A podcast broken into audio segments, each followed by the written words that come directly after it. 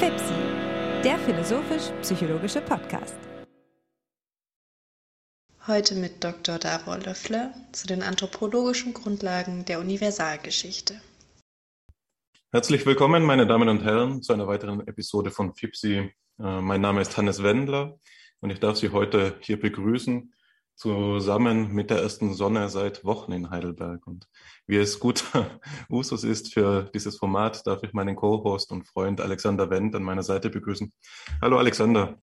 Lieber Hannes, die Sonne scheint natürlich über uns, aber sie lacht auch in unserem Podcast gewisserweise äh, die, die Sonne eines, einer, äh, eines, des Geistes, die Sonne einer, eines geistreichen Gesprächs, auf das ich mich heute sehr freue.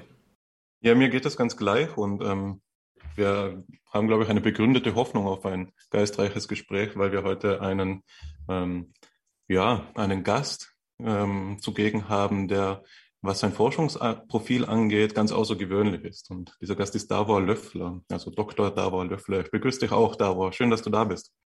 Äh, ja, schön. Äh, danke für die Einladung. Ich freue mich, heute mit euch äh, ein paar interessante Dinge zu besprechen. Ja, ich freue mich auch und ich denke, ich spreche da auch für Alexander. Ähm, ja, ich würde so verfahren, dass ich dich kurz vorstelle für unsere Zuhörenden und wir dann direkt medias in res gehen.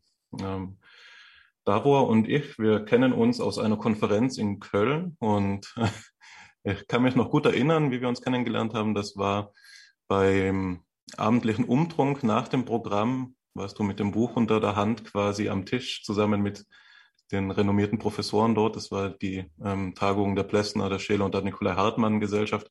Das Buch war damals frisch erschienen und auf das werden wir heute auch noch zu sprechen kommen, die generativen Realitäten.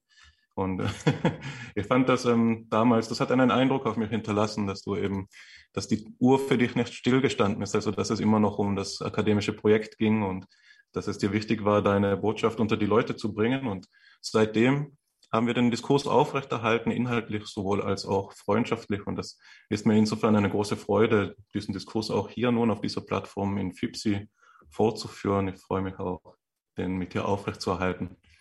Ähm, ja, nun aber zu deiner Vita. Also Dr. Davor Löffler hat in, an der Freien Universität Berlin Soziologie studiert und erwarb dort auch die Doktorwürde mit einer These zur Rekursion zivilisatorischer Kapazitäten als Entwicklungsmuster in der Zivilisationsgeschichte.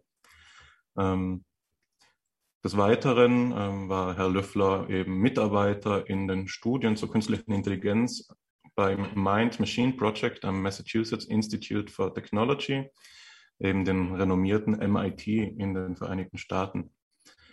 Darüber hinaus hast du da wohl ähm, beim Projekt in Tübingen mitgearbeitet, das, das, heute sicherlich auch eine Rolle spielen wird, das den Titel trägt Role of Culture in Early Expansion of Humans oder das ROCEEH-Projekt, zusammen eben auch mit äh, Professor Miriam Heidle. Auch hast du gearbeitet eben in Dänemark beim Interacting Mind Center und in der interdisziplinären Arbeitseinheit in Berlin, die sich ähm, Menschenformen nennt. Was die Lehre betrifft, ähm, hast du da wohl ähm, Soziologie an der HTK, Akademie für Design in Berlin, unterrichtet und ähm, Philosophie, Erkenntnistheorie und Ästhetik an der BTK, University of Art and Design, auch in Berlin. Gegenwärtig unterrichtest du in äh, Lüneburg und ähm, bist eben tätig als Lehrer bei der interdisziplinären ähm, ja, Forschungseinrichtung, der New Center for Research and Practice.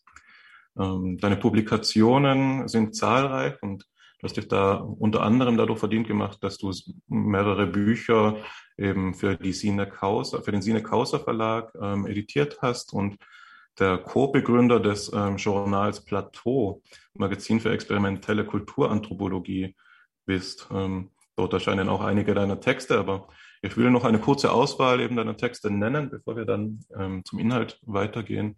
Das ähm, herausragendste für mich sicherlich ist eben das Buch, auf das ich eingangs zu sprechen gekommen bin, das sich eben generative Realitäten nennt. Der Untertitel Die technologische Zivilisation als neue Achsenzeit und Zivilisationsstufe, eine Anthropologie des 21. Jahrhunderts, das im Wellbrück Wissenschaft Verlag 2019 erschienen ist. Ähm, Hanno Pahl sagt in seiner Rezension bei Soziopolis über dieses Werk, dass es ein ganz großer Wurf ist. Und Manfred Fassler sagt im Soziologischen Revue, einem der renommiertesten soziologischen Journale überhaupt, dass die doch geballten und ähm, dicht bedruckten 792 Seiten, die dieses Buch umfasst, den Aufwand allemal wert sind.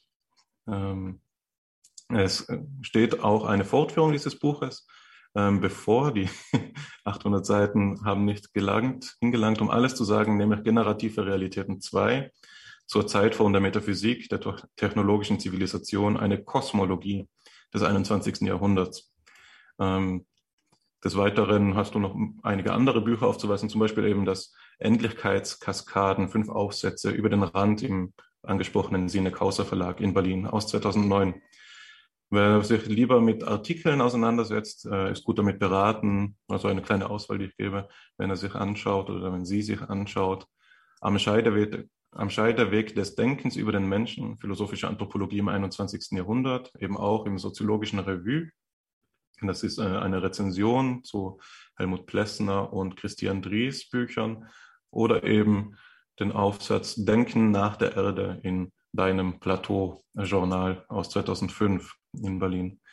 Man kann online auch ähm, Vorträge und Präsentationen von dir einsehen, beispielsweise ähm, The Meaning of Life, A Journey to the Origins of the World, die du äh, gehalten hast, also den Vortrag, den du gehalten hast in der ähm, School for Materialist Research aus 2021. Eine gute Sammlung und Übersicht deiner Arbeit findet sich auf deiner Homepage und ich ähm, ermutige alle unsere Zuhörenden, sich die mal anzuschauen. Sie finden Davos ähm, Homepage unter davorloeffler.com, also davorlöffler.com. Und ich denke, das ist genug in diesem Zusammenhang. Ich freue mich, dir also dir einerseits zu begrüßen, aber auch andererseits dir endlich das Wort zu übergeben und uns in dieses spannende Thema, das ja durchaus ähm, in seiner Ambition schwer zu übertreffen ist, nämlich die Geschichte der Menschheit und die Vorhersage der nächsten Zivilisationsstufe, ähm, also dir die Bühne dafür zu überlassen. Ich freue mich, wenn du uns einführst. Äh, ja, wunderbar, danke. Dankeschön. Ich habe äh, meine eigene Biografie schon lange nicht mehr sozusagen so verdichtet über, über, überschaut. Jetzt bin ich ganz erstaunt, äh, wie sich das anhört, was da alles passiert ist. Ähm, ja, ich würde gerne vielleicht, äh, um in das Thema einzuführen, wäre es vielleicht gar nicht falsch, äh, an die Biografie selber nochmal anzuschließen, äh, indem ich kurz erläutere, was genau das bedeutet hat, das Soziologiestudium in Berlin. Ja.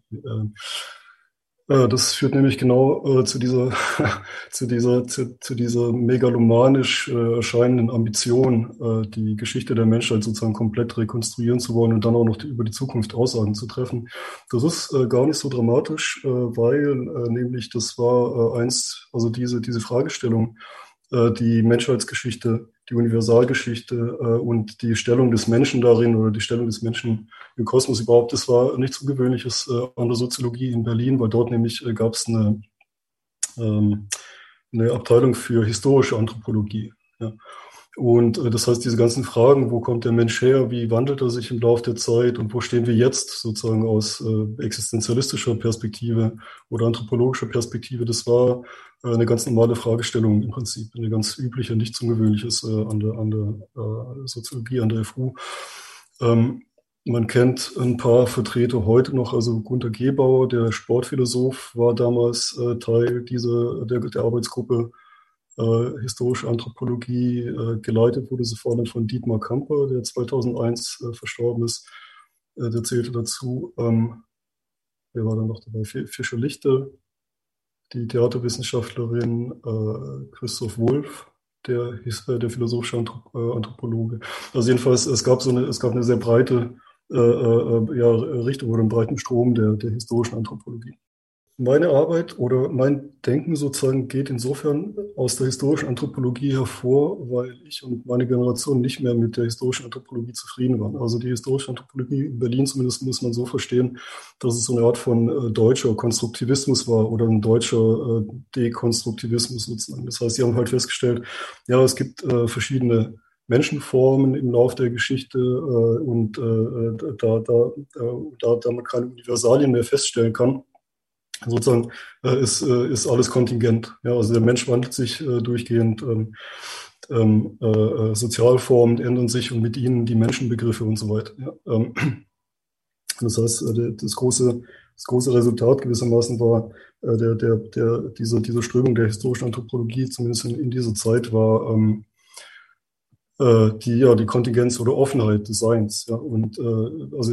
hier sieht man dann auch, warum Plessner hier eine große Rolle spielte, wurde damals auch viel gelesen äh, äh an, der, an der FU. Also man hat, es gab kein, kein Semester ohne ein Seminar an der Soziologie, wo nicht irgendwas von, von Plessner gelesen wurde. Ja. Also dieser typische ähm, dieses typische postmoderne Offenheitsdenken, ähm, Kontingenzdenken, das wurde da extrem gepflegt. Ähm, jetzt in der nächsten Generation, meiner Generation, wir haben das anerkannt. Es gibt verschiedene Menschenformen, verschiedene Begriffe, aber die Frage ist jetzt nicht mehr, äh, ob die jetzt offen sind oder nicht, äh, sondern die Frage ist, äh, ob da bestimmte Regeln im Hintergrund stehen, die diese Menschenformen auftauchen lassen. Ja, oder also Menschenformen, Menschenbilder, Menschenbegriffe. Ja. Also ist es wirklich so, dass das dass alles immer nur komplett offen ist äh, und, und, und, und so in, in, in so einem Flux, in so, in so einem Fluss? Ähm, oder gibt es da bestimmte äh, Muster und, und Regelhaftigkeiten? Genau, das war äh, auf der einen Seite die Frage. Ja, also praktisch so eine Unzufriedenheit mit dieser postmodernen Offenheit, mit, dem, mit diesem Relativismus. Auf der anderen Seite ähm, war die Frage natürlich auch daher angeregt, dass wir Zeugen waren dieses äh, zivilisationsgeschichtlichen Übergangs. Also vielleicht äh, hilft es, wenn, wenn ich sage, dass ich 1979 geboren bin. Das heißt, die 80er Jahre mit äh, Drehscheibentelefon war ich ein Kind, ja, und dann in den 90ern kam eben die Digitalisierung immer stärker durch. Ja. Und dann in den Nullerjahren, äh, gut, haben Sie selber erlebt, ne, da kam, da, kam das Smartphone, das, das Handy war schon outdated, dann kam, wie gesagt, das Smartphone, die Social Media und sowas. Und das ist ja ein absoluter Weltenbruch. Also die, die es nicht erlebt haben, sehen das vielleicht nicht so ganz, also sind sich das nicht so ganz bewusst, weil man da sozusagen da drin also reingewachsen ist in, in diese Struktur. Aber für uns war das ja, also wir waren einfach Zeugen genau dieses Umkippens. Ja. Also wenn man um die 80er Jahre geboren ist, dann sieht man genau, wie die Welt, auf die hin man sozialisiert wurde, während der Ontogenese, wie, wie, wie die nicht mehr existiert, wie die verschwunden ist, wie plötzlich dann eine neue äh, Techno-Welt, eine neue Technosphäre entsteht. Ähm, äh, an die man selber nicht richtig angepasst ist. Also das heißt jetzt nicht, dass nicht alle das heißt nicht, dass es da irgendwie Traumata gab oder Anpassungsschwierigkeiten oder Akkommodationsprobleme oder so.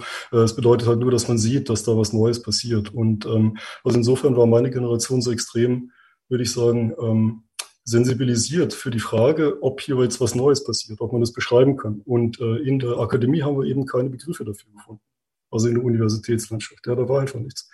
Ähm, die historische Anthropologie konnte nur sagen, dass der Mensch sich dauernd wandelt, aber das war uninteressant für uns, weil wohin wandelt er sich? Wir wollen ja auch verstehen, wohin er sich jetzt wandelt. Wo sind wir denn jetzt? Was ist denn jetzt hier? Was passiert denn gerade? Ähm, genau, das ist äh, das eine. Ähm, äh, das andere ist natürlich, dass dieser Wandel ja auch schon tatsächlich sehr fundamental ist. Es ist ja nicht nur so, dass es ein neues Medium ist, äh, äh, das, also die Computertechnologie in dem Fall, dass sie nur ein neues Medium ist, sondern es ist ja ein, ein, eine, neue, eine neue Weise der Weltvermittlung ja, und eine neue Weise der Subjektivitätsvermittlung und eine neue Weise der Sozialitätsvermittlung. Das heißt, es ist wirklich auch eine existenzielle Frage, eine existenzialistische Frage. Ja. Also wirklich im Sinne von Heidegger, im Sinne der Existenzphilosophie oder im Sinne der Anthropologie. Das ist eine grundsätzliche Existenzfrage, wie man, äh, wie man, wie man die Medien versteht und wie man sie und wie sie auf uns wirken. Ja. Ähm, das heißt, ähm, äh, einfache Beschreibung, irgendwie deskriptive Forschung in dem Zusammenhang ist zu oberflächlich. Ja. Es, es reicht nicht aus, äh, diesen, diesen Bruch zu verstehen.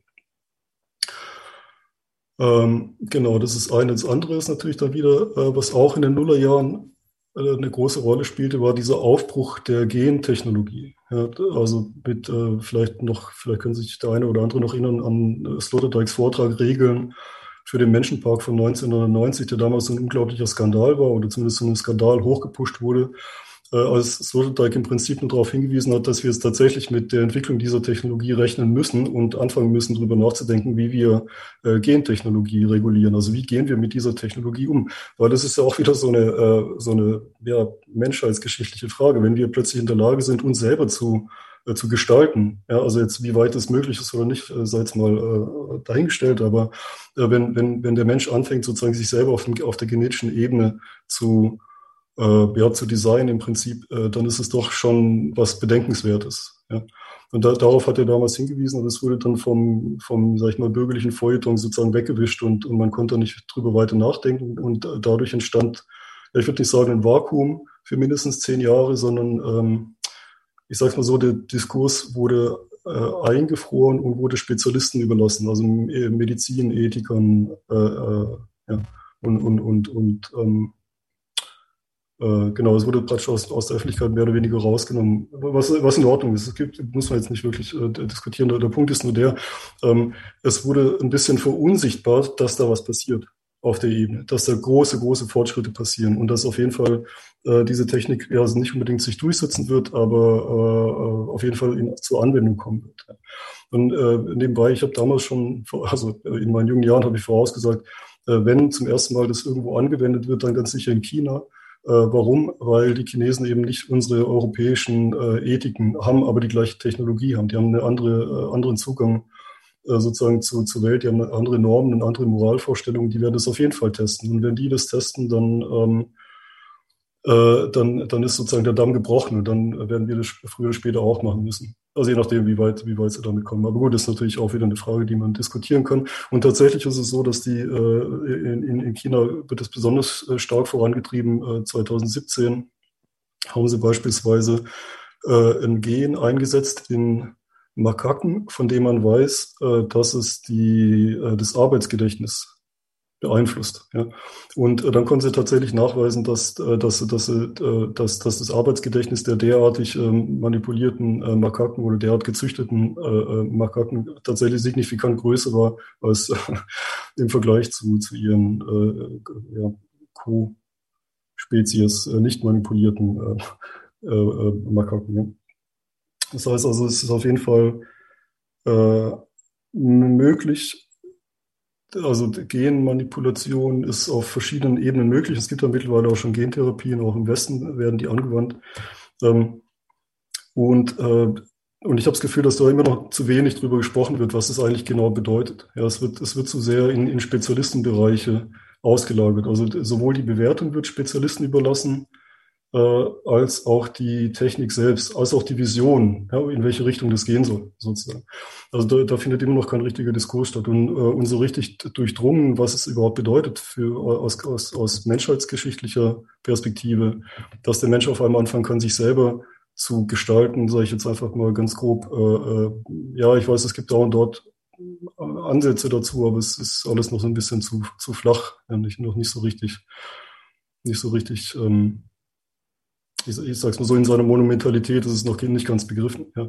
Es hat sogar, wenn ich jetzt mal sagen darf, es hat sogar eine kos kosmische, ja, eine kos kosmologische Monumentalität. Ja. Wenn man sich das aus philosophischer Anthropologie, anthropologischer Perspektive anschaut, dann haben wir jetzt äh, zum ersten Mal, also unseres Wissens nach, im, im, im, in der Geschichte des Universums eine Spezies, die sozusagen nicht mehr durch äh, äußere äh, passive Evolutionsprinzipien äh, sich entwickelt, sondern anfängt selber auf Basis ihres Geistes um es jetzt mal ganz vereinfacht zu sagen, äh, äh, sich zu manipulieren. Ja, also wir entscheiden selber, in welche Richtung wir uns bewegen wollen. Also genetisch, organ, organisch, organizistisch. Also schon, also verstehen Sie, was ich meine? Die, diese, diese, das ist schon eine existenzielle Frage. Es ist nicht nichts, sondern äh, das ist eine, eine, es geht ums Ganze im Prinzip. Ja. Genau, so jetzt lange Rede, kurzer Sinn. Die, äh, nee, da, gut, da kann man noch drittens noch hinzufügen. Also das war einer der Anlass. der dritte Anlass war natürlich der Klimawandel, ähm, wo wir wieder das gleiche Problem haben. Also die Spezies löscht sich selber aus. Und zwar einfach ohne, wie soll ich es ausdrücken? Also wir haben so viel Geist, aber offenbar bringt der Geist uns nicht, äh, äh, ähm, also er bringt uns dazu, uns selber zu gestalten, aber er bringt uns nicht dazu zu begreifen, dass man sich äh, zurücknehmen muss mit dem Konsum beispielsweise. Ähm, also das ist auch eine, eine Frage, ne? wie, wie kam es soweit? Äh, welche, welche, welche, welche Gründe hat, äh, hat, es, hat, hat, hat also der Klimawandel, welche Gründe hat ähm, unsere Blindheit, mit der wir da in diese Katastrophe reinlaufen? Wo kommt es her? Und vor allem, wie kann man es verhindern? Ja. Ähm, genau, das sind also ungefähr so die, die, die, die drei Anlässe. Ähm, die Digitalisierung als erlebter Bruch als erlebter existenzieller Bruch. Und, und Sie sehen ja, es wird ja immer noch diskutiert. Also rein soziologisch betrachtet äh, wissen wir noch gar nicht, wo, wo, uns das alles hinführt. Ja, also jetzt die, die, wir sind jetzt gerade, also gerade in letzter, letzter Zeit äh, gab es ein paar mehr ähm, soziologische Einlassungen zu dieser Frage nach der digitalen Gesellschaft. Also beziehungsweise seit die EU natürlich Fördergelder ausschüttet, äh, geht die Masse in die Richtung, äh, die Masse an Wissenschaften bewegt sich in die Richtung, wie wir jetzt halt wissen, oder versucht ähm, äh, sozusagen diese die, die digitale Digitalisierung der Gesellschaft zu verstehen. Aber das Problem ist natürlich, dass es, ähm, dass es äh, so nicht funktionieren kann, weil zum Beispiel in der Soziologie, da werden eben althergebrachte Werkzeuge oder althergebrachte Theorien angewendet, um diesen Zustand zu begreifen. Das heißt, man nimmt äh, Foucault oder man nimmt äh, Luhmann oder sowas und projiziert die auf die Gegenwart, was aber im Prinzip gar nicht gehen kann, weil ähm, die Theorien von vor 50 Jahren konnten noch gar nicht die neuen Phänomene abdecken. Ja, also praktisch die Emergenzen, die in der Zwischenzeit passiert sind, sind nicht mehr abdeckbar oder abbildbar mit, mit diesen alten Theorien von, von, von, von, von älteren Zeit. Das heißt also, es gibt einen ganzen, eine ganze Reihe an mittlerweile an soziologischen ähm, äh, Büchern dazu, aber ich persönlich halte die alle für äh, relativ oberflächlich. Das sind mehr so Abtastungen sozusagen. Aber von dem Begriff sind die weit entfernt. Und vor allem, wenn man noch überlegt, äh, dass sie, dass die im Prinzip nur ein Schnappschuss sein können. Ja, die sind nur ein Schnappschuss der Technik der letzten zehn Jahre oder der letzten fünf Jahre vielleicht. Und die Technik entwickelt sich ja so rasant weiter, dass man noch gar nicht weiß, welche, welche neuen Realitäten es in fünf Jahren gibt oder in zehn Jahren. Also man denkt zum Beispiel an, an den Durchbruch von TikTok in den letzten zwei Jahren oder einem Jahr, ich weiß gar nicht, wie lange das hält. Plötzlich war es da ja, und alle verwenden es und es hat total die Welt verändert. Also auf eine Art oder in einem bestimmten Bereich hat sich da einiges verändert. Ja. Äh, weil, weil, weil man über, über dieses TikTok, soweit ich es verstanden habe, also ist nicht mehr ganz meine Generation, aber soweit ich es verstanden habe, äh, ja, sind so kurze Schnipsel äh, aus dem Alltag, die man dann so hochladen kann, irgendwie sowas in der Art. Also jedenfalls, man sieht, dass da sozusagen wieder das Verhältnis von Ich, Gesellschaft, Ich und Öffentlichkeit und, und wie man sein Subjekt äußert, sich wieder verändert hat durch dieses Medium, durch diesen Kanal. Ja. Also der Kanal dieses TikTok erlaubt äh, eine neue, äh, einen, einen neuen Anschnitt des Selbst und der Gesellschaft, der vorher noch gar nicht da war. Also um es kurz abzuschließen, was ich sagen möchte, ist, dass, dass, äh, dass die Technik sich so rasant entwickelt, dass alle fünf Jahre spätestens man eigentlich eine neue Technikrealität hat, die die, die, also das heißt, die, die Soziologie läuft dieser Technikrealität durchgehend hinterher. Ja. Und das heißt, es braucht eine größere, eine, eine makrogeschichtliche Perspektive äh, auf diese Techniken. Wenn Sie es mir gestatten, würde ich gerne an dieser Stelle schon eine Zwischenfrage stellen. Sie schreiben in Ihrem Buch äh, über die Theoriegeschichte der Erklärung von Universalgeschichte oder Kultur-Evolutionsgeschichte, welchen Begriff wir hier auch immer verwenden wollen, Anthropologiegeschichte. Und für mich ähm, ist hier die Frage diejenige, äh, die Sie beschreiben als Konjunktur und Antikonjunktur des linear-evolutionären Paradigmas. Und das haben Sie gerade an Ihrem, als einem der Hintergründe Ihres, für die Anlässe Ihres, ähm, Ihres eigenen Denkens beschrieben, als den Unterschied zwischen dem Konstruktivismus der, äh, der Berliner historischen Anthropologie und Ihrem eigenen Denken, was Sie ja Neosynthese, ähm, Neosynthese nennen und sie sprechen in diesem Zusammenhang von einer Konjunktur des Entwicklungsdenkens. Und der Begriff der Entwicklung ist ja nun ein Begriff, der allein schon idiomatisch eine Metaphorik nahelegt, bei der wir ähm, von einer Entwicklung von etwas, etwas auswickeln, so wie wir beispielsweise bei Hegel den Gedanken finden, dass in der Knospe die Blüte angelegt ist, dass also eine Bestimmung vorliegt, oder eben mit dem entscheidenden Schlüsselbegriff gesagt, dass es sich um einen Fortschritt handelt. Dass es eine ähm, Orientierung in der Geschichte gibt, bei der man davon sprechen kann, dass Fortschritt vorliegt, wobei Fortschritt eben zwei Bedeutungen hat. Einerseits das Fortschreiten, wir schreiten von etwas fort, das scheint mir hier der neutralere Begriff zu sein, es gibt etwas, das wir hinter uns lassen, wenn wir fortschreiten. Äh, das ist offenbar ähm, ein auch wieder hier etymologischer, ein etymologisches Verständnis dieses Wortes, aber der im Allgemeinen vorherrschende ähm, Begriff von Fortschritt ist eben derjenige, der hier mit Entwicklung konvergiert, zu sagen, es ähm, gibt eine höhere, äh, einen höheren Zustand, der erreicht wird. Und das scheint mir unmittelbar gemeint zu sein, wenn Sie die Frage stellen, wohin? Wohin schreitet die Universalgeschichte des Menschen fort? Also bevor Sie vielleicht hm, auf die Ebene der Empirie eingehen, würde ich ganz grundsätzlich fragen wollen, was sind Ihre ähm, wesentlichen Anhaltspunkte?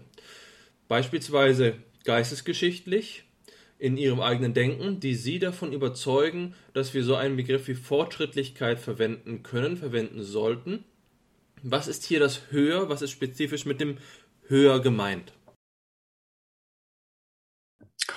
Äh, ja, vielen Dank, Herr Wendt. Äh, genau, ist die Kernfrage. Ne? So, das, das Ganze. Das ist ganz wichtig, äh, das zu diskutieren. Äh, also zunächst möchte ich kurz was korrigieren. Ich spreche nicht von Fortschritt. Und ich hoffe, dass ich vorhin im, in der Einleitung auch nicht das Wort Fortschritt habe fallen lassen. Äh, und auch im ganzen Buch kommt das Wort Fortschritt nicht vor, außer, außer eben als, als Diskussionsgegenstand. Ähm, äh, genau, das ist äh, ein, ein, wichtiges Problem, ist ja vor allem zur Zeit äh, entsprechend des Zeitgeistes ein äh, bisschen genau de, äh, auseinandergenommen werden muss. Also wie verhält sich Entwicklung zu Fortschritt? Über, überhaupt können wir noch an Entwicklung glauben? Ist Entwicklung, wie Sie gerade angedeutet hatten, vielleicht tatsächlich deckungsgleich mit Fortschritt oder nicht? Ne? Äh, da muss man die Ideologie rausschneiden, äh, also aus dem, aus dem Inhaltsumfang äh, die, das ideologische Moment vielleicht auch noch rausschneiden. Okay, also ähm, die, äh, es gibt da ein Missverständnis, das sich gerade durch, ich würde sagen, die ganze Welt zieht, also zumindest die westliche Welt, äh, nämlich, ähm, dass wenn, dass wenn, wenn man von Entwicklung spricht, dass damit unmittelbar auch das bürgerliche äh, Denken des Fortschritts mit drin steckt. Ja, also Entwicklung und Fortschritt sind nicht deckungsgleich, nicht unbedingt deckungsgleich, weil äh, und, und äh, das kommt, äh, ja, das muss ich ein bisschen weiter ausführen, dass man Fortschritt und bürgerliche Welt und kapitalistische Welt in eins setzt. Tatsächlich begann das äh, um 1800 rum. Und äh, man kann es ganz schön ablesen äh, mit Hegel. Äh, vorher war es so, dass äh, die, der Westen sich gar nicht äh, empfand als sozusagen Speerspitze oder, oder, die, oder die höchste Kultur oder sowas. Also im Gegenteil, man schaut zum Beispiel hoch nach China. Ja. Warum? Weil China im Vergleich zu, zu, die, zu den Zuständen im neuzeitlichen Europa äh, sozusagen normativ und politisch und, und äh, fast schon, man kann fast schon sagen, zivilgesellschaftlich viel, viel fortgeschrittener war äh, als in Europa, wo man eben mit dem Absolutismus und Feudalismus und so weiter zu kämpfen hat. Das heißt, bis Leibniz, also bei Leibniz selbst kann man es noch nachlesen, wie er sagt, die Chinesen sind uns in allem voraus, nur nicht in der Wissenschaft. Ja, das ist das Einzige, worauf Europa sozusagen stolz sein kann, sagt Leibniz. Und das geht äh, tatsächlich noch eine äh, lange Zeit so, äh, bis 1800. Äh, und da ist es tatsächlich Herder und Hegel, also zum Beispiel in, in, in Deutschland, die dann äh, diesen, diese Umkehrung äh, einleiten. Ja, plötzlich wird China als rückständig begriffen, obwohl es die ganzen, sag ich mal, seit dem Kontakt, die ganzen 500 Jahre vorher als sozusagen vorbildlich und fortgeschritten empfunden wurde. Ähm, der Grund dafür ist klar, äh, dazwischen kam die Französische Revolution. Das heißt, wir haben, wir haben einen Umkipppunkt, äh, die bürgerliche Gesellschaft entsteht und äh, die klopft sich jetzt gewissermaßen selbst auf die Schulter und, und freut sich darüber, das höchst am höchsten entwickelte äh, Gesellschafts, äh, die höchste entwickelte Gesellschaftsform zu sein, die es gibt. Äh, gleichzeitig passiert dann aber auch nicht nur auf dieser geistig-normativen oder ideologischen oder weltanschaulichen Ebene äh, äh, ein, Wandel, sondern natürlich auch auf der technologischen Ebene. Die Industrialisierung setzt an und setzt sich vollkommen durch. Und äh, es ist genau um, ungefähr um 1800, dass diese sogenannte Great Divergence, äh, die Great Divergence äh, äh, ansetzt. Die Great Divergence bezeichnet ähm, das Auseinanderdriften dieser Take-off des Westens. Ja, warum, obwohl der Westen vorher oder Europa, um genau zu sein, obwohl die vorher in jeder Hinsicht gewissermaßen unterlegen waren, wie konnte das sein, dass die plötzlich so dermaßen äh, hochschießen quasi und die ganze Welt äh, kolonisieren und unterjochen und, und zum Schluss ähm, ihr, ihr, ganzes System der Welt aufdrängen. Das heißt also, die, äh, die industrielle Revolution setzt an, die neue, neuen Technologien, neue Schiffs, neue, neue, neue, neue, neue Schiffstypen und so weiter. Und das gesamte 19. Jahrhundert ist ja dann also geprägt ne, von dieser ausgreifenden ko industriellen Kolonialisierung ja, bis über die ganze Welt ähm, mit den großen Empires wie äh, zum Beispiel mit dem britischen Empire.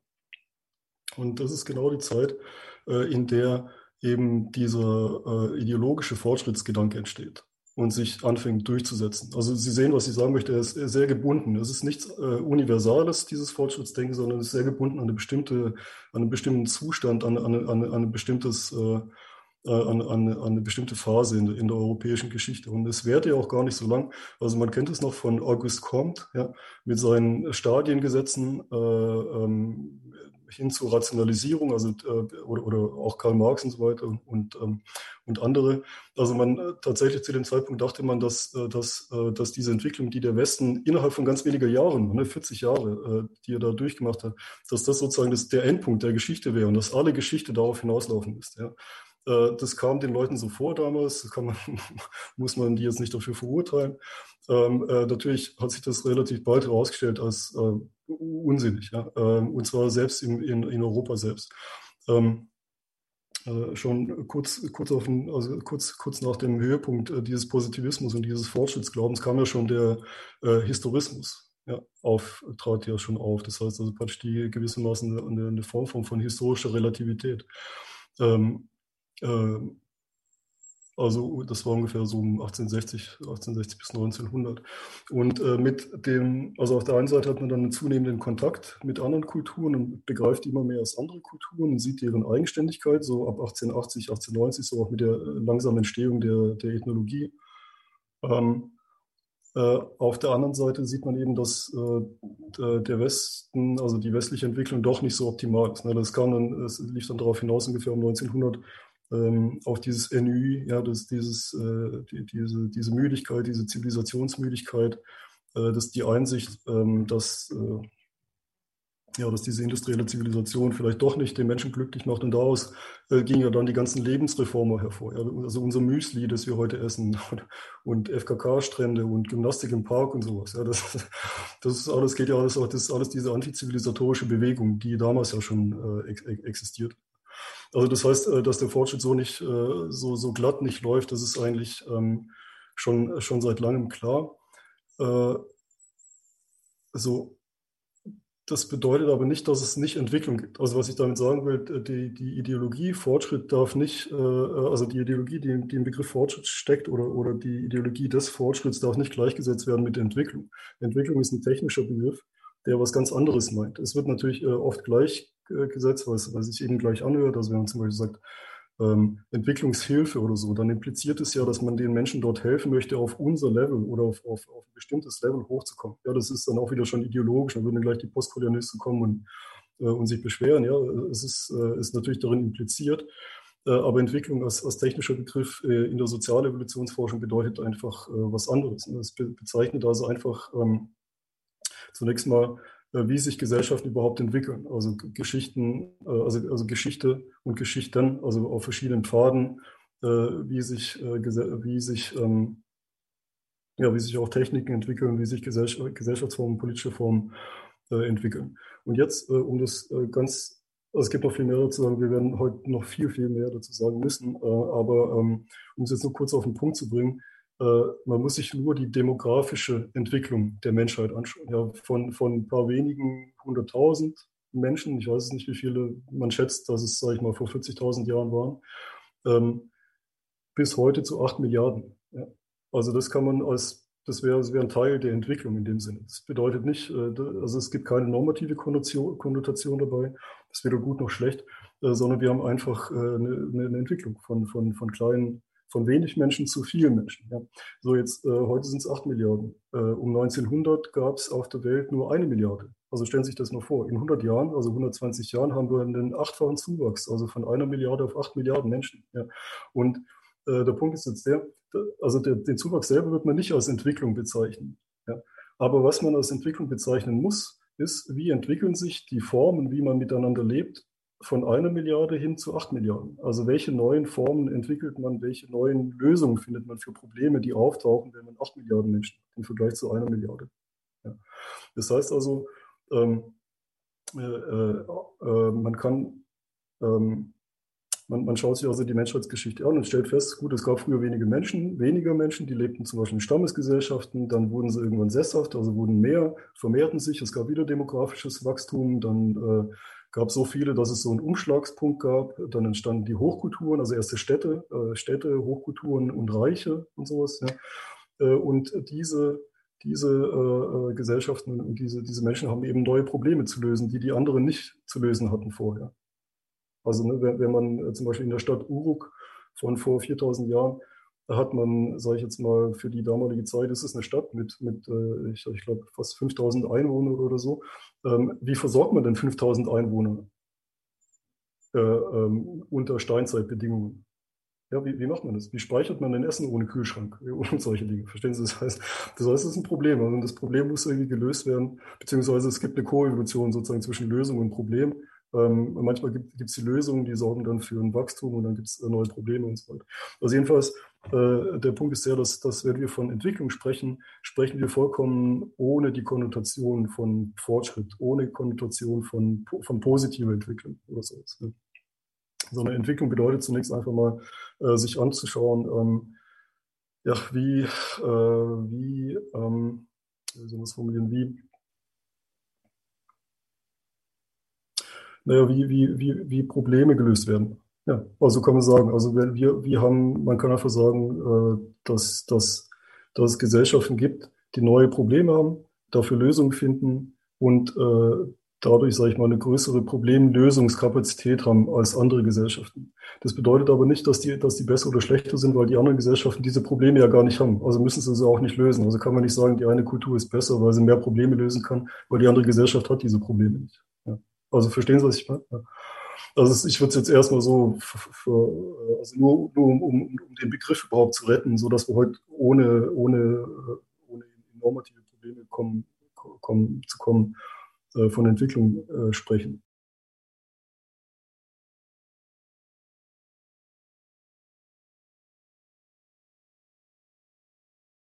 Also das, das, kann man relativ leicht klären, äh, diese, dieses äh, Entwick das Entwicklungsproblem. Also ähm, man kann sagen, dass am Anfang auf diesem Höhepunkt der, der gesagt, bürgerlichen Moderne, äh, 1840, vielleicht, vielleicht 1820, vielleicht 1820 bis 1860, aber jetzt hier 1840 bis 1880, da, da stand dieser Linearist, die Linearität, der Progressivismus, also das Fortschrittdenken und die Teleologie äh, so im, im, im, im, im Mittelpunkt. Ja, das war sozusagen das Schema, mit dem man die Welt überhaupt versucht hat zu begreifen. Es geht sogar noch zurück auf Adam Smith, äh, der auch so ein Vier-Stadien-Schema entworfen hat, mit dem höchsten Stadium natürlich die, die kapitalistische bürgerliche Handelsgesellschaft. Ja. So. Ähm, wie gesagt, man, es macht keinen Sinn, die Leute dafür heute zu canceln oder sowas, weil die das damals in, nach bestem Wissen und Gewissen gemacht haben. Die, die wussten ja nichts anderes. Es, ging, es war keine offene, offene Legitimation für Kolonisierung oder Unterdrückung oder sowas. Jedenfalls äh, auf diese Phase äh, auf die erste klassische Phase, die unilineare Phase, kommt, kommt dann die, äh, man kann sagen, das äh, Gegenreaktionsphase oder Reaktionsphase. Das ist der Kulturrelativismus und der historische Partikularismus. Äh, also in der Ethnologie verbindet sich vor allem, das allem mit dem Namen von Franz Boas, der äh, in, sozusagen als Anthropologe äh, oder Ethnologe ähm, ja, äh, dafür plädiert hat, dass, dass alle Kulturen gleichwertig sind. Und das war, wie ich vorhin schon meinte, genau auf dem Höhepunkt der Zivilisationsmüdigkeit äh, im, im Westen. Ne? Da, da, gehen sie dann, da, da, gehen sie dann auf die äh, Fidschi-Inseln und finden dort ein Paradies. Ja? Also man kennt das von, von Margaret Mead, äh, die, die ähm, die, deren Untersuchung. Äh, also es, äh, oder, oder am, am, schönsten sieht man es bei den Bildern von Paul Gauguin, der sich ja auch in dieses Paradies zurückzieht, äh, in der Karibik, glaube ich, weiß es nicht mehr genau, wo der war. Also das heißt, um 1900 rum kommt diese Gegenbewegung, alles wird relativistisch, der Westen ist nicht mehr dieses die, blühende Fortschrittsland. Und ähm, das heißt, es wird alles relativ und man sagt, dass die anderen Kulturen äh, eventuell sogar den Westen natürlich überlegen sind, ja, weil, sie, weil, sie, weil sie ein besseres Leben scheinbar äh, erlauben würden. Gleichzeitig äh, innerhalb des Westens ist man auch äh, pessimistisch. Dann hat man zum Beispiel äh, Spengler mit seinem Untergang des Abendlandes. Ja. Ähm, ähm, und man fängt an, äh, die einzelnen Kulturen gewissermaßen als eigene Organismen zu beschreiben, also die relativ zueinander ähm, Realitäten erzeugen gewissermaßen. Es gibt also keinen Universalismus mehr, es gibt keine Universalgeschichte mehr, es gibt keinen universalen Fortschritt mehr, sondern es gibt nur noch partikulare kleine äh, Kulturorganismen. Äh, und nebenbei also äh, diese Stufen, das sind, die habe ich jetzt zusammengefasst, aber auch mit Hilfe von Steven Sanderson. Das ist auch ein Sozialevolutionsforscher, der sich im Jahr 1990 die Mühe gemacht hat, sozusagen das alles aufzuarbeiten, die gesamte soziale. Äh, aber wie gesagt, das Buch ist von 1990, das heißt, er kann nicht die neueren Entwicklungen damit einbeziehen und die Deutschen kennt er auch nicht. Und deshalb hat man jetzt hier so eine Art von Übersicht. Ähm, Genau, jedenfalls, ähm, also auf diese Reaktionsphase, wo, wo alles so ein bisschen zu zerfallen scheint, passiert dann Folgendes. Im Jahr 43 veröffentlicht ein Schüler von Franz Boas, äh, Leslie White, äh, ein Paper, äh, in dem er genau das Gegenteil sagt als sein Lehrer und Mentor sozusagen. Und zwar einfach deshalb, weil er, weil er gesagt hat, es kann doch nicht sein, dass wir die ganze Zeit von Kulturrelativismus sprechen, wenn es doch ganz offensichtlich ist, dass die verschiedenen Kulturen ganz verschiedenen Umgang zum Beispiel mit Technik und, und Energie haben. Ja. Also jemand, äh, ein Fidschi-Bewohner auf einer Insel, der ist vollkommen abhängig davon, äh, ob, ob es stürmt oder nicht, ob es genug Kokosnüsse gibt oder nicht, also ich betreibe jetzt oder, oder Fische oder nicht, während der Westen sich relativ weit abgesichert hat. Ja, wir sind so sicher mittlerweile, dass wir sogar schon die Atomkraft nutzen können also 19, gut 1943 noch nicht, aber äh, das heißt, wir haben Öl, wir haben diesen Überschuss an Energie und Elektrizität und äh, diese Einsicht sozusagen ähm, hat dann die Sozialevolutionsforschung wieder umkehren lassen. Ja, es gab sozusagen wieder so eine Gegenbewegung, also wie, wie Herr Wendt vorhin angesprochen hat mit den Oszillationen. Ne?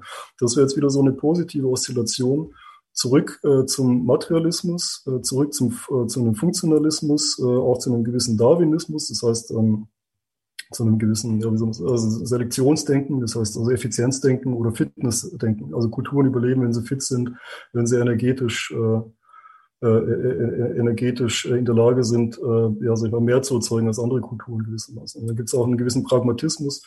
Und ähm, ja, das war so die Umkehrbewegung. Das hieß damals äh, Funktionalist, also Funktionalismus oder materialistischer Evolutionismus.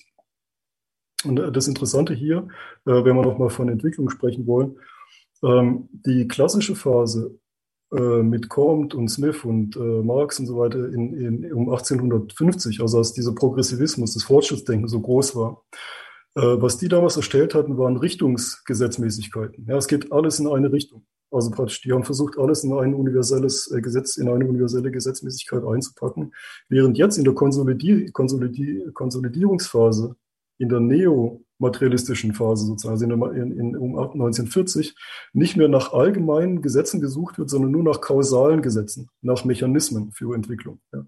Also zum Beispiel ein kausales Gesetz wäre sowas wie, also Leslie, Leslie White äh, hat äh, ein, ein, Gesetz aufgestellt, ähm, äh, mit dem er Fortschritt oder Entwicklung, nee, nicht Fortschritt, also mit dem er Entwicklung definiert. Äh, irgendwie äh, Energie mal Menschen mal Masse, die bewegt werden muss oder sowas. Also so eine ganz einfache Form. Ja, also ich meine, auf also Pi mal Daumen macht das natürlich alles Sinn. Ja, äh, kann man so ungefähr sagen. Jetzt, wenn Sie, wenn Sie sich vorstellen, tatsächlich ist es so, dass wir heute pro Kopf mehr Masse zu bewegen in der Lage sind, als es äh, zum Beispiel Steinzeitmenschen waren. Ja. Ne, also wir können ganze Ozeandampfer bewegen beispielsweise. Also da ist schon was dran, dass wir, dass wir eine gewisse und höheren Effizienzgrad an, an Energienutzung haben. Das ist dann natürlich sehr einfach. Und wenn man damit Entwicklung oder Kulturen definieren will, scheitert man natürlich. Das ist äh, zu grob, ja, einfach nur über Energie. E egal, jedenfalls der Punkt ist sehr, es geht hier darum, dass praktisch nicht mehr allgemeine universelle Gesetze gefunden werden, sondern lokale Causal Laws, also lo lokale äh, Ursachengesetze ja, für, für lokale Entwicklung.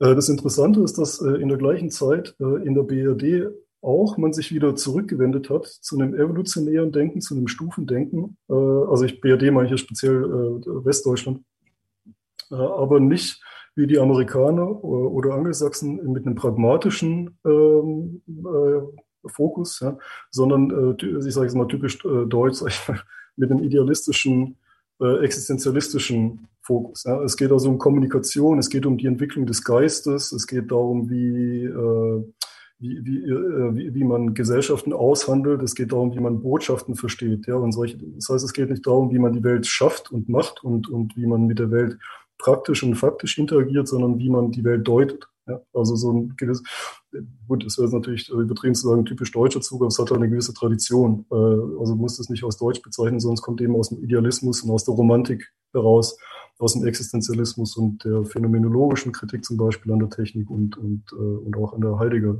Kritik an der Technik und so weiter. Und an der anthropologischen natürlich. Das heißt also, in der deutschen äh, Phase äh, des, äh, ich habe das bezeichnet als ideell essentialistischer Evolutionismus. Da geht es darum, eben, wie entwickelt sich der Geist. Ja, da da gibt es Habermas beispielsweise, Norbert Elias äh, kennt man mit seinem Prozess der Zivilisation, also wie, wie, wie diszipliniert sich der Mensch im Laufe der Zeit, oder zumindest im Laufe der Neuzeit immer weiter. Also und auch Triebunterdrückung und solche Dinge.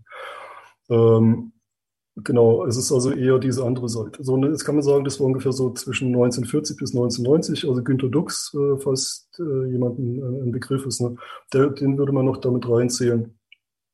Also in diesen Strom. Und Sie sehen, es hat natürlich alles mit der philosophischen Anthropologie, es ist äh, eng oder es ist eng, eng beeinflusst sozusagen davon oder hat, eng, hat viel damit zu tun. Ne.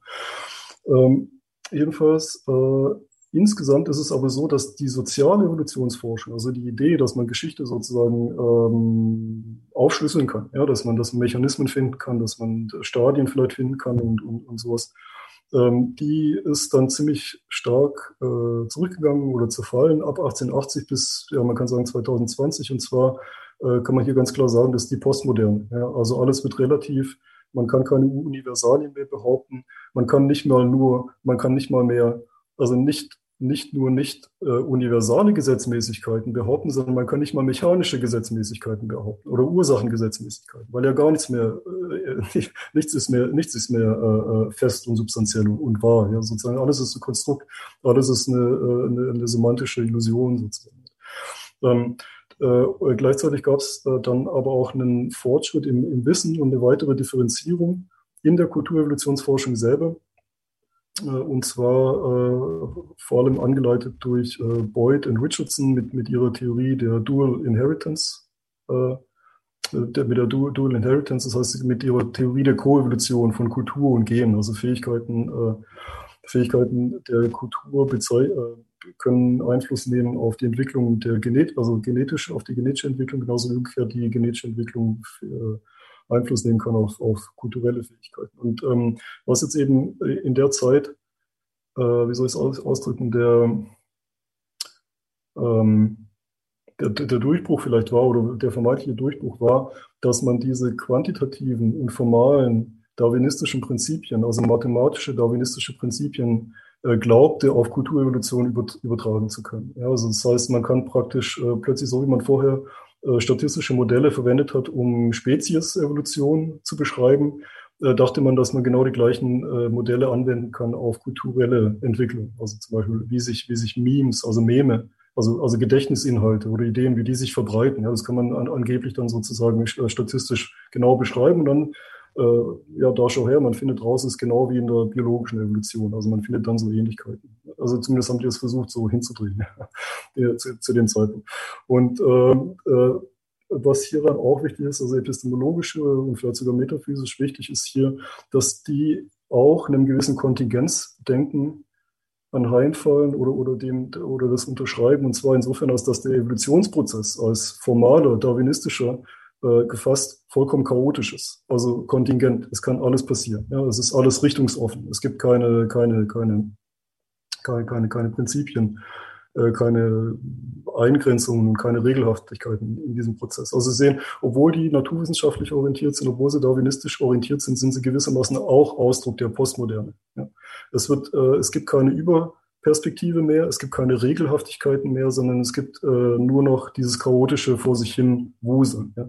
Und äh, soziologisch betrachtet äh, kann, man, kann man das natürlich dann auch in Verbindung bringen mit der Marktgesellschaft, die da entsteht. Ja, das ist der Neoliberalismus, das ist die Globalisierung.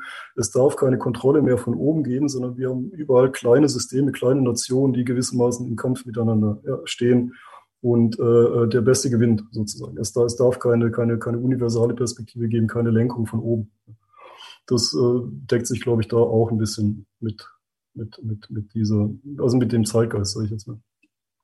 Genau. So, äh, und jetzt kommt die junge Generation, äh, die, die äh, und nicht, und nicht nur junge, es gibt auch ältere, also, ähm, äh, mit, die sind damit unzufrieden, und zwar warum? Äh, wie ich vorhin in Einleitung geschildert habe, äh, habe ich ja diesen Bruch erlebt gewissermaßen. Und, äh, und den wollte ich ja begreifen oder den wollten wir begreifen. Wir sehen ja, es gibt diesen menschheitsgeschichtlichen Buch. Und wenn ich jetzt einfach sage, alles ist kontingent, dann hilft mir das nichts. Ja, dann, äh, dann, dann, dann ja, man, man kann dann einfach keine Aussagen treffen über den Bruch, obwohl er so offensichtlich ist. Ja. Ähm, wenn man sich jetzt also, wenn man nochmal sagt, wir schauen uns nur die Medien an, äh, also ne, wir schauen uns den, den Bruch aus der Perspektive der Medien an, äh, dann ist es ja so, dass man zurückschauen kann in die Geschichte. Dann sieht man, der Buchdruck war auch eine Revolution. Ja, also ist ja jetzt nichts Neues. Also die Computerrevolution, die äh, Gutenberg Galaxis wird von der Turing, äh, wie aus nochmal, ähm, der Gutenberg-Kosmos wird von der Turing-Galaxis abgelöst. Ich habe es gerade äh, vergessen. Also, oder das, das, Alphabet oder die frühen Piktogramme, das waren ja alle schon Brüche. Ja? Also das heißt, man kann es jetzt nicht in Abrede stellen und es wäre, also es wäre, es, es wäre einfach ähm, ja, also blind oder, oder, oder bewusst ignorant, wenn man sagen würde, nee, wir wollen jetzt einfach behaupten, dass alles weiterhin kontingent ist. Also das würde auch bedeuten, auch diesen Bruch nicht zu sehen, obwohl er doch ganz offensichtlich in eine bestimmte Kontinuität von Brüchen gestellt werden kann. Ja. Also das war, das war einer der Gründe. So. Äh, und das, äh, warum ich jetzt diese neue Phase neosynthetisch bezeichnet habe, das ist ähm, so halb ernst gemeint. Äh, ich würde es nicht behaupten, dann ein neues Paradigma, nee, also ich sage mal so, das neue Paradigma existiert. Ich würde es nur nicht das Etikett als universell nehmen. Wenn jemand da einen besseren, besseren Begriff dafür findet, dann ist es für mich in Ordnung. Ich habe das nur für die Dissertation damals irgendwie bezeichnen müssen und habe das dann bezeichnet als neosynthetisch gemeint ist damit folgendes. Äh, neosynthetisch bedeutet, wir nehmen das gesamte vorherige Wissen zusammen. Wir, äh, wir gehen raus aus den Partikularfeldern, speziell zum Beispiel der Evolutionstheorie, ähm, äh, die ja die ganze Zeit, also die, äh, diese vor, vorherige Phase war die ganze Zeit darauf fokussiert, die Phänomene sozusagen so zu sezieren und auseinanderzuschneiden, damit sie irgendwie ins darwinistische Schema reinpassen. Ja. Das heißt, es war so ziemlich das Gegenteil von interdisziplinär. Also natürlich waren sie auch interdisziplinär, aber im Endeffekt ging es darum, das sozusagen runterzukochen auf, auf, äh, auf, auf, auf kleine operationale, also operable äh, äh, Parameter, die dann eingebunden waren über das darwinistische Framework. Äh, und neosynthetisch ist genau das Gegenteil. Wir versuchen also praktisch interdisziplinär zu sein, äh, versuchen die geisteswissenschaftlichen Einsichten von dieser deutschen Phase beispielsweise und von der philosophischen Anthropologie zu verbinden mit der evolutionären Phase. Weil beide äh, beide Perspektiven Dinge sichtbar machen, die die andere nicht sehen können. Aber man kann sie jetzt verbinden.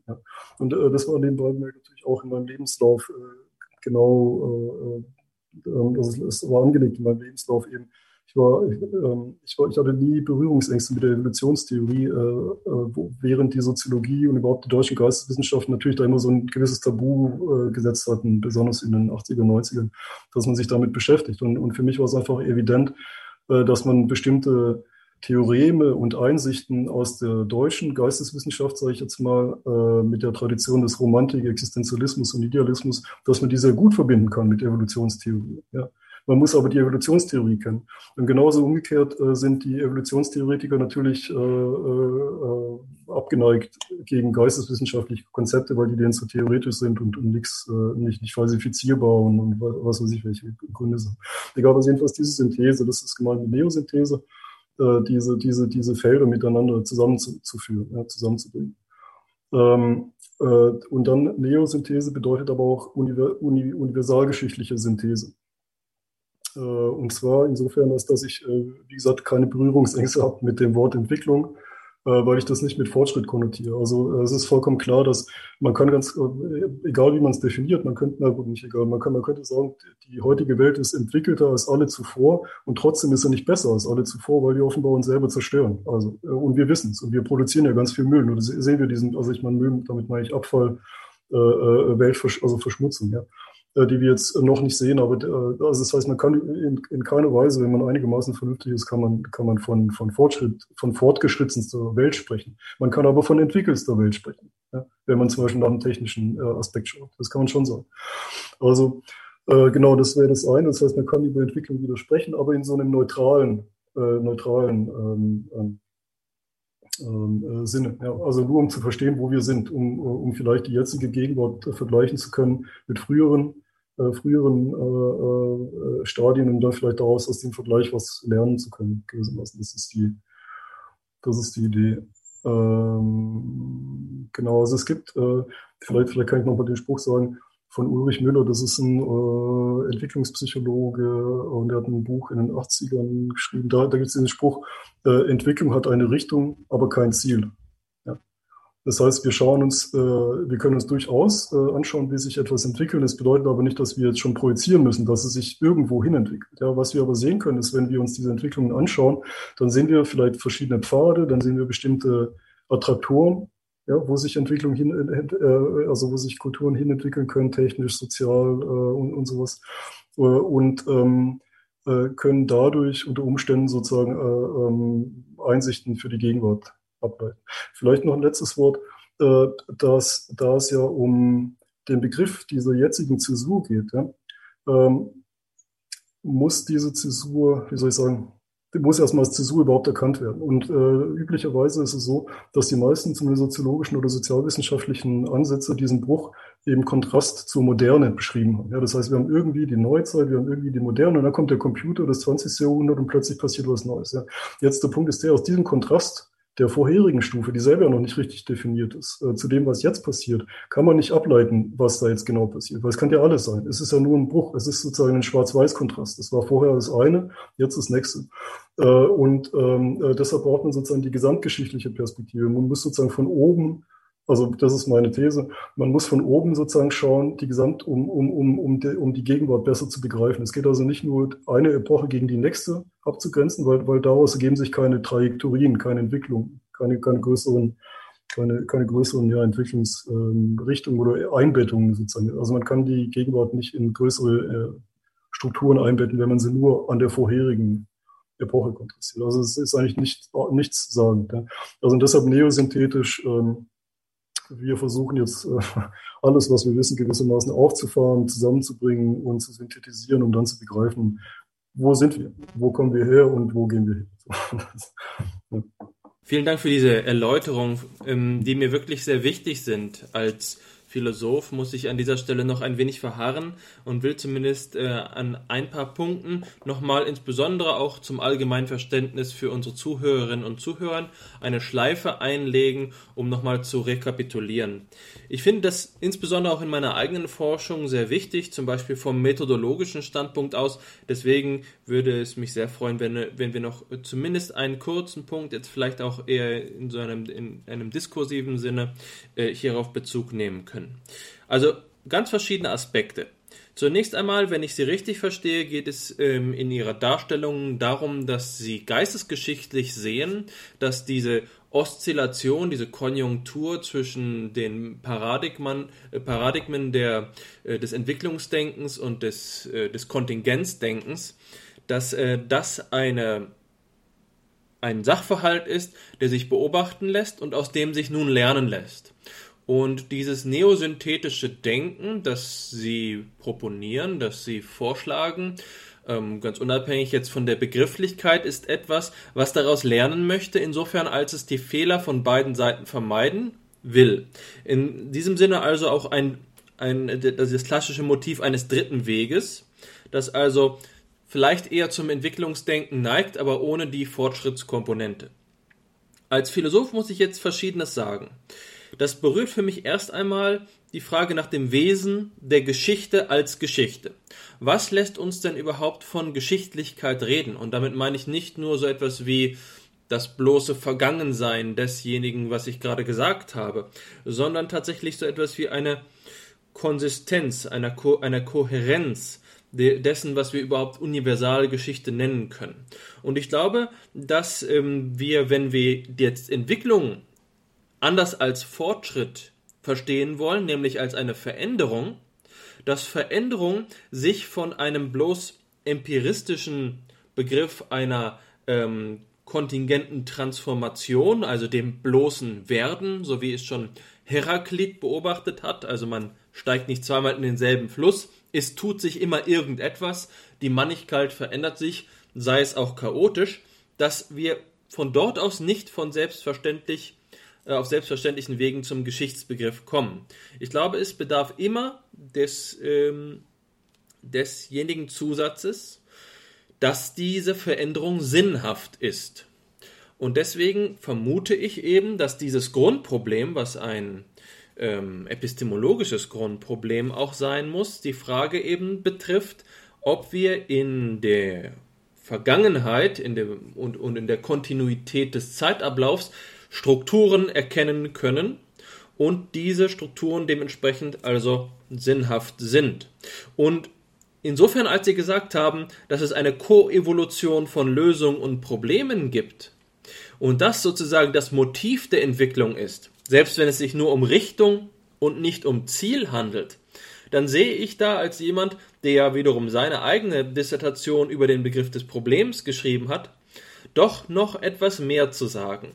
Denn wenn wir von Problemen sprechen, dann müssen wir doch sagen, dass es äh, ein Problem zu haben oder nicht zu haben, die Konfrontation von etwas, von etwas Widerständigem in der Welt ist. Also sagen wir es einmal so, ähm, vielleicht gibt es Zivilisationsstufen, auf denen wir uns noch nicht mit der Frage nach dem Sein in ihren Texten beschreiben sie zum Beispiel, dass metaphysische Reflexion eine relativ späte Evolutions- oder kulturgeschichtliche Errungenschaft seien, dass die metaphysische Konfrontation mit den Grundfragen unseres eigenen, der Bedingungen unseres eigenen Seins nicht selbstverständlich ist. Aber mir scheint doch dieses Problem zu haben, nicht einfach etwas zu sein, was ähm, also kontingent, um es in ihren eigenen Begriffen zu sein, wächst, sondern so etwas wie eine latente, eine virtuelle ähm, Veranlagung in der Struktur der Welt zu sein, die, und hier kommen wir jetzt eben auf einen Schlüsselbegriff in der Diskussion, die Hannes und ich auch über die letzten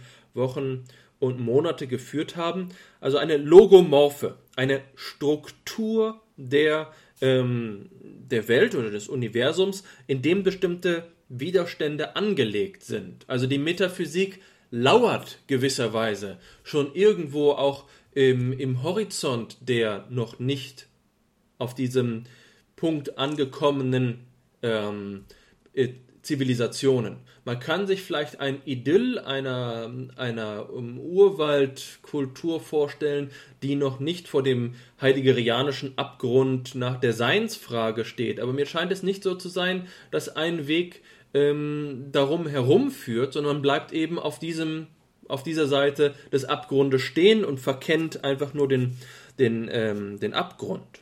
Und das ist, glaube ich, das, was, und wir haben gerade ja über Günter Dux gesprochen, was Dux eben die Logik in der Geschichte nennt. Für ihn ist es, genau wie Sie es gesagt haben, vor allen Dingen eben eine Geschichte des Geistes. Aber wenn wir jetzt einmal diese, diese Komponente des ideell essentialistischen Evolutionismus, wie Sie ihn nennen, hinauslassen, spricht Dux eben von dem, was er Prozessualität des Lebens nennt. Dass es hier also eine ähm, Gerichtetheit, Prozessualität gibt, die die Motive unseres Lebens auszeichnet, bei dem man sagen kann, um es vielleicht mal mit phänomenologischem Vokabular, Vokabular zu sagen, es gibt so etwas wie regionale Ontologien. Es gibt bestimmte Facetten des Seins, die sich einfach aufdrängen, insofern als sie Widerstände sind für dasjenige, was wir erleben. Und daher kommen die Probleme. Insofern würde ich eben gerade sagen, das ist doch hier ein, also nicht ganz ein ähm, Entkommen vor der Frage der Linearität gibt. In Ihrem Schema verwenden wir sehr die Symbole Minus und Plus. Und wenn es jetzt ein reiner dritter Weg wäre, dann müssten Sie, glaube ich, an der Stelle ähm, der, der letzten Spalte kein Plus oder Minus verwenden, sondern meinetwegen ein Mal oder ein Kreuzzeichen. Aber ich glaube, es ist doch ganz richtig, dass Sie hier ein Plus schreiben. Ich, ich sehe Ihren Ansatz doch eher in derjenigen Tradition, die äh, jetzt von dem erwähnten Dux ähm, aufgetan werden, oder eben äh, die Idee des Fortschrittsdenkens, auch wenn sie es kritisch reflektieren, auch wenn sie darin diese normative Kom Komponente reduzieren. Das will ich einfach einmal an Sie herantragen. Sie können sich da natürlich gerne zur Wehr setzen, aber das wäre jetzt meine Löffler-Interpretation, wäre zu sagen, da gibt es doch stärkere Kontinuitäten zum Entwicklungsdenken im starken Sinne als zu einem reinen kontingenten Richtung könnte ja alles sein. Mir scheint es so zu sein, dass in ihrem Werk äh, gerade im Begriff der Regelhaftigkeit des, der Entwicklung, der, der Sinn der, äh, der Regel etwas angelegt ist, bei dem Richtungen nicht kontingent sind. Was würden Sie dazu sagen? Äh, stimmt. Äh, ja, ich habe dem nicht viel zuzufügen. Das ist genau äh, vollkommen äh, richtig. Also ja klar, es geht um Kombination. Es geht um, die Frage ist halt, wie man die Richtung definiert. Also wenn Sie jetzt nochmal an das Problem denken vorhin, äh, wie, wie Sie es angesprochen hatten. Ähm, wie hat sie gesagt, dass da regionale Ontologien auftreten, nicht? Und dann, ähm, ja, jetzt muss man halt eben fragen, wenn man sich die Geschichte jetzt tatsächlich sachlich anschaut und nicht formal, dann stellt man eben fest, dass äh, viele Erfindungen ja zufällig passiert sind. Ohne eine Problemstellung sozusagen. Also beziehungsweise die Problemstellung war eine andere, dann hat man zufällig was entdeckt und äh, dann kam dabei was ganz anderes raus. Also wenn ich jetzt mal ein Beispiel, das ist vielleicht eines der berühmtesten, äh, Edison hat das Grammophon nicht erfunden, um Musik aufzunehmen, wie wir es heute denken, sondern äh, um so eine Art von Audio, Audioschnappschuss äh, äh, zu machen und die Stimmen von Menschen aufzunehmen, sodass, dass, dass, äh, wenn die sterben, dass sich die Verwandten dann noch die Stimme anhören können. Ja. Also was ganz Mobiles und Seltsames, was auf die Idee würden wir heute so nicht kommen wahrscheinlich. Ja. Also, äh, und dann kam was ganz anderes dabei raus. Das heißt also, ähm, wir schauen uns die Geschichte vollkommen, oder ich, oder, oder, oder sagen wir die moderne Kulturrevolutionsforschung vollkommen unidealistisch an, vollkommen unexistenzialistisch. Das heißt, äh, es passiert vieles im Menschen selber, es passiert aber auch vieles um den Menschen herum oder durch den Menschen, was der Mensch selber nicht, äh, soll ich es ausdrücken, nicht beherrscht oder, oder wo er nicht waltet darüber. Ja. Also besonders jetzt mit der Technikentwicklung. Also es gibt äh, zufällig entdeckt, zum Beispiel, also ganz einfaches Beispiel, jemand entdeckt, äh, äh, wie man Feuer, Feuer produziert also Feuer macht. Und zufällig, ja, nicht absichtlich, sondern zufällig. Und von da aus äh, äh, entwickelt sich ein neues Niveau für zukünftige Entwicklungen. Und äh, das hatte noch nichts äh, sozusagen mit den Interner des Menschen zu tun, nichts mit seinem Weltverhältnis oder sowas. Verstehen Sie, auf was ich hinaus möchte? Das heißt, es gibt viele Faktoren, die in der Geschichte also ich sage jetzt mal, ohne noch zu reflektieren, was Geschichte bedeutet, also in, in der Geschichte ähm, äh, eine, eine, eine, Rolle, äh, Rolle spielen. Das heißt, man kann sie nicht sozusagen auf einen phänomenologischen oder existenzialistischen Punkt runterbrechen. Es gibt Zufälle, es gibt von außen eintretende, es gibt, es gibt äh, äh, ja, Kumulationen, die vielleicht nicht beabsichtigt waren oder sowas. Ja. Und, ähm, äh, und was ich damit sagen möchte, ist, dass äh, die These, die ich hier vertrete, ist, tatsächlich keine theologische, keine Entwicklungsthese, sondern ich spreche von einem Naturprozess. Ja, das ist vielleicht nochmal was anderes. Ähm, so wie man vielleicht, ja, wir hatten, glaube ich, vorhin schon mal das Bild der Blüte, ne? Äh, also wie man vielleicht eine Pflanze beim Wachsen, äh, äh, wie soll ich es ausdrücken, Nie, niemand würde, würde einer Pflanze eine Teleologie zusprechen oder eine Sinnhaftigkeit. Ja. Und äh, was ich im Prinzip getan habe, oder was ich ja nicht getan habe, sondern gefunden habe im Prinzip, ist, dass man äh, Gesellschaften tatsächlich äh, ähnlich sozusagen beschreiben kann. Jetzt nicht äh, eins zu eins nach dem Schema, aber, aber sozusagen Gesellschaften oder Geschichte entwickelt sich teilweise nach ähnlichen äh, sinnhaften, aber nicht menschlich sinnhaften, regelhaften Prinzipien wie zum Beispiel Pflanzenwachstum. Also es gibt Mechanismen, äh, es gibt Richtungen, es gibt Phasen. Also jetzt, äh, wenn, Sie, wenn wir jetzt das an dem Beispiel zum Beispiel hier nehmen, ähm, also ganz offensichtlich gibt es hier einen Fortschritt in dieser, in dieser Wissenschaftsgeschichte äh, hier, der Sozialevolution. Also zuerst kommt die Linear, äh, die, die Fortschrittsvertreter, die produzieren ja ein bestimmtes Wissen. Jetzt kommt die Folgegeneration, die baut darauf auf und sagt, ja, das ist ganz nett, was ihr gesagt habt, aber wir müssen es definitiv differenzieren, wir müssen es hier und da äh, ab, abschleifen und wir, wir müssen äh, es hinterfragen. Ähm, und dann produzieren die aber wieder neues Wissen, gehen aber zu sehr ins andere Extrem hinaus sozusagen. Und die Folgegeneration sagt wieder, gut, ihr seid wieder zu extrem rausgegangen, aber auf Basis des Wissens, das ihr produziert habt, können wir wieder neues Wissen äh, äh produzieren. Ja? Also so ist es gemeint mit dieser Oszillation. Und insofern äh, stimmt, also das, die neosynthetische Phase könnte ein dritter Weg sein. Ich würde aber nicht, äh, also wenn ich jetzt mal äh, super arrogant sprechen darf, dann würde ich sagen, es ist nicht der dritte Weg, sondern der letzte. Es ist die Vollendung dieses Entwicklungsweges. Ja.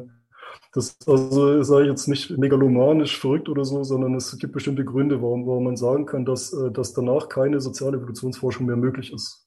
Verstehen Sie? So ist es gemeint. Also jetzt äh, gibt es solche Entwicklungen, die so hin und her oszillieren, die gewissermaßen den Raum abtasten. Also noch ganz kurz, das war jetzt natürlich ein Witz, äh, niemand weiß, wie es danach weitergeht. Ja, ich sage nur, es gibt gute Gründe zu sagen, dass, äh, dass, dass eine bestimmte Entwicklung erstmal ans Ende kam. Vielleicht in fünf Jahren, in, in 50 Jahren oder 20 Jahren gibt es vielleicht gar nicht mehr den Begriff von Geschichte, wie wir jetzt ja gerade eben schon problematisiert haben. Also verstehen Sie, was ich meine? Das heißt, das ganze Feld könnte abbrechen oder könnte aufgenommen werden in ein anderes Feld und dann verschwindet es einfach.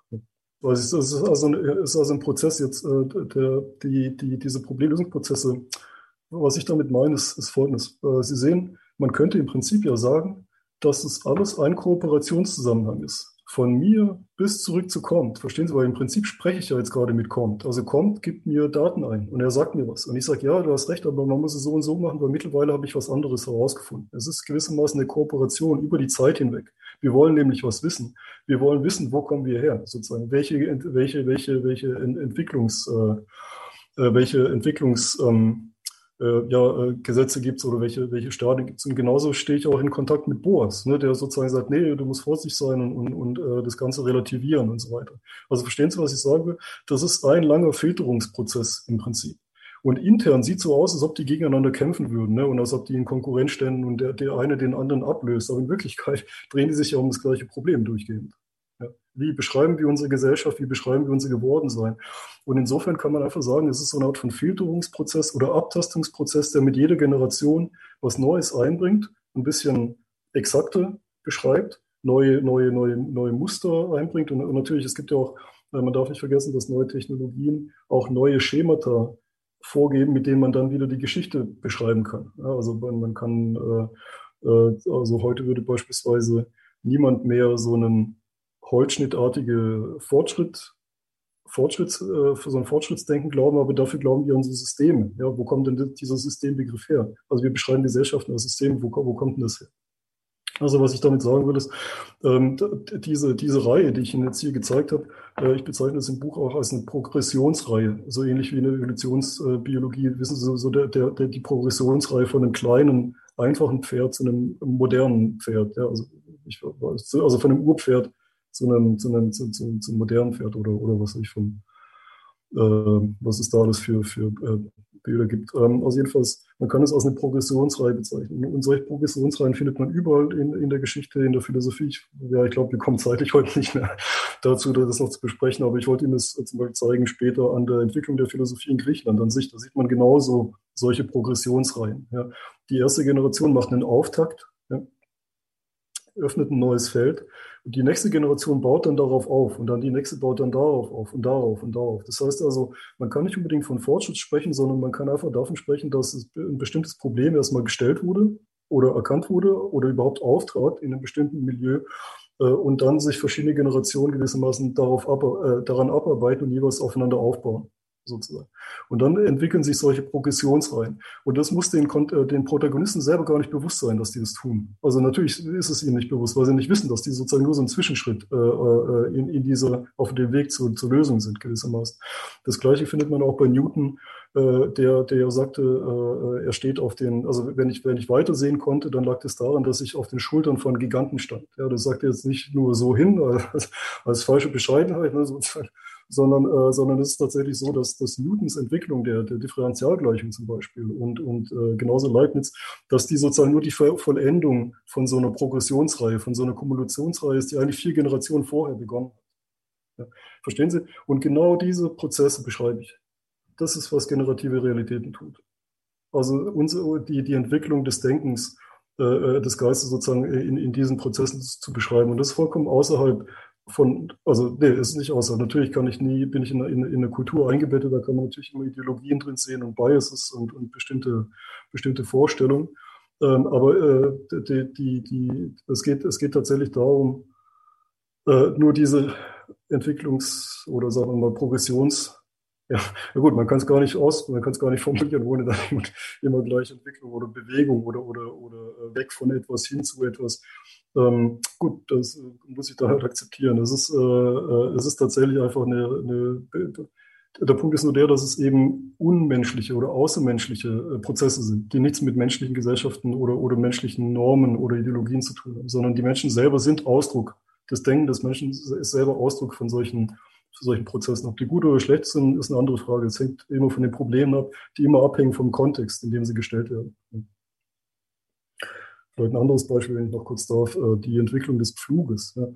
Ähm, äh, wurde, äh, ist nicht ganz klar, ob der jetzt aus China importiert wurde oder nicht. Jedenfalls sieht man, wie, äh, wie äh, in jeder Generation der Pflugentwicklung, also ich meine es, äh, den, ähm, den, den, den Umwurfpflug um, um 1700, 1800 rum in Europa, also es, erstmal wird ein ganz einfacher Pflug hergestellt mit einem einfachen Umwurfblatt. Ja? Und dann äh, die nächste Generation, die damit arbeitet, also mit dieser ersten Generation, stellt dann fest, naja, vielleicht wäre es ganz nett, wenn wir neben dem U-Wurfblatt auf der rechten Seite noch so ein stabilisierendes Rad hätten, äh, damit der Flug immer gehalten wird. Verstehen Sie? Und so kumuliert mit jeder Generation, äh, ähm, also das Problem wurde eröffnet, wir wollen den Flug und jetzt haben wir den Flug und der Flug selber stellt neue Probleme sozusagen.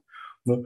Und dann äh, wird sozusagen kumulativ an dem Flug werden neue Techniken ähm, äh, ange, angeheftet gewissermaßen, neue Funktionen äh, äh, an, an, äh, angelegt, bis am Ende in Anführungszeichen der perfekte Flug entsteht. Das heißt also der mechanisch, äh, die, die mechanisch optimale Antwort auf dieses bestimmte Milieu, auf das bestimmte Problem. Ja. Und zwar geht es so lange, bis sich entweder am Boden, der gepflügt werden soll, was ändert, oder bis der Antrieb, mit dem der Pflug durch den Boden gezogen wird, was ändert. Ne? Also wenn ich einen Ochsen habe, dann, dann, dann habe ich und brauche ich einen anderen Flug, als wenn ich einen Traktor habe, der den Flug ziehen kann. Also verstehen Sie, was ich meine?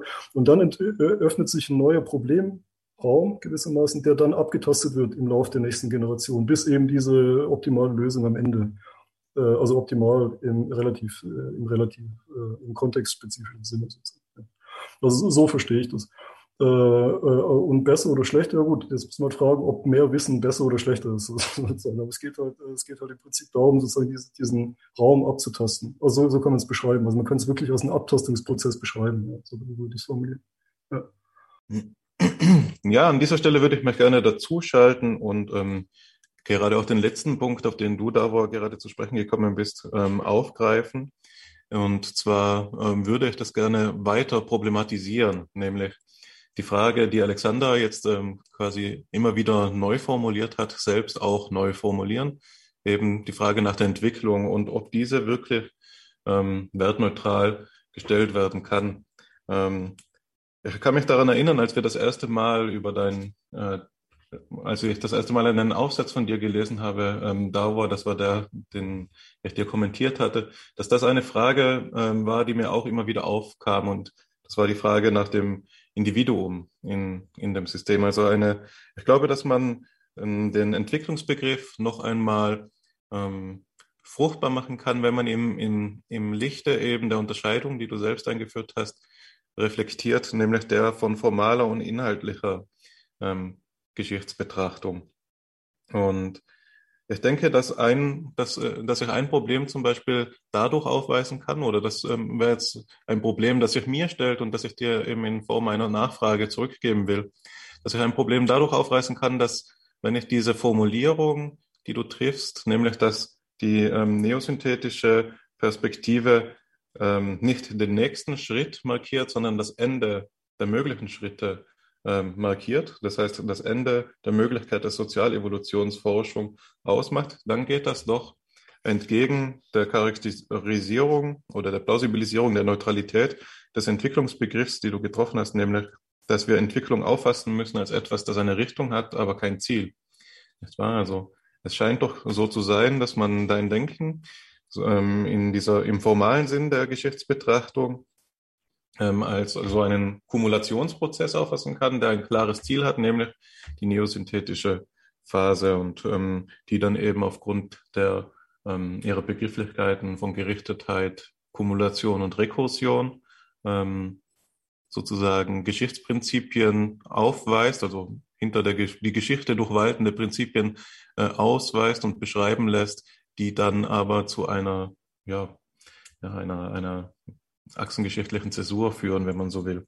So, das wäre meine erste ähm, Rückfrage, ob das nicht ähm, sozusagen selbst unterminierend ist. Das, die Rede vom Ende der Sozialevolutionsforschung. Dazu schließt sich, da, daran ähm, schließt sich auch ähm, unmittelbar die zweite Rückfrage an, die ich habe. Und die betrifft nunmehr die inhaltliche Be äh, Geschichtsbetrachtung, also diese Seite derselben Medaille. Und auf deiner Homepage habe ich gelesen, dass ähm, auf deiner Homepage über der Passage zu deiner Vita druckst du ein Zitat von ähm, Deleuze und Guattari ab aus dem Rhizom. Und das ist koinzidenterweise ein Aufsatz, den ich erst kürzlich gelesen habe.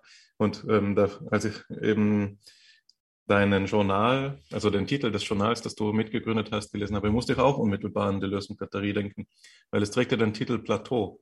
Nicht wahr? Also was, Deleuze, was die Idee dort ist, ist eben, dass dem Bild sagen wir jetzt mal, dem plesnerianischen Bild einer Stufenbetrachtung des Organischen, das am, ähm, Modell des Baumes orientiert ist, nicht wahr? Der Baum des Porphyrios, ähm, das wir schon von Platon her kennen, ein Bild entgegengesetzt wird, das sich eben nicht mehr an Stufen orientiert, sondern an Plateaus und das sich nicht mehr am Baum orientiert, sondern am Rhizom. Also das Rhizom muss man eben für die, die das noch nicht kennen, ähm, verstehen als ein Wurzelgeflecht, das sowohl unter als auch überirdisch wächst und eben wenn es überirdisch Auswüchse bildet, dass die dann sozusagen Plateaus äh, beschreiben. Und die Idee ist ja die, dass wir eine hierarchische Betrachtung der Natur, und du hast gesagt, deine These betrifft einen Naturprozess, ähm, verabschieden müssen und ersetzen müssen durch so eine rhizomatische Betrachtung der Natur, die den Fokus legt,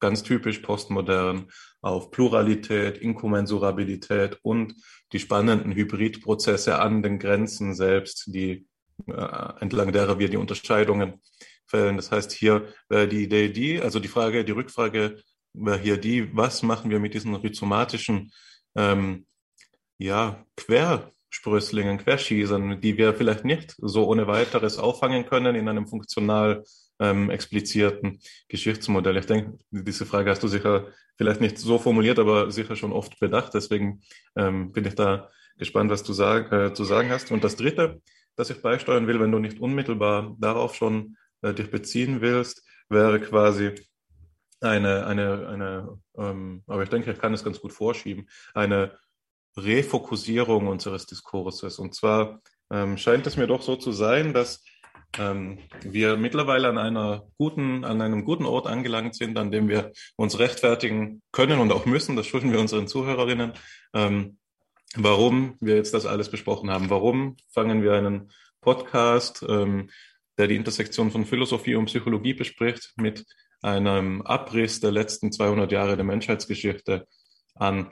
Und ich denke, dass das äh, als Frage schwieriger klingt, als es zu beantworten ist. Denn ähm, die Antwort äh, liegt in dem, was ich, ähm, oder so glaube ich zumindest, liegt in deinem Begriff des meta, metaanthropischen Kontinuums. Ähm, in deinem Aufsatz, der den Titel trägt, ich will das kurz zitieren, der, der heißt ähm, Von der Weltoffenheit über den Posthumanismus zu den Geometrien des Seins, schreibst du an einer Stelle, und da besprichst du eben das ähm, das ähm, Modell der kulturellen Kapazitäten äh, von Miriam Heidle über dieses Kontinuum das folgende. Ähm, da dieses regelhafte Kontinuum erstens äh, der Konkretion des Menschen vorgelagert ist und sie vorbahnt und zweitens somit das Sein des Menschen nicht auf die Konkretionen des Menschen, der Kultur oder Technologie alleine zurückgeführt oder aus ihnen abgeleitet werden kann, soll dieses Kontinuum als metaanthropisches Kon äh, Kontinuum bezeichnet werden. Das metaanthropische Kontinuum ist das, was sich in der Regelhaftigkeit der Entstehung der Formen des menschlichen Weltbezugs äußert, also das, was im Menschen und zugleich durch seine Entwicklung, durch verschiedene Formen hindurch expliziert wird. An einer späteren Stelle im selben Aufsatz schreibst du ganz kurz, betreffend der Rede der Geomet von den Geometrien des Seins, der Mensch ist, ist Ausdruck eines planetaren Phasenraums an Existenzmöglichkeit. Und den planetaren Phasenraum charakterisierst du wenig vorher ähm, als ähm, einen Raum platonischer Möglichkeit. Ähm, und jetzt, äh, hier enden die, enden die Zitate, die ich ähm, zur Diskussion feilbieten will, weil, und warum biete ich sie feil? Weil sie nämlich ähm, eine, eine erlauben, zu eine Beziehungslinie zu sehen zwischen dieser Sozialevolutionsforschungsperspektive, wie wir sie nun entwickelt haben, und dem eigentlichen Thema ähm, oder einem der eigentlichen Themen, auf die du abzielst, nämlich ähm, einen neuen Begriff des Menschen zu entwickeln, eine Anthropologie für das 21. Jahrhundert zu entwerfen. Und ein Grundzug dieser Anthropologie ist es nun oder soll es nun sein, so wie ich sie verstehe, auf die, die Entwicklungsbetrachtung zuerst zu, äh, zu, an, an die erste Stelle zu platzieren, allgemeingültige Entwicklungsprinzipien zu identifizieren und den Menschen als einen Ausdruck eben dieser ähm, Prinzipien zu begreifen. Das heißt, wir, äh, der Standpunkt, den wir hier einnehmen, ähnelt der, dem Standpunkt, den die Posthumanisten auch einnehmen. Sie sagen, wir müssen eine Denkweise entwickeln, die ähm, jenseits des Menschen steht, also metaanthropisch ist. Da, da kommst du mit ihnen überein. Wo du nicht mehr mit ihnen übereinkommst, und das hast du selbst schon ähm, hervorgehoben zur Genüge, ist eben, dass du sagen würdest, ähm, das Ganze verläuft regelartig und die Regeln, von denen wir sprechen, haben auf die eine oder andere Weise einen platonischen Charakter. Ähm, das ist, ein, ist eine ganz äh, spannende ähm, Charakterisierung, weil sie ja eigentlich einen Idealismus nahelegt, der quasi entgegen dem Buchtitel schon zu lesen wäre, zumindest prima facie, dass wir hier von generativen Material, äh, Realitäten sprechen wollen und dass eben die, ähm, diese Rede, die du manchmal anstimmst, dass die, die Revolution der Materie schon längst begonnen hat, ähm, könnte man doch vor dem Lichte dieses Regelplatonismus, wenn ich es jetzt mal verkürzen darf, so auffassen, dass die Frage nach der Materie selbst gestellt werden muss. Also was ist die letzte Wirklichkeit der Materie, von der wir sprechen? Ist sie nun die Physis oder ist sie die Idee? Was kommt zuerst? Und ähm, das entspricht vielleicht auf eine Weise den Plussen und den Minusen, die du eben als die unterste Zeile der besprochenen Grafik ähm, eingefügt hast. Und das ist, wie ich Alexanders Kommentar verstanden habe, der die Kontinuität von Günter Dux Denken zu deinem stark gemacht hat, dass dieses Plus hier eben ähm, uns dazu verleiten könnte zu sagen, die neosynthetische Phase ist doch in ihrer Grundüberzeugung, die das metanthropische Kontinuum eben mit Sinn ja, bestückt, wenn ich mal so sagen darf, idealistisch, also idealistischen Charakters. Das wäre jetzt ähm, der letzte Beitrag. Mich interessiert, wenn ich es auf eine Frage ummünzen müsste, wie du nun diese Phasen, die soziale Evolutions äh, Phasenbetrachtung übersetzt eben in ein Bild des Menschen. Also wo kommt der anthropologische Anteil zum Tragen? Okay, äh, Hannes, ich sehe, du gehst aufs Ganze. Das ist, äh, ja gut, ich meine, damit hast du natürlich den Kern der Arbeit und, und, und den Kern äh, oder die Grundfrage sozusagen begriffen und umrissen. Ja, also es gibt viele Möglichkeiten, das jetzt zu beantworten. Ich könnte so Stück für Stück äh, die Theorie entwickeln oder gleich sozusagen vorpreschen und das erläutern. Äh, tatsächlich geht es dann auch in die Frage, was ist Materie? Ja, wo kommt die her? Also beziehungsweise was bedeutet sie für uns? Inwiefern, wie verhält sich da das äh, Denken, Denken zur Materie selbst? Ähm, äh, ich würde so sagen, es ist zu viel, um das jetzt sozusagen auf die Schnelle zu beantworten. Und ich würde stattdessen vielleicht einfach kurz die Grundlagen vorstellen, die empirischen. Und danach wird dann vollkommen klar, warum ich zu dem Schluss kam. Ja, also das waren jetzt, äh, ich meine, Hannes, das ist auch viele große Worte ne, um dich, um, um dich geworfen. Und ich finde es irgendwie lustig, dass die, ich meine, dann beschreibst du ja nur meine Arbeit, jetzt ich ja, dass, dass das ja schon ziemlich gewaltige Aufgaben und gewaltige Begriffe sind, die, mit denen ich da äh, jongliere. Aber ähm, äh, äh das ergibt sich automatisch, wenn man die Daten kennt. Ja. Also es ist nicht so, dass ich jetzt irgendwie Spaß daran hatte, mit solchen Begriffen wie metaanthropisches Kontinuum und sowas äh, um, umherzuwerfen, sondern es ergibt sich einfach äh, aus den Daten. Also zumindest für mich. Äh, wenn, wenn, wenn das nicht so ist, dann können wir es ja, können wir es ja gemeinsam rausfinden. Das heißt, ich würde das jetzt äh, erstmal lassen und ich würde auf diese Frage nach dem Menschenbegriff ne, und nach dem Begriff unseres Seins und nach dem Begriff des Verhältnisses Geist und Materie und so weiter, das würde ich jetzt alles automatisch oder sozusagen, äh, äh sozusagen automatisch sich erklären lassen, wenn ich äh, Ihnen kurz vorstelle die Grundlagen, die materiellen Grundlagen. Und äh, das ist jetzt auch keine Ausrede, sondern so heißt es auch ganz am Ende von generative Realitäten. Da, da gibt es eine Stelle, da heißt, da schreibe ich so sinngemäß, äh, dass, das, dass dieser erste Teil nur eine Phänomenologie dieser Generativität war. Also Phänomenologie im Sinne von Phänomenbeschreibung, also eher eine, eine Abtastung der Phänomene. Alles, was man daraus ableiten kann, muss darauf folgen.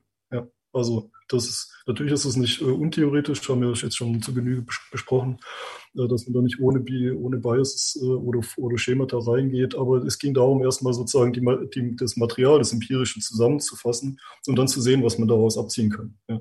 Und äh, deshalb würde ich jetzt empfehlen, äh, lassen Sie uns auch das Material schauen und dann, dann, dann ergibt sich alles andere.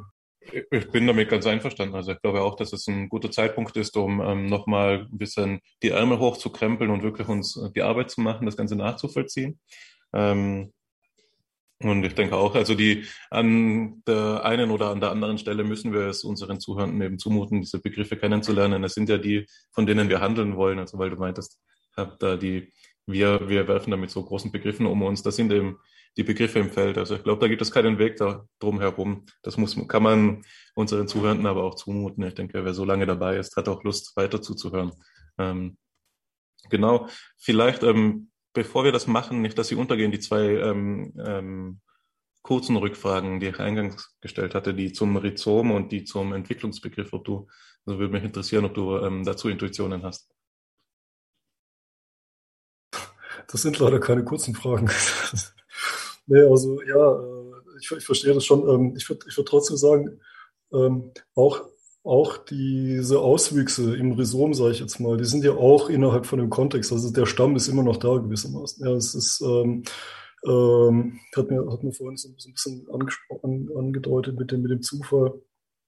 Ähm, ich glaube, das, das ergibt sich, äh, naja, wie soll ich es ausdrücken? Wenn man jetzt mal davon ausgeht, wenn ich jetzt mal sage, die, na gut, okay, jetzt beantworte ich doch deine Frage zum, zum meta-anthropischen Kontinuum. So, die, die Idee ist folgende, ist wirklich simpel. Äh, die Frage ist, ob, äh, äh ob sich äh, alles Leben und auch das Menschliche in Phasenräumen abspielt.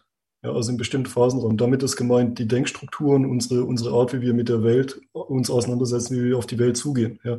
Äh, mit Phasenräumen ist gemeint äh, Zustandsräume oder Möglichkeitsräume. Das heißt also, ähm, in bestimmten, äh, sage ich jetzt mal, Technik, Entwicklungsstadien gibt es bestimmte Denkmöglichkeiten und andere Denkmöglichkeiten gibt es nicht. Es gibt bestimmte Subjektivitätsformen und bestimmte nicht. So ist es gemeint. Ja, es gibt also einen Phasenraum an Möglichkeiten. Also wenn Sie jetzt, sage ich jetzt mal zum Spaß, Mesopotamien, äh, an Mesopotamien denken, in Mesopotamien wird niemand auf die Idee kommen, ein Flugzeug zu bauen oder sowas oder nach äh, Hawaii zu fliegen oder, oder na, so in der Art. Ja. Ähm, das betrifft jetzt noch nicht ganz die kognitiven Strukturen. Ich spreche jetzt mehr über Inhalte des Denkens, ja, aber, aber Sie sehen auf jeden Fall, wie Inhalte des Denkens mit der Umwelt verschränkt sind. Ja, und das ist gemeint erstmal mit Koevolution. Mit, äh, so, die These ist jetzt folgende. Äh, wenn es eine Koevolution gibt zwischen Technik und Denken oder Gesellschaft und Technik und Denken, ja, und wenn die Technik aber ähm, sich regelhaft entwickelt, dann heißt es, dass auch das Denken sich regelhaft mitentwickeln muss. Zumindest die Inhalte des Denkens. Ja? Also wenn die, wenn die Technik als materielle, als Form von materieller Anwendung, wenn die sich äh, regelhaft entwickelt und wenn die, wenn das Denken oder die Kognitionsstrukturen sich mitentwickeln, dann heißt es, dass auch die, das Denken sich regelhaft entwickelt. Ja? Das heißt, wir haben gewissermaßen solche Bahnen, ja, Bahnen von Entwicklungsmöglichkeiten, sowohl von Technik als auch von, von Denken und Kognition. Also Phasenräume, Phasenräume möglicher Wirklichkeiten, Phasenräume möglichen Wirklichkeitsbezuges von Menschen, Phasenräume möglicher Wirklichkeitsgestaltung oder Produktion durch Menschen. Und diese Phasenräume werden von oben gewissermaßen beschrieben. Das ist die Idee. Ja. Das heißt, der Mensch ist in seiner Entwicklung Ausdruck eines solchen Phasenraums, äh, eines solchen Möglichkeitsraums. Und, und wie er sich speziell entwickelt, ist auch äh, gewissermaßen zu fassen als ein Ausdruck so, äh, eines solchen Möglichkeitsraums. Und wenn man jetzt äh, auf das Rhizom äh, beispielsweise in, in der Interpretation, wie Sie es jetzt gerade äh, vorgelegt haben, äh, eingeht, dann natürlich gibt es in diesem Phasenraum, der ist nicht sozusagen rigide oder diskret geschlossen. Ja, es ist mehr wie ein, wie ein Attraktor. Und es gibt alle, es gibt viele sozusagen innerhalb eines Phasenraums gewissermaßen viele Pfade und Möglichkeiten, die man gehen kann, aber die sind immer noch im Möglichkeitsraum drin. Also wenn ich mir zum Beispiel äh, Subkulturen anschaue, also zum Beispiel eine Hippie-Kultur, die, die in unserer Welt keine Rolle spielt, also keine, also auf der, auf der politischen Ebene, auf der technischen Ebene keine Rolle spielt, weil die sich immer zurückziehen zum Tanzen im Wald oder sowas und sonst nichts produzieren und keine, also verstehen, was ich meine, wenn man so eine abweichende, sagen wir mal, positiv deviante Kultur äh, mit einbezieht, dann hat die zwar keinen direkten Einfluss, aber diese Kultur selber existiert ja nur, weil der ganze Rest drumherum existiert. Also ich sage nicht, dass es nicht immer Menschen gab, die im Wald tanzen waren sozusagen, aber diese Hippie-Kultur äh, äh, mit, mit, mit, äh, mit, mit, mit, mit, mit, mit ihren ganzen Ritualen und ihren ganzen äh, ne, äh, Spielen und so weiter, die, äh, die, die sind eben in einer bestimmten Zeit entstanden, sind gewissermaßen Ausdruck oder so ein Epiphänomen dieses äh, gesamten Phasenraums, in dem wir drinstecken. Also so ist es gemeint.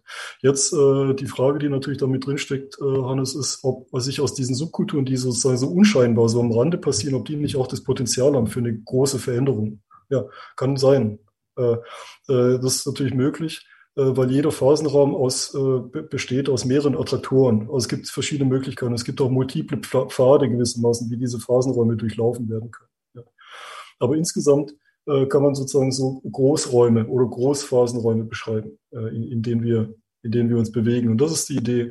Und da ist dann vielleicht auch nochmal die Verbindung zwischen Philosophie und Psychologie. Ne? Ähm, äh, und zwar insofern, dass, dass wir jetzt das Denken selber, wie soll man es ausdrücken, man, man kann es so beschreiben, also jetzt abgesehen, also man, man kann zum einen also eine Psychohistorie ja, beschreiben, also eine, also eine Entwicklungsgeschichte der Psyche selbst, wie die sich entwickelt. Ja.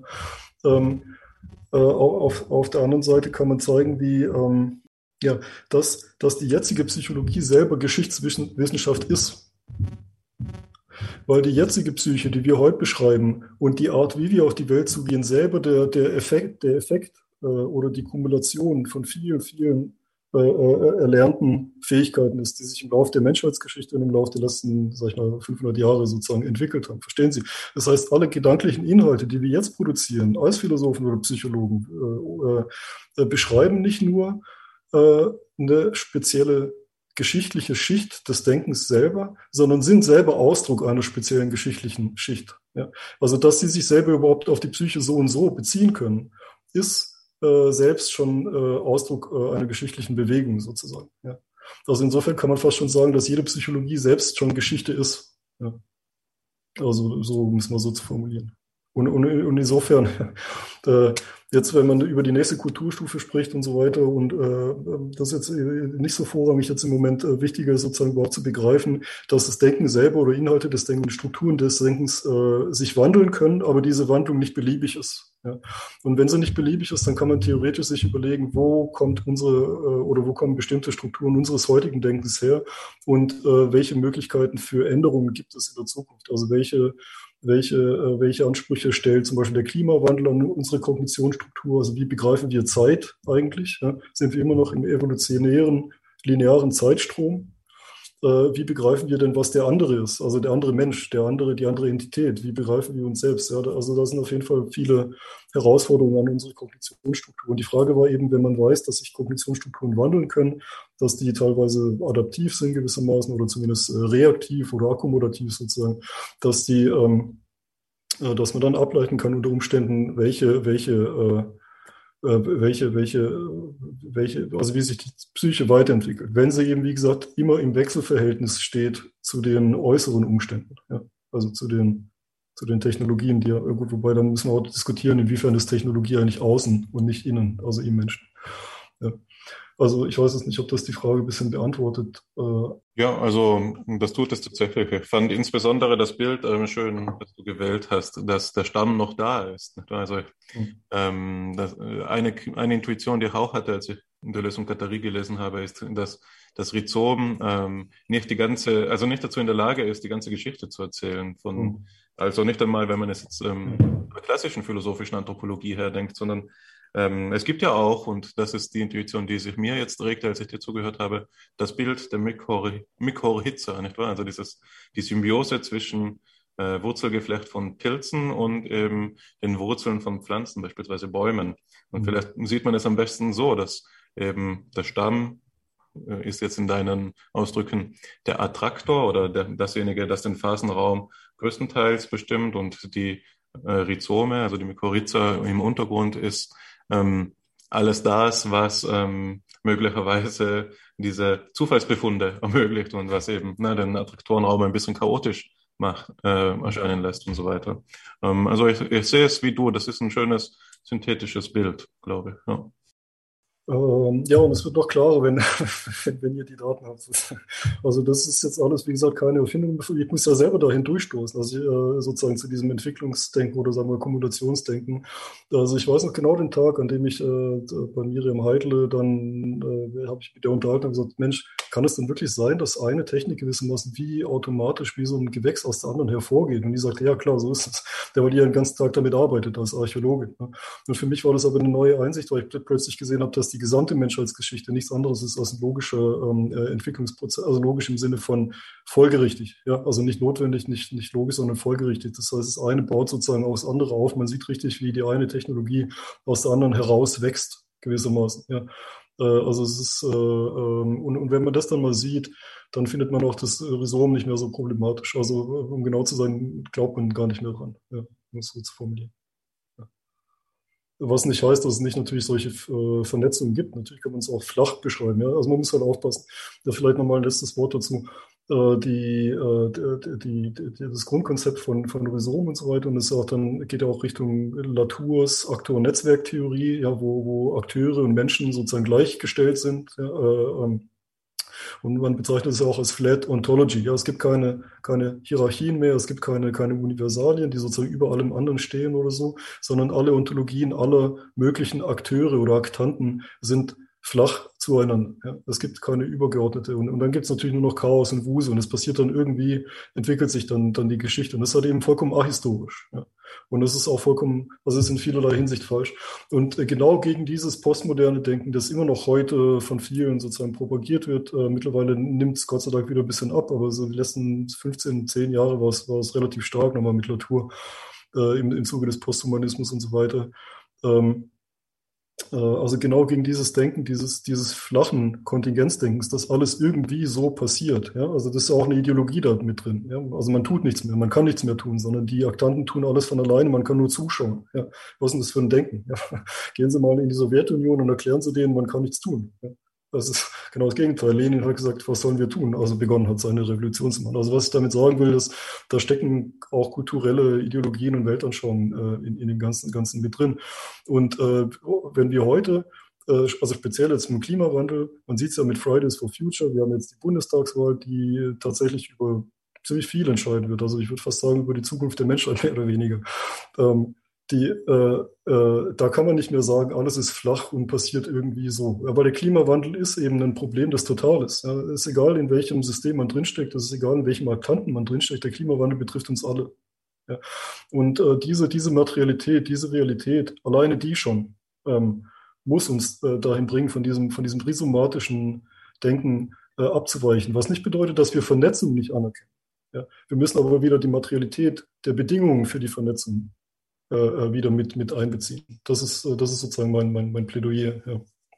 Ich würde an dieser Stelle ähm, sagen, dass ich sehr gespannt darauf bin, wie Sie jetzt die universalgeschichtliche Herleitung anhand empirischer äh, Indizien aus, äh, von Ihrem Modell vornehmen.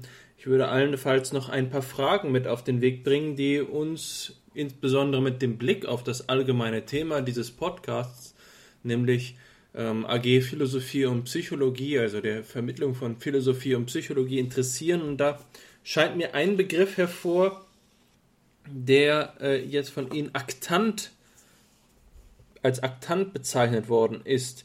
Die Geschichte ist von vielen als ähm, der Zusammenhang von großen Bewegungen systemischen Bewegungen beschrieben worden. Und gerade haben Sie ähm, hier auch eine Lanze für den Aktanten. Ich sage jetzt einfach mal den Einzelnen, den Menschen. Ich denke, wenn Sie davon so sprechen, auf die Weise des, ähm, des Aktanten, denke ich direkt an Luhmann, der ja auch vermeiden möchte, soziale und psychische Systeme zu, also explanatorisch zu durchmischen. Und, ähm, und Personen tauchen mhm. eben in sozialen Systemen auf, die nicht identisch sind mit den psychischen Akteuren, die dahinter äh, stehen, die Person als eine soziale Rolle, die ihre verschiedenen Aspekte hat. Aber das ist ja doch der Punkt, an dem es jetzt interessant wird. Ich will es einmal so formulieren. Wenn wir von Phasenräumen sprechen, in denen sich bestimmte Möglichkeiten präsentieren, Möglichkeiten, Probleme anzunehmen, stellt sich ja doch die Frage, ist das nicht so etwas wie eine sensible Phase, der Kulturgeschichte. Von sensiblen Phasen sprechen wir ja in der Entwicklungspsychologie mit Blick auf die Entwicklung zum Beispiel des Sprachvermögens bei Kleinkindern, bei dem man sagen würde, wenn das Kind bis zum fünften Lebensjahr verpasst hat, den Grundwortschatz zu entwickeln, dann wird es deutlich schwieriger, nach dem mhm. fünften Lebensjahr oder einem späteren Zeitpunkt sogar noch ähm, zu einem vernünftigen Sprachvermögen zu gelangen. Und da frage ich mich jetzt, wovon hängt es ab? Ist es nicht auch eventuell das ist vielleicht ein Begriff, der heutzutage etwas aus der Mode gekommen ist, aber dann der Einzelne, das Genie würde man früher gesagt haben, oder der Held, wenn wir jetzt an Robert Carlyle denken, derjenige, der den Möglichkeitsraum aufspannt. Blicken wir nicht dann immer bei den Erfindern auch darauf, dass es sich darum handelt, dass Kekulé eben diesen Traum hatte vom Ouroboros, der sich, also die, die Weltenschlange, die sich selbst in den Schwanz beißt, um die Ringstruktur der, ähm, der Benzolringe ähm, zu finden. Oder eben die Frage, wie hier der in der Weltgeschichte der Aktant als Persönlichkeit hervortritt. Aber das will ich jetzt Ihnen nicht äh, als eine Handreichung geben, um einen, unmittelbar eine Antwort zu geben, sondern vielleicht auch etwas, ähm, auf das Sie, wenn Sie uns jetzt von der Universalgeschichte einmal ganz konkret erzählen, was Sie mit in den Blick nehmen können und was uns hilft, die, äh, den Dialog mit der Psychologie auch zu ermöglichen. Ja, danke. Ja, es ist natürlich äh, sehr einschneidend, natürlich wieder, äh, wieder eine große Frage. Die, ne, wie, wie, wie, das ist die Frage nach dem Prometheus, nach der Weltschöpfung im Prinzip schon. Also wer, wer schöpft und wie wird die Welt im Aktanten? Ja, äh, da kommen wir wieder drauf zurück würde ich sagen. Ja, wenn, wenn, wenn, man, wenn man das genau, dann wird man nämlich genauer begreifen, was ist denn das überhaupt, äh, wenn Kekulé diesen Benzolring erfindet, ja, was, was passiert denn da überhaupt, äh, oder bei Newton oder bei Leibniz und so weiter, ja, wenn, äh, was, was genau. Ähm, und ähm, meine These ist natürlich, dass dieser dass dieser, äh, Sie haben es jetzt als Aktant bezeichnet bei Latour äh, oder überhaupt in der Netzwerktheorie, glaube ich, bezeichnet Aktant noch, noch mal was anderes. Also Sie meinen sozusagen diesen Akteur im Sinne von dem Helden, der Bringer, ja, der, der Einzelne, der das so bringt, der, der, der die Neu Neuheit bringt. Ähm, ja, ja, es, es drückt sich im Einzelnen aus, aber der Einzelne ist Ausdruck dieses Milieus, in dem es überhaupt ausgedrückt werden kann, gewissermaßen. Wenn, wenn, wenn es nicht Kekulé gewesen wäre, wäre es ein anderer gewesen. Ja. Wenn es nicht Newton gewesen wäre, wäre es ein anderer gewesen. Also es geht dann so ein bisschen in die Richtung der multiplen Entdeckungen, von denen es ja fast 90 Prozent aller Entdeckungen sind multiple Entdeckungen. Multiple Entdeckung bedeutet ähm, ne, die unabhängige Entdeckung von einem wissenschaftlichen Zusammenhang von zwei oder mehreren Wissenschaftlern, ohne dass die voneinander wissen. Ähm, äh, aber das wird sich dann alles zeigen. Das, ich, das wird sich dann alles zeigen, wenn wir jetzt ein bisschen über die Universalgeschichte sprechen. Glaube ich, das wird dann klarer, was ich meine damit. Ja, okay, da, wir können es ja dann nochmal diskutieren, inwiefern das dann stichhaltig ist, ob man noch doch nicht zurück muss zum Genie, ja, zum, zum Menschen, zum Subjekt. Ja. Also müssen wir schauen. Ähm, na gut, also wenn Sie nichts dagegen haben, würde ich jetzt ganz kurz anfangen mit der Universalgeschichte. Nicht? Ähm, so, ganz kurz zu Anfang mit der Universalgeschichte werden jetzt. Äh, also die, ähm, die, äh, die ganze Arbeit, vielleicht geht nochmal kurz zurück zur Grundfrage. Die Frage war also, wie kann man diese neue, also kann man sagen, dass wir jetzt am Beginn einer neuen Zivilisationsphase sind? Ja, können wir also ausbrechen aus der Moderne, aus dem Kapitalismus? Äh, warum? Wegen der Umweltzerstörung ist diese, ist diese, äh, ist diese, ist, die, ist eine Beschleunigung möglich. Also wenn es sozusagen so eine neue Phase gibt, wenn wir so in dieser, in dieser neuen Phase nach der Moderne drinstecken oder nach der Neuzeit, ähm, äh, ist es möglich, da hinüber zu beschleunigen. Ja? Und äh, dazu äh, habe ich eben versucht, die Menschheitsgeschichte als ein, nenne ich okay, Entschuldigung, ich habe es nicht versucht, sondern äh, ich habe gefunden, dass man die Menschheitsgeschichte als einen Ausdruck eines regelhaften Naturprozesses beschreiben kann. Ja. Ich habe äh, tatsächlich nicht danach gesucht, sondern ich wollte nur wissen, ob's, ob's, äh, ob's, ob man frühere Zäsuren mit der heutigen Zäsur vergleichen kann also Zäsuren, geschichtliche Zäsuren und, und, und dann zu schauen, was, was ist denn bei früheren Zäsuren an Änderungen passiert. Ja, also was ist passiert beispielsweise nachdem der Buchdruck eingeführt wurde, was ist äh, institutionell passiert, was ist kognitiv passiert. Also wo, womit kann man heute rechnen? Ja, also ungefähr, äh, ist es möglich, überhaupt solche Übertragungen zu machen, war auch die Frage. Ja. Also einfach mal schauen. Also die Grundfrage war praktisch, äh, schaut man sich die Menschheitsgeschichte an, sieht man bestimmte Brüche und Zäsuren. Ja kognitiv, sozial, ökonomisch äh, große Brüche wie die Achsenzeiten äh, oder die, äh, die Hochkulturen, die frühen Hochkulturen, die Neuzeit und so weiter. Jetzt war die Frage, kann man aus diesen Brüchen lernen? Also was ist damals passiert? Was hat sich geändert? Äh, kann man daraus ableiten, was sich unter Umständen heute ändern würde, wenn heute wieder so ein Bruch stattfinden würde? Ja. Also wir schauen zum Beispiel Griechenland an, schauen uns an, was ist passiert im Übergang von der Bronze zur Eisenzeit und dann überlegen wir uns, was heute vielleicht auch äh, nicht direkt in Analogie, sondern man muss zumindest nur wissen, wo es Bruchstellen gibt, wo, wo sich was ändern kann. Genau. Und ähm, als ich das dann also getan habe, kam ich zum Schluss, dass man die Menschheitsgeschichte tatsächlich als regelhaften Naturprozess beschreiben kann.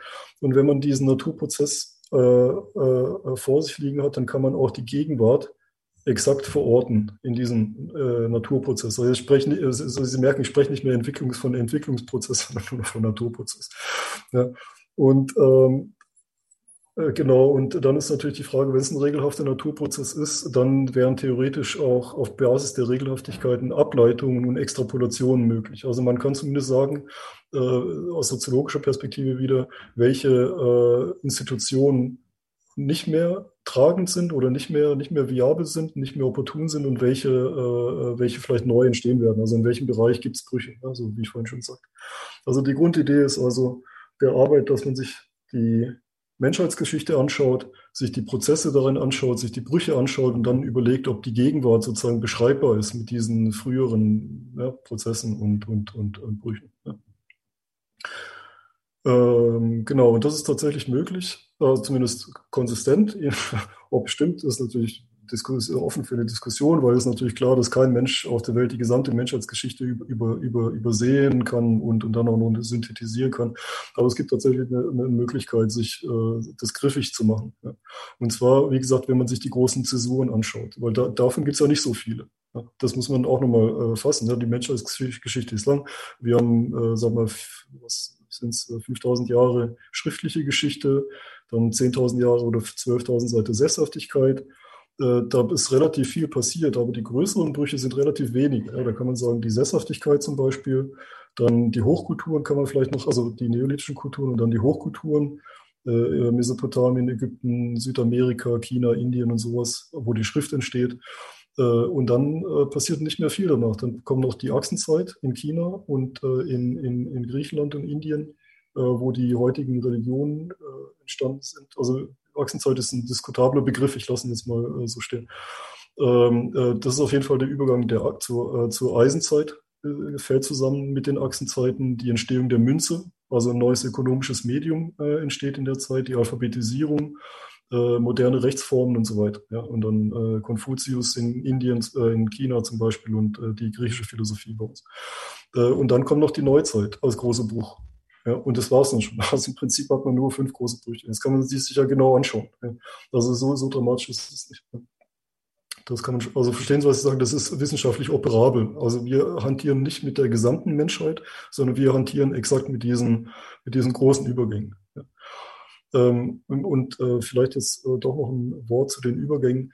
Ähm, die passieren ja nicht plötzlich, nicht von einem Tag auf den anderen. Ja, äh, sondern, äh, also ich sage immer, dass Übergänge haben ein Volumen, Zäsuren haben ein Volumen. Das bedeutet, äh, man muss sich das so vorstellen, äh, der eine steht schon mit dem einen Bein drüben, mit dem Rest des Körpers aber noch nicht, der andere vielleicht mit der Hand, der andere mit dem Auge, der dritte mit dem Ohr und so äh, gibt es an verschiedenen Bereichen in der Gesellschaft, reichen verschieden tief gewissermaßen in die Zukunft hinein oder sind schon befasst mit, mit, dieser, mit dieser neuen Struktur ja. oder, oder, oder realisieren schon die neue Struktur. Also als, als Beispiel, ähm, wie ich es erlebt habe beim MIT. Vielleicht, ja, vielleicht kommt es sogar aus meiner Erfahrung damals, als ich dort gearbeitet habe. Äh, technisch waren die, äh, ja, ich sage aber, technisch und normativ, also von, von diesem Vorantreiben wollen der Technologie, waren die am MIT natürlich schon 20, 30 Jahre voraus dem, was, was, was, was wir im Alltag sozusagen erleben oder wie wir den Alltag verstehen. Also, also äh, warum? Weil die dort die Technik entwickeln, die erst in zehn Jahren oder 20 auf den Markt kommen bei uns. Das heißt, wir sind noch gar nicht in dieser neuen Technosphäre, während die schon in dieser, äh, an dieser Frontier dran sind. Ja, die sind schon an dieser Front und öffnen diese Front. Aber nur technisch, nicht reflexiv. Ja. Das heißt also, da, da sind sie nicht so weit. Äh, aber technisch sind sie schon so weit. Ja, also verstehen Sie, was ich meine mit Volumen? Ist, das hat so ein Volumen. Ja. Und äh, genauso gut würde ich dann jetzt eben umgekehrt sagen, dass äh, reflexionsmäßig sind wir Europäer weiter, weil wir einfach diese Tradition haben der Technikfolgen abschätzen. Ne? Der, der, der, das, äh, das, ja, ich würde nicht sagen Widerstands gegen Technik, aber, aber der, der Reflexion der Technik, ja, des Vorsorgeprinzips. Das heißt also, ethisch gesehen würde ich sagen, sind die Europäer, obwohl sie der Technik und dem Technikwillen gewissermaßen hinterherhängen, sind, sind sie epistemologisch und metaphysisch weiter im Technikdenken äh, oder tiefer in dieser Entwicklungsphase, ja, sage ich jetzt mal wieder, in diesem, oder in diesem Plateau oder in diesem Raum, sage ich mal, sind sie tiefer drin, aber nicht technisch eben. Ja. Also so ist es gemeint.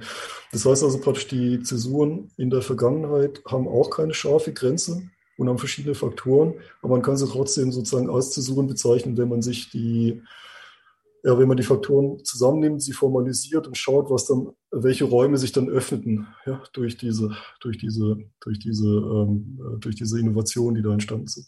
Und genau darum geht es. Also es geht jetzt äh, um die, die Gegenwart zu verstehen als das Potenzial für so einen Übergang, für so einen Bruch. Also sind die gegenwärtigen Techniken, die wir haben, die gegenwärtigen äh, Innovationen und, und äh, die gegenwärtigen Fähigkeiten, ähm, äh, sind die sozusagen der Ausgangspunkt für eine neue Zivilisationsstufe. Steckt hierin sozusagen äh, äh, diesen Prozessen nach, wenn man sich die Menschheitsgeschichte anschaut, diesen, diesen Tendenzen und Regelhaftigkeiten nach, die da auftauchen, steckt sozusagen in dem, wo wir jetzt in unserer Gegenwart steckt darin sozusagen das Potenzial für eine andere Zivilisationsform.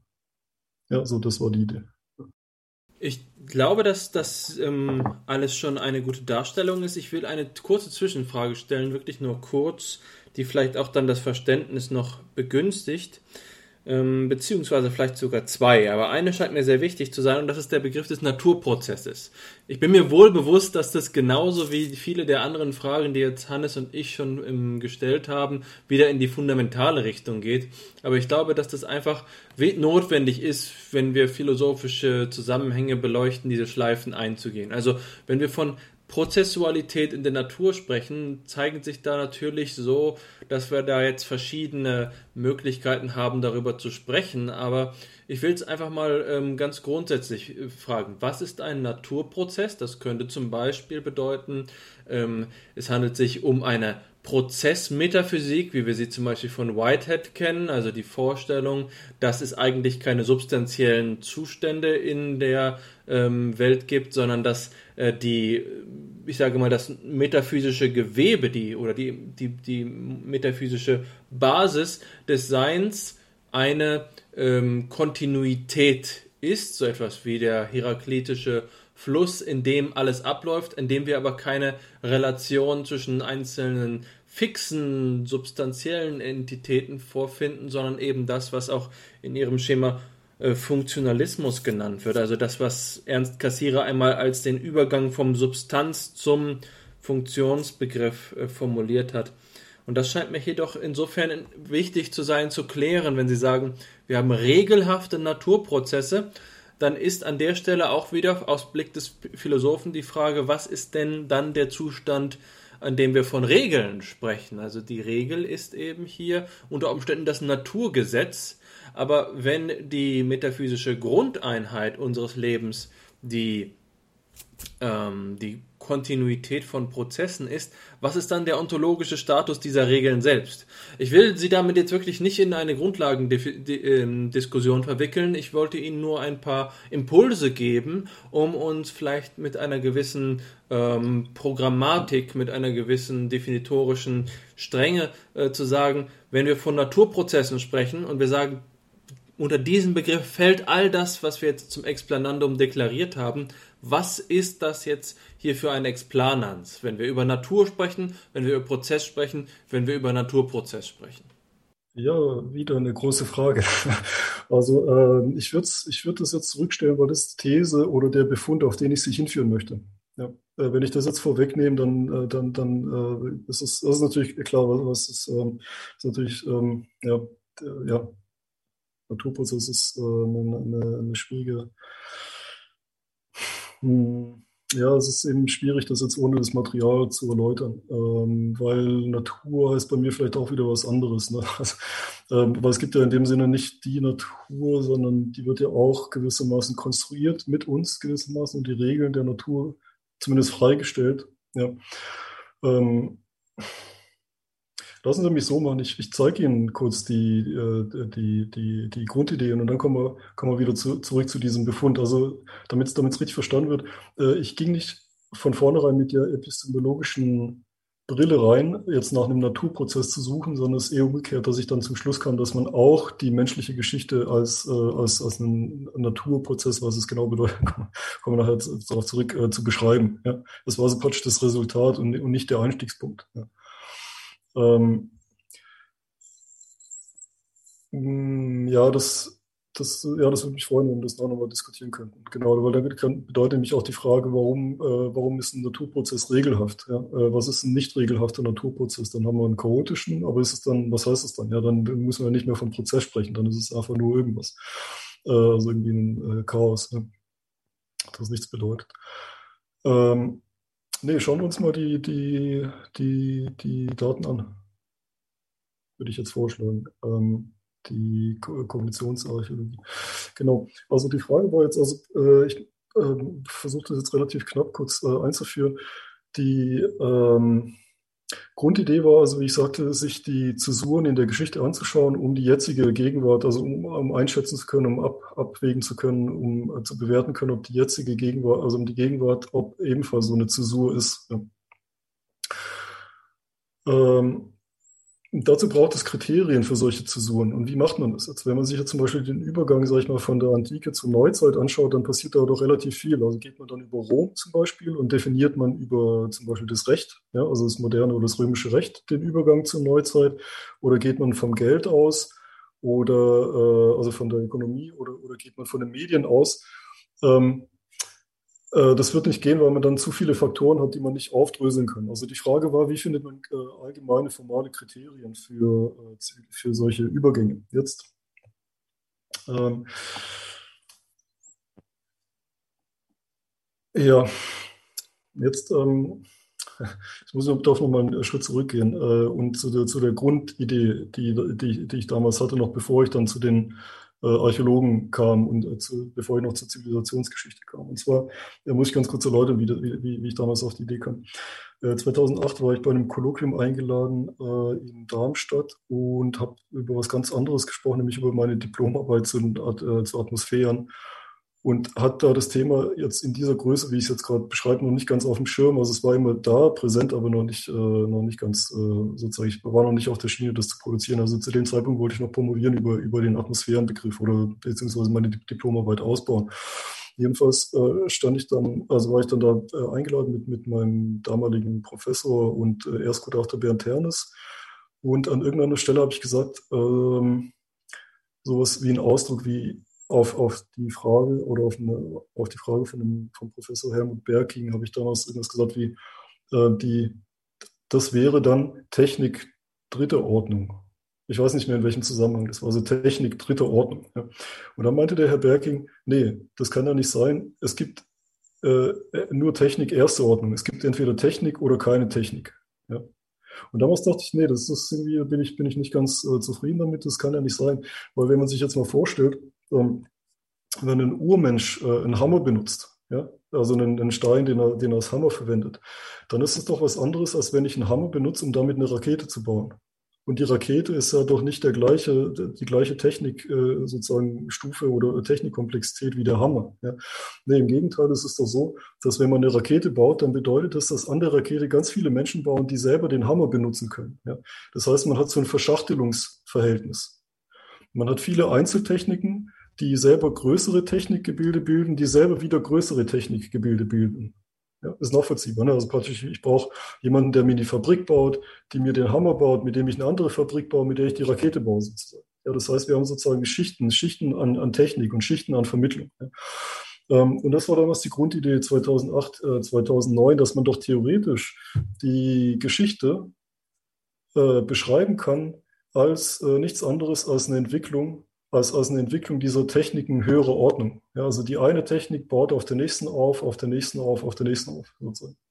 Ja, das war damals die Grundidee. Und das war alles noch bevor ich äh, die ganze moderne Kulturevolutionsforschung kannte, bevor ich den Begriff der Kumulation kannte und, äh, äh und, und, und so weiter. Das war sogar noch bevor ich den Begriff der Operationsketten kannte, der dann zentral wird für genau diese Steigerung der Technologie. Ja.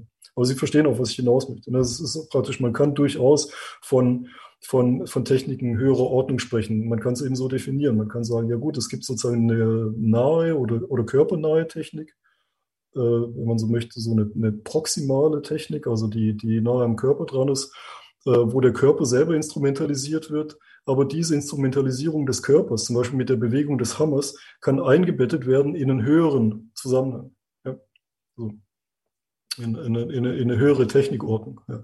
Und äh, genau, und dann hatte ich damals äh, in, in dem Zusammenhang tatsächlich auch einen Artikel geschrieben. Das war sozusagen der letzte, das war das letzte Buch der historischen Anthropologie in Berlin, wo dann der Artikel rauskam. Also diese Gruppe Menschenformen. Das Buch hieß äh, Menschenformen, Menschenformen. Ja, da, da ging es also darum, diesen, diesen Bruch äh, zu erfassen damals, also diesen, den Buch, den, den, ich, den ich vorhin beschrieben habe. Und da, da habe ich den Artikel veröffentlicht, äh, der war dann sozusagen das Proposal für diese Arbeit, für, für generative Realitäten. Jetzt können Sie schon denken, äh, wenn man ein Proposal einreicht, das statt 25 100 Seiten hat, dann wird die Arbeit vermutlich auch länger zum Schluss. Also die, die Doktorarbeit jetzt. Äh, und genau das war das Problem. Diese einfache Idee, die ich jetzt gerade geschildert habe, mit diesen Technik, Ordnungen, ja, wo eine Technik auf der anderen aufbaut. Das alles zu erläutern, das war un unendlich viel Arbeit. Also äh, besonders wenn man es eben richtig machen will, wenn man es empirisch nachweisen möchte, wenn man es stichhaltig äh, äh, machen möchte und, und äh, ja, und das äh, ja und das war eine, eine, eine ziemlich lange Arbeit, äh, die die, die nur vollendet werden konnte, indem ich halt eben zufällig ähm, unter anderem die Kognitionsarchäologen kennengelernt habe und ähm, noch ein paar andere Bücher äh, in der, in der, in der, im Laufe der Zeit gefunden habe, die mir das Material geliefert haben, um das dann äh, end, endlich zu, also schließlich zu, zu formulieren. Ähm, also jedenfalls, das war die Ausgangslage. Ähm, ich wusste oder dachte oder hatte die Intuition oder hatte es konzeptualisiert, dass man die Menschheitsgeschichte beschreiben kann als eine Folge oder eine Entwicklung von Technikordnungen. Ja, also äh, Techniken, die aufeinander aufbauen. Jetzt brauche ich dafür das Material. Jetzt habe ich zufällig in Heidelberg äh, oder auch nicht zufällig äh, in Heidelberg die, die äh, bei einer Summer School 2012 äh, die Miriam Heidle kennengelernt. Die hat dort ihr Konzept vorgestellt. Miriam Heidle ist eine Kognitionsarchäologin ähm, äh, mit Sitz in Tübingen in der Forschungsgruppe Rocky, wie die sich selber nennen, die Hannes vorhin in der Einleitung kurz erwähnt hat. Ähm, und die ähm, die Gruppe versucht eben die, die Evolution der Menschheit, also, also der, der, des Menschen zu rekonstruieren, die Hominisationsphase zu rekonstruieren. Und äh, dazu haben sie im Laufe der Zeit äh, ein bestimmtes Modell entwickelt, nämlich das Modell der Erweiterung kultureller Kapazitäten. Ja. Und ähm, als die heute damals das vorgestellt hat bei, bei dem, äh, bei, bei dem, bei dem, es war wirklich eine seltsame Story, äh, seltsame Geschichte, weil ich hatte, um, mein Vortrag war am Dienstag und da hat mir keiner so richtig geglaubt. Also es war so ein bisschen, ja, Schichten, Stufen, Zukunft und sowas, kann das dann wirklich sein? Waren, sie so, waren sich die Zuhörer nicht so ganz sicher. Der Witz war dann der Donnerstagmorgen, kommt Miriam Heidel und erzählt exakt das Gleiche, was ich am Dienstagabend äh, den Menschen erzählt. Aber das war, das war so ganz lustig. Dann bin ich zu der hin äh, haben wir uns kurz unterhalten, ja, und seit da kooperieren wir eben. Ja, also mit äh, arbeiten, arbeiten zusammen, also, also soweit äh, sich eben unsere Fächer überschneiden. Ja. Ähm, die war dann auch später dann die Zweitgutachterin der Dissertation. Also äh, warum war das für mich so wichtig? Weil die eben als Archäologin sozusagen ihr Lebenswerk darauf aufgebaut hat, genau diese Technikordnung, die ich nur ganz formal, ganz grob skizziert hatte äh, in diesem ersten Abriss, äh, die ganz genau auseinander äh, zu, also aufzuschlüsseln, ja, auseinanderzunehmen, zu sezieren, ganz genau zu beschreiben. Also das ist die Geschichte. Also verstehen Sie, was ich sagen möchte? Es ist also nicht so, dass ich praktisch äh, die zurück bin in die, in die Frühgeschichte, um dann dort Muster zu finden, die ich dann auf die spätere Geschichte übertragen wollen würde, sondern äh, die, das Grundkonzept war vorher schon da, dass man also sozusagen Technikstufen äh, finden kann, und zwar vom ersten Stein, vom ersten Werkzeuggebrauch bis heute. Ja. Und äh, da konnte ich dann glücklicherweise eben zurückgreifen auf, äh, auf die Vorarbeiten oder auf die, auf die riesigen, auf die riesigen Arbeiten von Heidel.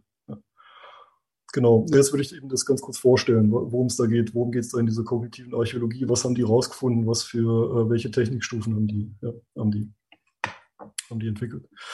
Äh, um sie dann später zu formalisieren. Ja, also zunächst nur kurz die empirischen Daten und was die Archäologen gemacht haben und dann wollen wir später schauen, was wir daraus machen können. Äh, genauso das Paper ist von 2015. Äh, ist von 2015, uh, The Nature of Culture, uh, Eight Great Model of, for the Evolution of and Expansion of Cultural Capacities in hom Hominins and Other Animals. Ja, also das heißt, es geht um acht Erweiterungsgrade von kulturellen Kapazitäten. Was damit gemeint ist, werde ich kurz erläutern. Also die äh, Grundidee der Kognitionsarchäologie oder der kognitiven Archäologie äh, das ein junges Feld ist, ist die Rekonstruktion der Evolution menschlicher kognitiver Strukturen. Also wie hat sich unser Denken entwickelt? Jetzt, ähm, ja, das ist ein relativ ja, breites, breit gefächertes Feld, ist natürlich klar, es geht um, um, um die Grundstrukturen oder Architekturen der Kognition, wie hat sich Sprache entwickelt oder Sprachstrukturen, äh, Werkzeugherstellung, äh, Arbeitsgedächtnis. Ähm, und so weiter. Ne? Also praktisch die, die, gesamte, die ganze gesamte Reihe an, an heutigen modernen oder überhaupt an menschlichen Fähigkeiten. Ähm, wo, wo kommt das her? Wie hat sich das, äh, wie, wie, äh, wie, ist da die Evolutionsgeschichte? Ähm, Und äh, das, die Problematik ist natürlich, dass man ganz wenige äh, äh, reale, also äh, Knochenfunde hat, äh, sondern vor allem Werkzeuge da, die sich besser halten im Laufe der Zeit. Das heißt, man muss also praktisch aus den Werkzeugen, die man heute noch findet, von den frühen Menschen, muss man ableiten, wie die wohl gedacht haben könnten. Und daraus, wie die wohl gedacht haben könnten, also welche Intuition in dem Werkzeug drinsteckt, welches Ziel drinsteckt, welche, welche ja, Probleme mit dem Werkzeug gelöst werden solchen, sollten, wie man das Werkzeug herstellt, wie man es plant und so weiter. Daraus wollen die eben äh, die Kognitionsstrukturen ableiten. Ja, man kann sagen, dass die Kognitionsarchäologie vermutlich das am höchstgradigsten interdisziplinäre Forschungsfeld ist. Ähm, weil die alle möglichen Wissenschaften einbinden müssen. Also von Evolutionary Neuroscience, äh, hier Primatologie, Sprachwissenschaften über Paläobiologie ja, und so weiter. Ja. Also alles, alles muss da mit, mit rein, um, um da äh, um, um sich einen Reim sozusagen machen zu können auf die Entwicklung. Äh, soweit. Äh, die Grundlage oder die Grund, die epistemologische Grundlage der, der, des Modells, das ich jetzt gleich vorstelle, ist äh, die Koevolution. Und zwar ähm, schauen die sich, äh, unterscheiden die äh, in dem Paper zwischen drei Entwicklungsdimensionen, und zwar die evolutionär-biologische Dimension, das ist einfach die Anatomie und die Gene. Ja, also es kann eine Mutation auf Genebene, kann eine Veränderung bewirken, eine Evolution bewirken. Äh, es gibt aber auch die ontogenetisch individuelle Dimension. Das heißt zum Beispiel, wie groß ist äh, äh, ein Individuum? Das spielt eine Rolle bei der Werkzeugherstellung. Also wenn, wenn ein Individuum beispielsweise besonders groß ist, dann braucht es vielleicht, dann reicht es, oder ist es vielleicht auch besonders stark und dann braucht es vielleicht kein Werkzeug, um eine Nuss zu knacken, sondern kann die Nuss einfach so aufschlagen oder sowas. Also das heißt, die individuelle Ausstattung spielt auch eine Rolle bei der Entwicklung von Technologie und bei der Entwicklung von, von Denken und bei der Kultur. Und dann natürlich die historisch-soziale Dimension, wie Sie es genannt haben. Die historisch-soziale Dimension bedeutet alles, was erlernt wurde.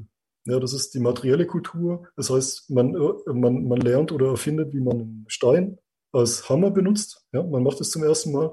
Man hat es dann gelernt äh, und gibt es dann in der folgenden Generation den, den, äh, den Nachfolgenden weiter. Ja, das wäre also praktisch äh, die historisch-soziale Dimension. Das wäre die, ähm, das die Dimension der Entwicklung, wo Lernen gewissermaßen auf Lernen aufbaut. Ja? Also eine, äh, eine Erfindung äh, beruht, äh, also eine, eine, ähm, also eine Erfindung bildet die Grundlage für eine weitere Erfindung. Ja, das ist dieser klassische Kumulationsprozess oder Ratchet-Effekt. Dazu gehören auch soziale Institutionen, äh, Technologien und Wissen natürlich äh, und auch Werte, die sich ja auch wandeln können. Ja. Und äh, das alles steht natürlich wieder im Wechselverhältnis zur ökologischen Nische oder zum Ressourcenraum. Ja. Das heißt also, man kann äh, die, äh, die Evolution des Menschen, muss, was heißt kann, man muss sie beschreiben als eine multifaktorielle, wo verschiedene Dimensionen mit eine Rolle spielen. Ja, das heißt also praktisch in dem einen Übergang, äh, oder was heißt Übergang, in der, in der einen Wandlungsphase spielt vielleicht die evolutionär-biologische eine stärkere Rolle in dem anderen Übergang vielleicht die historisch-soziale. Also was, was ist damit gemeint? Also man stellt sich zum Beispiel vor, ähm, äh, sagen wir mal, äh, sagen wir mal, eine Mutation äh, sorgt für ein höheres Arbeitsgedächtnis. Äh, die Person, die diese Mutation hatte, äh, ist jetzt, äh, also ich mache das jetzt mal sehr schematisch, hat dann die Fähigkeit, zum Beispiel Kleidung herzustellen. Ja? Die Herstellung der Kleidung begünstigt dann, dass diese Kultur die Kleidung herstellen kann, in kältere Klimazonen gehen kann und dort neue Ressourcen sich ähm, äh, zu eigen machen kann. Äh, dort aber entstehen wieder neue Probleme, die dann wieder gelöst werden müssen über die historisch, also, also soziale Dimension. Das heißt, man muss dazulernen. Ja, man muss wissen, wie man mit äh, Schnee zum Beispiel umgeht, ja, oder mit Kälte oder sowas. Ja. Also verstehen Sie, was ich meine? Es gibt so, ein, so eine Mosaik-Evolution. Mal spielt das eine vielleicht eine Rolle, mal das andere, mal das dritte. Es geht immer so hin und her. Genauso umgekehrt. Ähm, äh, es kann vielleicht, äh, äh, also man kann das, jetzt habe ich es positiv beschrieben, man kann es auch negativ beschreiben, und zwar insofern, es kann ja passiert sein, dass es irgendwann eine genetische Mutation gab, die bestimmte Fähigkeiten sozusagen freigeschaltet haben in, in, in einem Vormenschen, aber die Umgebung diese Fähigkeiten nicht gefördert hat oder, oder verstehen Sie, die nicht getragen hat. Das heißt, die, die Fähigkeit war genetisch da, aber die Umgebung äh, war nicht förderlich sozusagen, äh, um, um, um diese Fähigkeit dann realisieren zu können. Also so ist es gemeint. Das heißt, äh, wir haben äh, hier eine, eine, eine, also eine Koevolution, einen Prozess im Prinzip. Ja. Äh, das ist die Idee zumindest ja, der aktuellen Kulturevolutionsforschung. Vielen Dank für, bis zu diesem Punkt für diese schöne Einführung. Ich würde gerne wieder mal eine Zwischenfrage einstellen. Ich versuche sie diesmal nicht so grundsätzlich zu stellen, auch wenn ich es vielleicht nicht ganz vermeiden kann. Ich frage mich jetzt an dem Punkt Embodiment hier in dieser Grafik, aber auch schon im Allgemeinen nach der Rolle der Leiblichkeit. Wenn ich mir einen Frühmenschen vorstelle, dann stelle ich mir ihn oft in erster Hinsicht erstmal als, ich sage einfach mal so, äh, etwas hemdsärmlich als etwas als jemanden vor, der eher grobschlächtig veranlagt ist und deswegen vielleicht auch noch nicht dazu in der Lage ist, viel mehr als einen Faustkeil herzustellen. Ähm, das mag vielleicht nicht ganz präzise sein, äh, insbesondere wenn wir uns auf, den, ähm, auf die, die Frage stellen, inwiefern wir jetzt eben in der gesamtkulturellen Entwicklung zu mehr Kunstfertigkeit gelangt sind. Und wenn wir jetzt zum Beispiel daran denken, wie ähm, schlecht zum Beispiel meine eigene Handschrift ist im Verhältnis zu derjenigen meiner Großmutter, ähm, zeigt sich ja doch auch, dass es hier Schwankungen gibt. Also es scheint mir nicht nur eine Entwicklung zugunsten von größerer Kunstfertigkeit zu sein. Aber ich will das mal auf einen Theoriekonflikt, ähm, der mich immer begeistert hat, ähm, beziehen. Und das ist die erstens die Idee von Sigmund Freud des Prothesenmensches. Also Technik als etwas, bei dem der Mensch durch die verschiedenen ja, äh, Einrichtungen, wie jetzt meinetwegen den Faustkeil, seine eigene Mängelhaftigkeit kompensiert. Und das ist eben etwas, bei dem die Entwicklung von ähm, dem Leib ausgeht auf die Technik. Die Technik entsteht als Kompensation von leiblichen Defiziten. Der Gehstock, der eben das Bein ersetzt, die Brille, die die Augen ersetzt oder komplementiert oder heilt oder wie auch immer repariert. Und die zweite Idee ist jetzt eine, von der die Technik auf ähm, den Leib wirkt. Und das findet sich zum Beispiel bei Marcel Mauss, dem berühmten Ethnologen, der ähm, von einer Tendenz der Introjektion spricht, bei dem er beispielsweise das folgende für mich immer wieder anekdotenhaft interessante Beispiel gibt. Im Ersten Weltkrieg ist, äh, gab es ein, äh, sagen wir mal, ein französisches Bataillon, ich bin mir nicht mehr ganz sicher, wie da die nationalen Verhältnisse waren, ein französisches Bataillon, dem die Musikanten abhanden gekommen waren. Und ähm, statt französische Musikanten zum zum Marsch, zum Marsch, ähm, zur Marschunterhaltung zu erhalten, gab es nun stattdessen britische Musikanten. Also war das äh, französische Bataillon da ähm, der hatte die Aufgabe, nun zu britischer Marschmusik zu marschieren. Und Marcel Moos sagt dann, dass die daran gescheitert sind, weil sie eben die die französische Marsch, Marschmusik habitualisiert hatten, sich an sie gewöhnt hatten. Hier scheint also dann das Verhältnis zwischen Technik und Embodiment eher dieses M, also nach innen Dringen der Technik zu sein. Ich frage mich also, natürlich ist das hier alles zyklisch angelehnt und beides ist in diesem Schema enthalten. Aber was ist die dominante Entwicklungsrichtung? Wirken wir, wenn wir die Probleme, die wir in der Technik haben und die beispielsweise im Faustkeil gegenwärtig sind, Kommen sie von der Seite des Menschen her? Oder ist es so, dass sich die Technik selbstständig entwickelt und sich im, sozusagen im Umgang mit den Dingen, in der Arbeit, so wie vielleicht Engels sagen würde und, und die, die marxistische Anthropologie vorschlägt, dass also im Umgang mit dem Werkstück sich etwas darstellt, was dann den Menschen verändert und was den Menschen eben auch beherrscht und ihn ihn prägt und so wie wir heutzutage äh, daran gewöhnt sind, nicht ähm, stundenlang durch den Wald zu marschieren auf der Jagd, sondern am Schreibtisch sitzen und äh, uns die Füße schnell wehtun, wenn wir mal eine halbe Stunde stehen müssen, ist es eben so, dass wir eben zu einem gewissen Grad auch von der Technik abhängig sind.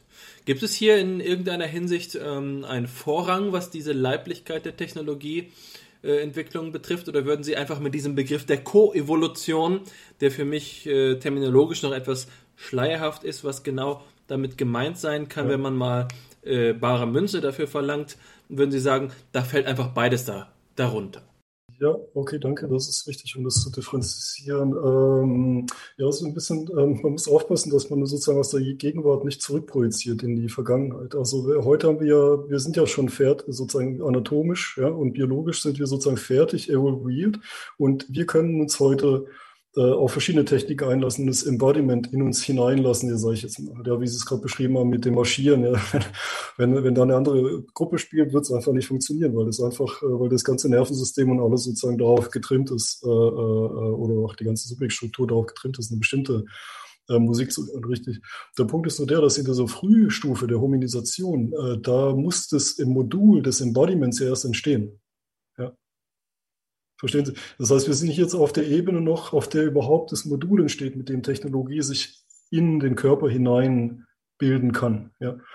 Das ist der Unterschied. Also, weil wir sind hier noch nicht bei modernen Menschen. Wir sind hier noch, also jetzt in der, also teilweise, ja, natürlich, es geht um drei Millionen Jahre, ne, und äh, wir sprechen von der ersten Erfindung des ersten, ersten Werkzeuges bis zur, äh, bis zur fertigen, ähm, fertig entwickelten Verhaltensmodernität, also bis zum Homo sapiens sozusagen.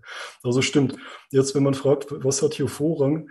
Äh, nichts. Das ist genau der Punkt. Also man kann nicht mehr von einem Faktor im Moment ausgehen. Das ist genau der, also man muss eher von dem Mosaik ausgehen, wie ich es vorhin beschrieben habe. Das heißt, es kann sein, es gibt ja, also sag mal so, im, im Moment gibt es, äh, so, soweit ich weiß, 20 äh, Homininenformen, von denen man weiß, ungefähr so der, also vom Australopithecus bis äh, hier zum, zum äh, Erectus und heute den äh, äh, Neandertal und dann, dann uns, den Homo sapiens. Also ungefähr 20, vielleicht 22 kennt man, ja, ähm, die offenbar äh, zu unterscheiden sind. Und jetzt ähm, gibt es offenbar in den drei Millionen Jahren der Entwicklung äh, sag ich mal, Übergänge oder überhaupt Entwicklung, neue Fähigkeiten, die man, die man, die man ablesen kann an den, an den Dingen, die die Menschen herstellen oder die die Frühmenschen herstellen. Und der Punkt ist jetzt der, auf das wollte ich gerade hinaus.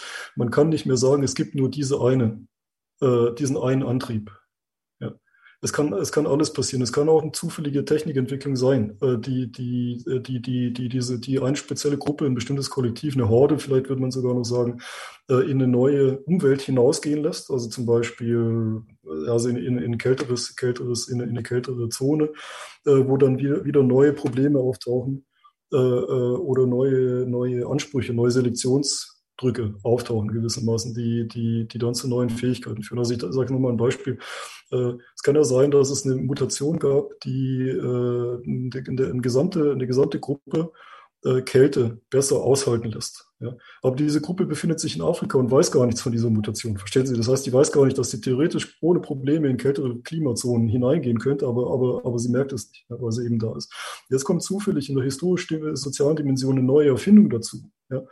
Ähm, äh, die zum Beispiel Kleidung, die, die dann diese Kultur äh, äh hinübergehen lässt, sozusagen in diese neue, in, in, in die kältere Zone. Und dort stellt sich raus, dass es denen eigentlich ganz gut geht, auch ohne Kleidung. Und dann fangen sie an, neue Dinge zu erfinden in dieser neuen, in diesem neuen Milieu. Verstehen Sie, was ich meine?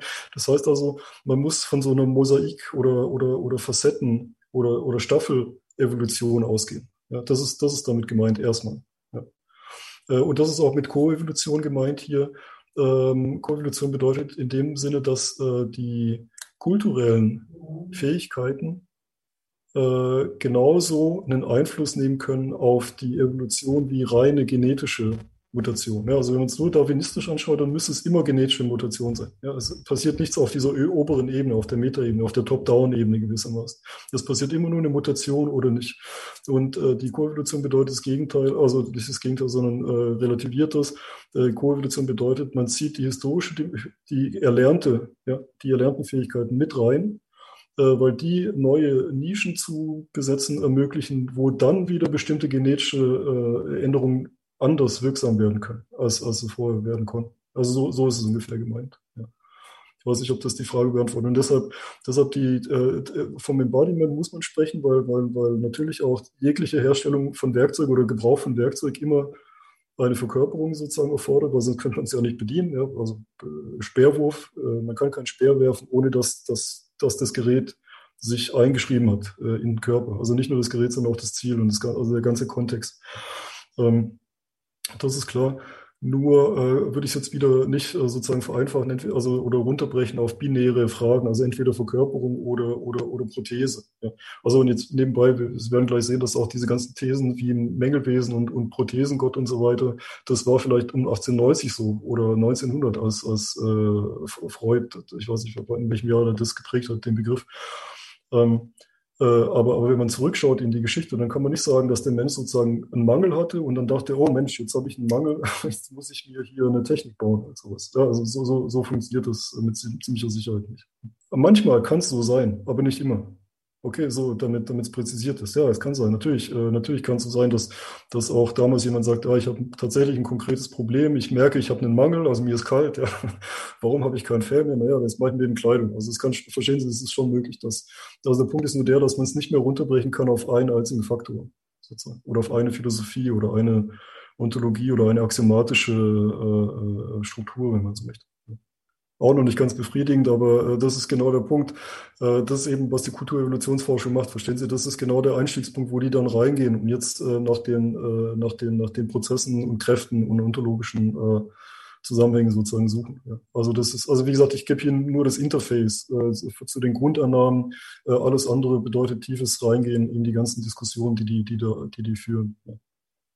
Ich hätte auch eine kleine Frage, die diese Grafik betrifft. Und zwar ähm, glaube ich, dass sie sich gewisserweise nahtlos anschließt an die von Alexander mit der freudianischen Idee des äh, Prothesenproteus. Ähm, wobei ich mir gar nicht sicher bin, ob die Idee originell von Freud ist. Ich meine irgendwie, das irgendwo anders schon mal gelesen zu haben, aber kann mich jetzt auch nicht erinnern.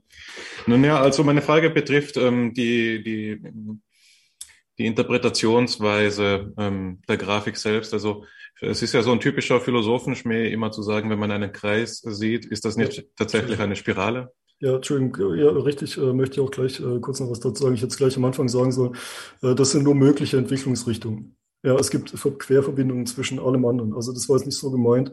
Das soll natürlich suggerieren, ja, dass es hier so eine Bewegung gibt sozusagen, aber in Wirklichkeit können die Pfeile auch in jede andere Richtung zeigen. Also nur um es kurz zu, äh, zu erläutern. Ja.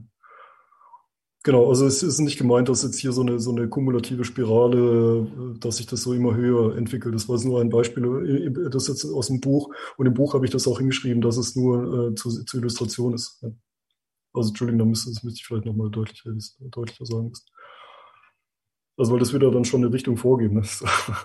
Hier, wie, welche Ontologie hier was zu sagen, also welche Kausalitäten vorherrschen und sowas. Nee, also das ist äh, nicht so gemeint, sondern gemeint ist nur zur Illustration, dass es halt eben Wechselwirkung gibt. Gut, ja, das ist ein wichtiger Hinweis. Dann erübrigt sich ähm, der erste Teil der Frage. Ich wollte nämlich fragen, ob es eine Spirale ist oder ein Tornado, wenn man so will, also ob die, die Zyklen sich in, über die Zeit äh, hinaus ähm, immer weiter ausdehnen. Aber ähm, wenn, wenn es eben alle möglichen Querverbindungen gibt, dann ja. erübrigt sich das. Aber eine, eine Frage, die sich mir dennoch stellt, ist die folgende. Und die betrifft quasi einfach den, die, die, die strukturelle Ebene der ähm, ja, Nichtentscheidbarkeit des Vorrangs. Also Alexander hat ja nach der dominanten Komponente gefragt. Jetzt wäre meine Idee die gewesen, dass es doch ab einem Moment, wenn wir jetzt vom neosynthetischen, ähm, von der neosynthetischen Phase her denken, es gibt einen Moment des Umschlags, nicht wahr? Und das ist der Moment der Iteration, ähm, in dem eben, von dem du auch gesprochen hast, wenn Maschinen auf Maschinen angewendet werden. Hm, das ist auch hm, das, ähm, das beispielsweise das eben Kerncharakteristikum, das Günther Anders im ähm, zweiten Band der Antiquiertheit des Menschen zur Charakterisierung der industriellen Revolution ähm, anführt, nicht wahr? Also erst ab dem Punkt, da wir Maschinen iterativ aufeinander verwenden, ist so etwas denkbar wie, ja, jetzt in deinem Vokabular vielleicht eine Zäsur in der Geschichte. Und jetzt wäre meine Frage quasi die, ist es nicht ab dem Moment, wo wir eben ähm, diese Zäsur mitvollziehen in, in dem Denken, dass die historisch-soziale Dimension, zu der die Technologie eben zählt, überhand gewinnt?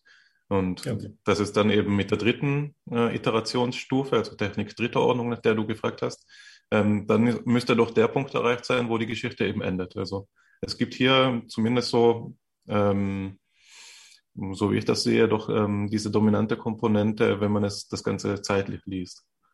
Ja, äh, oder halt eine Verschiebung, eine Dynamik gewissermaßen. Also am, äh, ganz am Anfang, also mit vor, vor drei Millionen Jahren, wo die ersten Werkzeuge auftauchen wird, wird, äh, also bevor es die historisch-soziale Dimension gibt, ja, gibt es noch nicht die historisch. also ich meine, die muss irgendwann auftauchen. Man muss irgendwann anfangen können zu lernen und das dann weiterzugeben, sozusagen. Und du hast vollkommen recht, äh, dass praktisch die Dominationsgeschichte und Kulturevolutionsgeschichte auch beschrieben werden kann als äh, äh eine Annäherung dahingehend, dass die äh, evolutionär-biologische Dimension immer weiter äh, rausgenommen wird aus der Entwicklung und die historisch-soziale immer weiter zunimmt. Ja. Und das ist ja genau das, also wir, wir lernen immer mehr Technologien, schaffen uns immer mehr sichere Räume, ne, erweitern unsere Nische immer weiter und weiter und dadurch äh, minimieren wir auch zunehmend äh, evolutionäre Drücke. Also, also, äh, also Beut, äh, hier Jäger zum Beispiel, also äh, Tiere, die uns äh, jagen und töten. wir erweitern unseren Zugriff auf Ressourcen und auf Nahrungsmittel und so weiter durch Technik. Ja. Und genau durch diesen Prozess mildern wir das Risiko gleichzeitig ab und dadurch auch äh, Selektionsdrücke von außen, also natürliche oder, oder also nichtmenschliche, umweltliche Selektionsdrücke. Ja. Und dadurch äh, äh, und, und, dadurch nimmt sozusagen der Druck auf die Gene immer immer weiter ab gewissermaßen. Ja. Bis es dann eben zur berühmten äh, Verhaltensmodernität kommt oder bis zum Homo sapiens, wo man sagt, äh, dass da dann der Mensch sozusagen vollständig war, weil dann, weil er dann alle äh, Features, sage ich jetzt mal, oder alle Module oder alle Merkmale, alle Fähigkeiten äh, hatte, die ihn, äh, die, die ihm dann sozusagen erlaubt haben, gar nicht mehr evolutionär sich weiterentwickeln zu müssen, sondern nur noch technisch in die Welt hinauszugreifen. Ja. Und da war dann sozusagen so ein Umschlagspunkt. Ja, so kann man es formulieren. Also so ist es gemeint zumindest. Also das wird natürlich stark diskutiert. Also man kann sich das natürlich anschauen. Gerade gestern oder vorgestern kam eine Meldung, dass der Neandertaler also äh, äh, auch äh, Höhlenmalerei hatte. Das heißt also, der, da ist nicht ganz klar, wie das sein kann, dass man beim Neandertaler viele andere Fähigkeiten nicht findet, aber dann doch manche doch, ja, und, und äh, ähm, äh, manche, die auch den Menschen auszeichnen. Gleichzeitig aber hat er doch eine ganz andere Anatomie, ne? also diesen flacheren Schädel und diesen wulstigeren, äh, also das heißt, man kann davon ausgehen, dass zumindest von anatomisches nicht der gleiche äh, ist es nicht, ist es nicht der gleiche äh, Organismus. Ne? Ist natürlich spannend, obwohl er anatomisch anders ist. Wie kann es sein oder kann es sein, dass er die gleichen Fähigkeiten hat? Oder welche hat er und welche nicht? Und da wird gerade eben viel gerade dran geforscht, also an dieser Frage zum Neandertaler und zum, äh, zum Homo sapiens. Also was ich damit sagen will, ist, ähm, die äh, Beschreibung ist richtig. Äh, die, die man kann, so ähnlich wie wir es vorhin schon hatten, mit, mit den Sozialevolutions- äh, Theorien. Es gibt einen Anfang, ein neues Problem wird geöffnet, ein Abtastungsraum, der dann sozusagen äh, abgetastet wird, also so ein Suchraum, ein evolutionärer Suchraum, der abgetastet wird, mit dem optimalen Ergebnis am Ende. Ja. Also ich optimal meine ich jetzt im technischen äh, Sinne sozusagen nicht. In, und, und hier wäre es eben so, dass, äh, dass äh, aus, aus verschiedenen Hominiden äh, dann die Homininen hervorgingen, also die menschlich, also die Werkzeuggebrauchenden äh, Menschenaffen sozusagen und äh, die gewissermaßen sozusagen einen Suchraum bilden, der dann schließlich im Homo sapiens landet. Ja, und jetzt ist halt natürlich die Frage, hätte es auch der Neandertaler sein können oder nicht? Also welcher Zufall ist es? Hätte, hätte auch vom Neandertaler äh, was ausgehen können, hätte auch von ihm aus eine Geschichte ausgehen können. Der Punkt ist jetzt aber der, dass vor drei Millionen Jahren mit dem Auftreten der Homininen sozusagen diese materielle Kultur, das Lernen, die Technik, die aktive Nischenkonstruktion durch Technik Überhand gewinnt. Ja? Dass man immer mehr Techniken entwickelt, immer mehr Techniken weitergibt an die nächste Generation. Ne? Äh, bis dann schließlich äh, sozusagen äh, auch die Biologie sozusagen so weit angepasst ist, dass wir dann nur noch auf Technik äh, basieren und nicht mehr, nicht mehr uns sozusagen körperlich anpassen müssen. Ja, mit der, also man muss sich das mal kurz vorstellen, äh, wie tief diese historisch-soziale Dimension eigentlich reicht heute, heutzutage. Äh, wenn man heute äh, geboren wird in der westlichen Welt, sage ich jetzt mal, dann geht man knapp 30 Jahre lang auf die Schule. Ja? Stellen Sie sich mal, also jetzt 25, ne? also man geht, äh, man geht in den Kindergarten oder in die Kita ab, weiß nicht, ab dem ersten, äh, zweiten Lebensjahr oder so, dann äh, Kindergarten, dann die Schule und dann Gymnasium und dann studieren und vielleicht nochmal studieren und vielleicht noch promovieren. Ja? Also dann sagen wir mal, man kommt bei 30 raus am Ende. Ja, stellen Sie sich mal vor, 30 Jahre, das heißt, das gesamte erste Drittel des Lebens passiert nichts anderes, als dass Menschen imprägniert werden mit all dem erfundenen und erlernten Wissen im Lauf der Geschichte, das wir sozusagen als wichtig erachten oder nicht. Verstehen Sie? Sie machen nichts ganz anderes den ganzen Tag. Nichts anderes als aufzunehmen, diese gesamte historisch-soziale Dimension, das gesamte Wissen, das wir bis dahin äh, entwickelt haben. Und erst wenn, wenn Sie vollkommen damit imprägniert wurden, erst dann dürfen Sie sozusagen eine Rolle einnehmen. Ja, erst dann sind Sie bereit, äh, selber, selber zu produzieren oder selber teilzunehmen an, an der Gesellschaft. Verstehen Sie, was ich sagen möchte?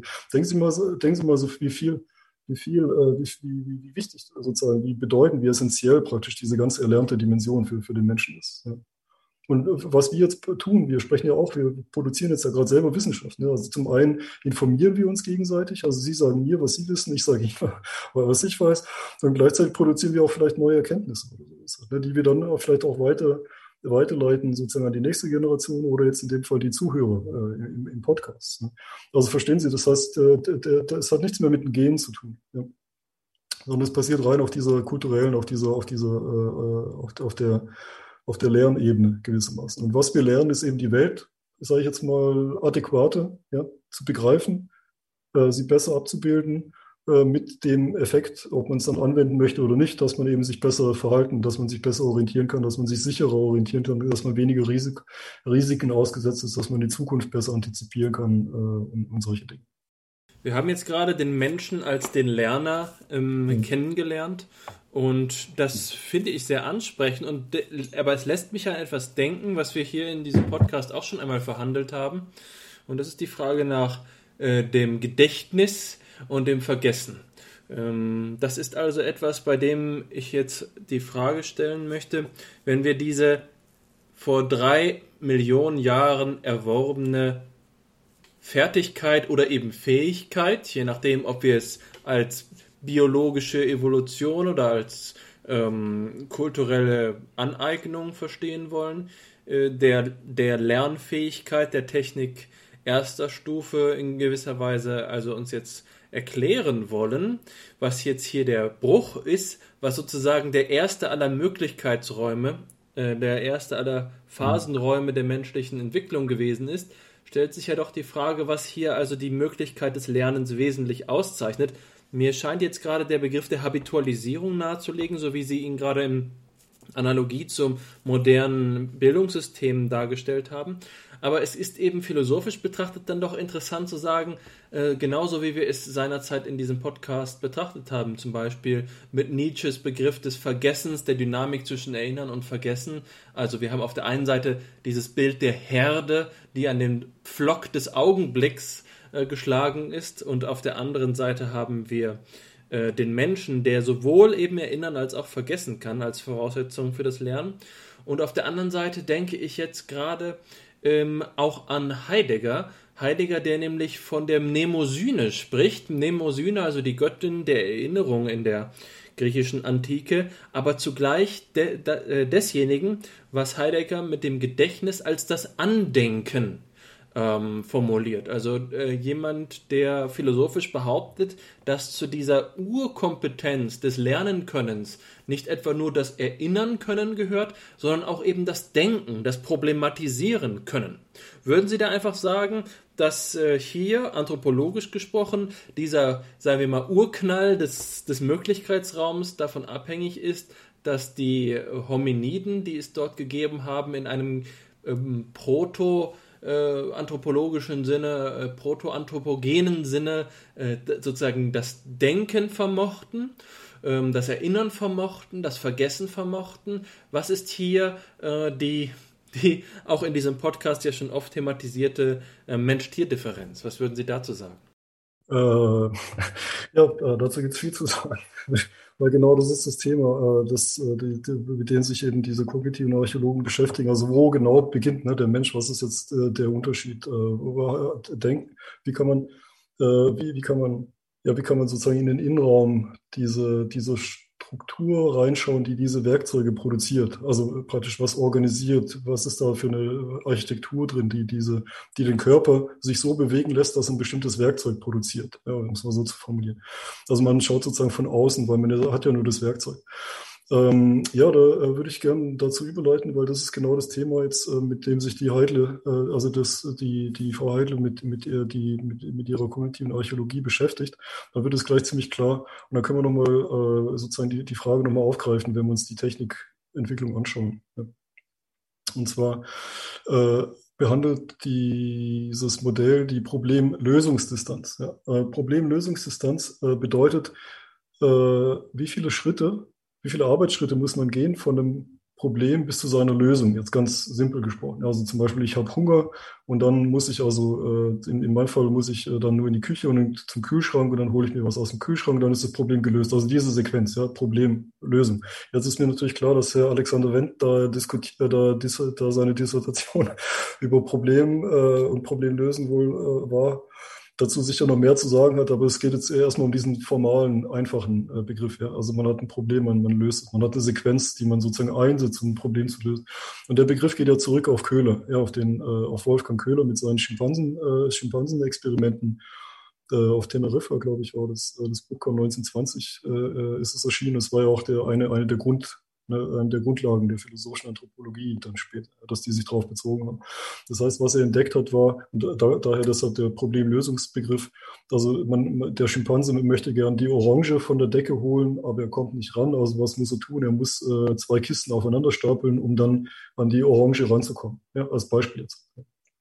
Das heißt also, das Problem ist, ich möchte die Orange haben, wie komme ich da hin? Ich muss äh, den, äh, die, die, die Boxen, äh, also die Kisten aufeinander stapeln, um da hinzukommen. Das ist also die Problem, Problemlösungsdistanz. Wie viele Arbeitsschritte zwischen äh, dem Moment, in dem man ein Problem bemerkt sozusagen und der Lösung des Problems. Ne? So jetzt, äh, das kann man jetzt natürlich bei Tieren zeigen. Äh, die, es gibt viel Werkzeuggebrauch bei Tieren, kann man kann man zeigen, dass es da auch beschreibbare Lösungs Problemlösungsdistanzen gibt. Also in dem Fall zum Beispiel das Zebra muss sich nur runterbeugen um Gras äh, zu essen. Während der Schimpanse, wenn er eine bestimmte Nuss knacken möchte, muss er dazu einen Stein verwenden. Das heißt, er muss zuerst den Stein suchen und dann kann er die Nuss äh, nach mehreren Schlägen aufknacken und dann erst kann er die Nuss, also den Inhalt der Nuss essen.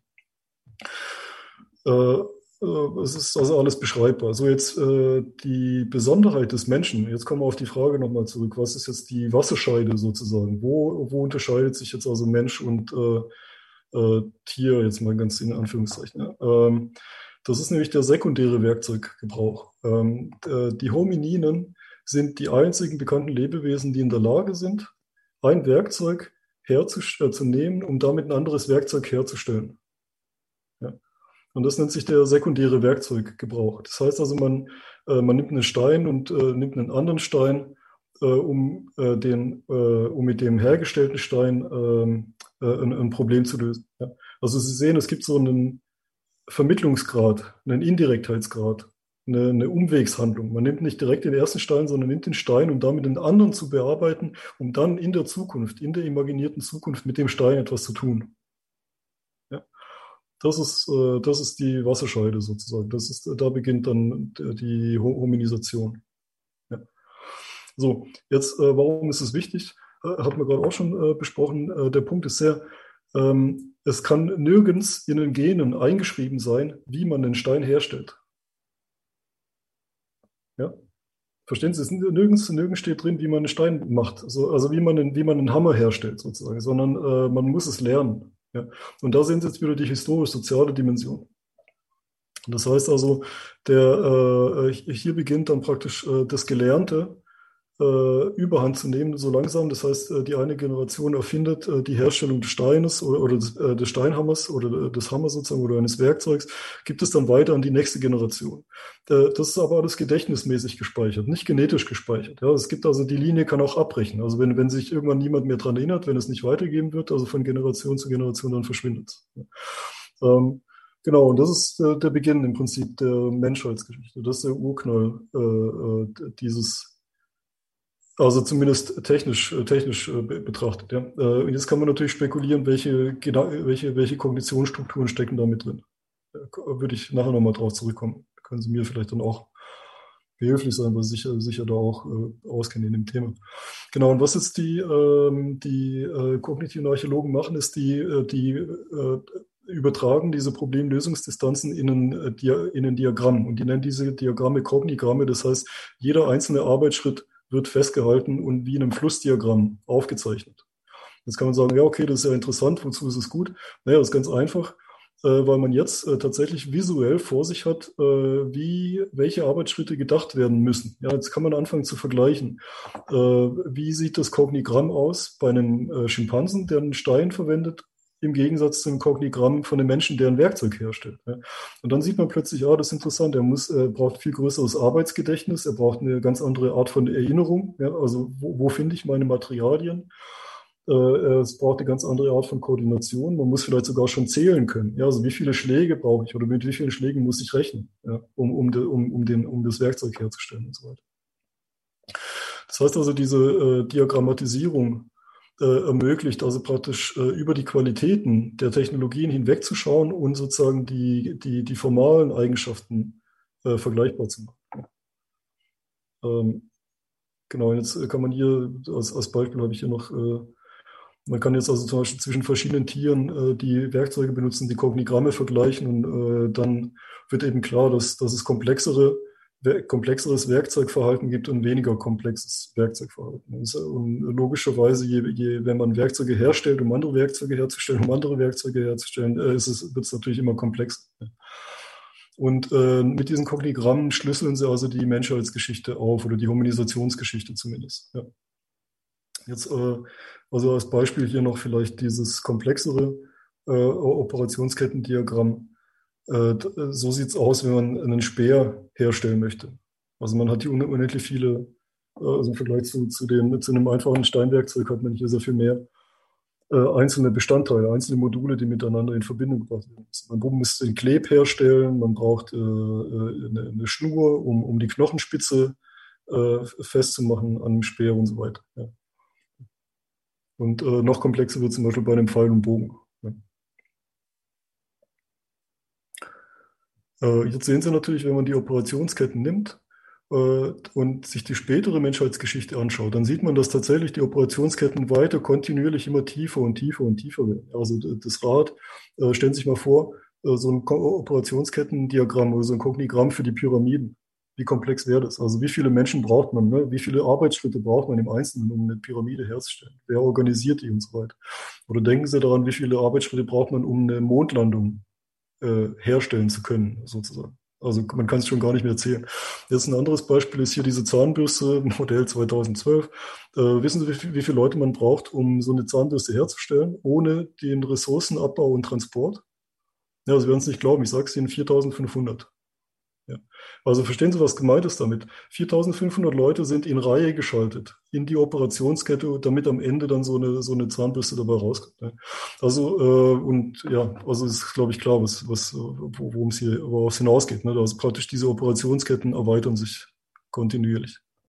Ich denke gerade an den Dürkheimschen Begriff der Arbeitsteilung, der ja die Soziologie reformiert hat bei dem natürlich dann die Frage ist, wer ist hier noch der Agent? Wir haben ja vorhin auch über Aktanten gesprochen. Natürlich koordinieren diese 4500 Personen sich alle nicht gegenseitig, sondern es gibt hier eben auch die Haltung der Antizipation, was mich auf die vorherige Frage zurückwirft. Was ist hier das Humanspezifikum der Leistung, die dabei erbracht wird? Und ich denke dabei zugleich auch an etwas, äh, eine ähm, die sogenannte, ich glaube, ich hatte sie auch schon mal erwähnt in diesem Podcast, die äh, Parabel des Bogenschnitzers von Eduard Spranger, der sagt, also, es sitzt ein Steinzeitmensch ähm, an seinem äh, an, an seinem Bogen und schnitzt ihn gerade und ein äh, junger Steinzeitmensch, ein Steinzeitkind, könnte man sagen, äh, kommt herbei und ähm, beobachtet den Bogenschnitzer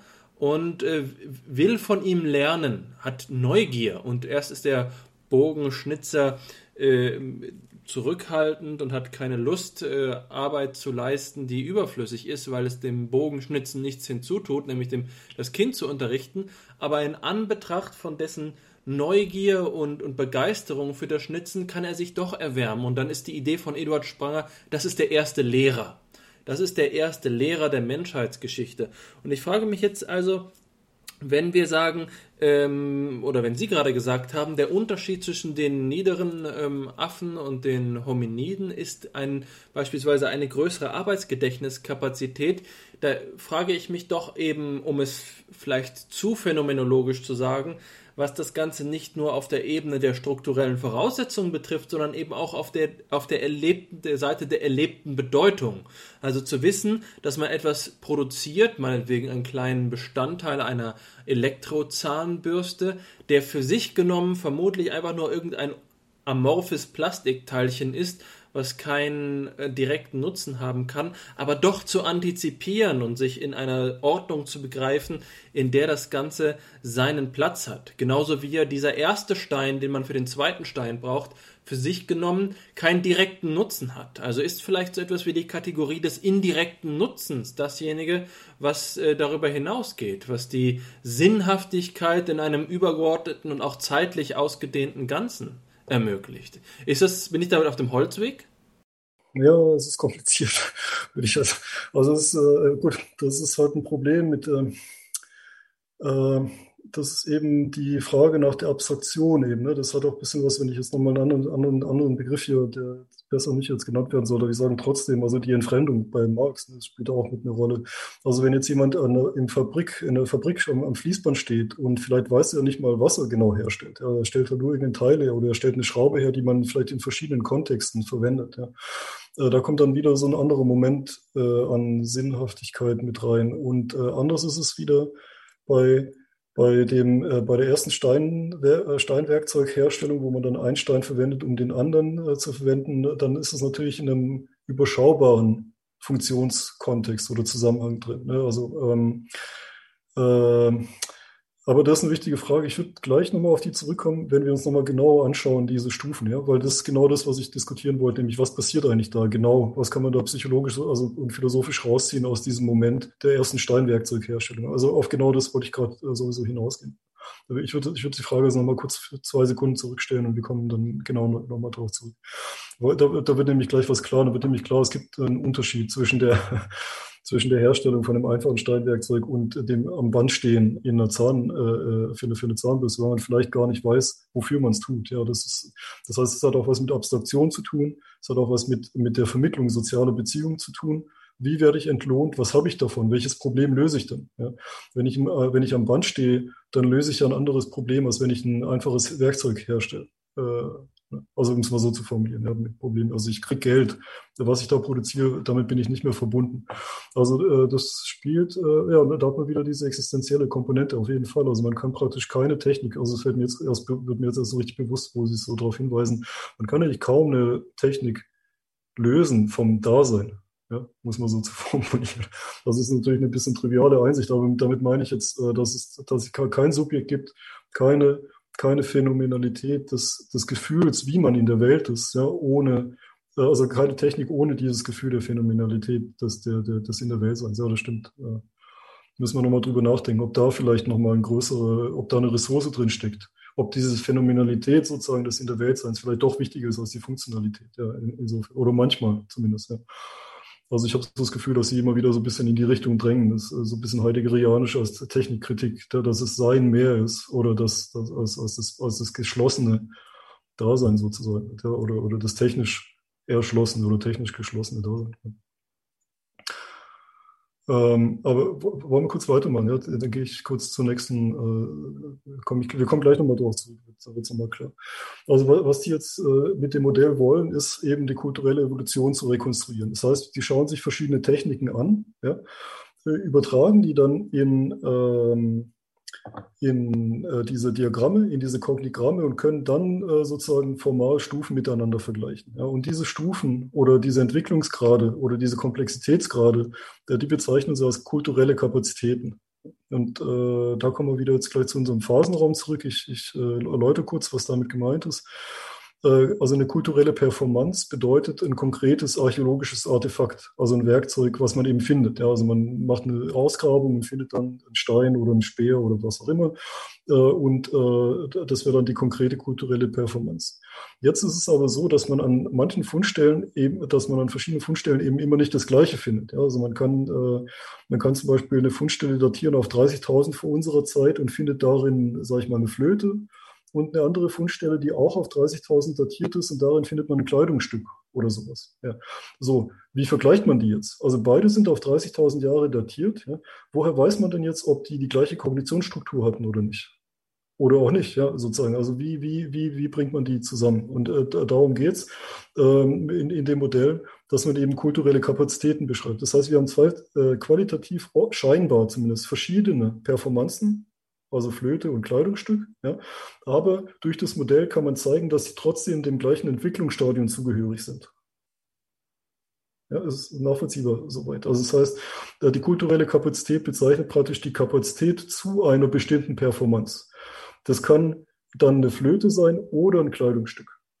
Ja, es wäre also die gleiche Kapazität, aber äh, äh würde sich aber in verschiedenen Technologien ausdrücken. Jetzt an, an einem anderen Beispiel, äh, wenn Archäologen aus der Zukunft oder irgendwelche Aliens äh, irgendwann auf der Erde landen und äh, finden dann also praktisch diesen Bauhelm und diese Fernbedienung. Ja.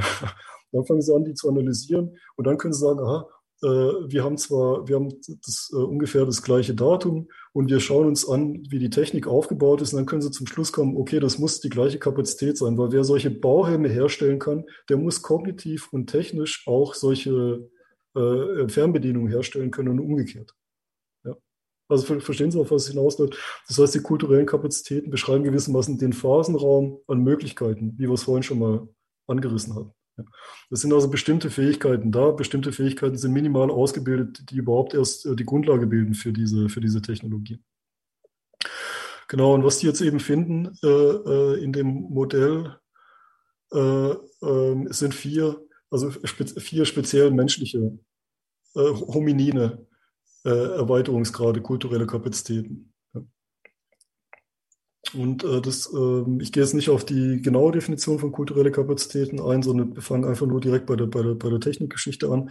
Also als Basiskultur beschreiben sie äh, äh die, den Werkzeuggebrauch bei, bei Primaten vor. Ja, äh, das ist also ähm, ähm, das ist also die Verwendung von es ist nicht die Herstellung von Werkzeugen, sondern die Verwendung von Gegenständen als Werkzeug. Und Basiskultur ist es deshalb, weil es eben weitergegeben werden kann von Generation zu Generation. Ja, es ist deshalb Kultur. Es gibt bestimmte Schimpansenkulturen, die bestimmte Erfindungen gemacht haben und die dann auch weitergeben an die, an die nächste Generation. Ja.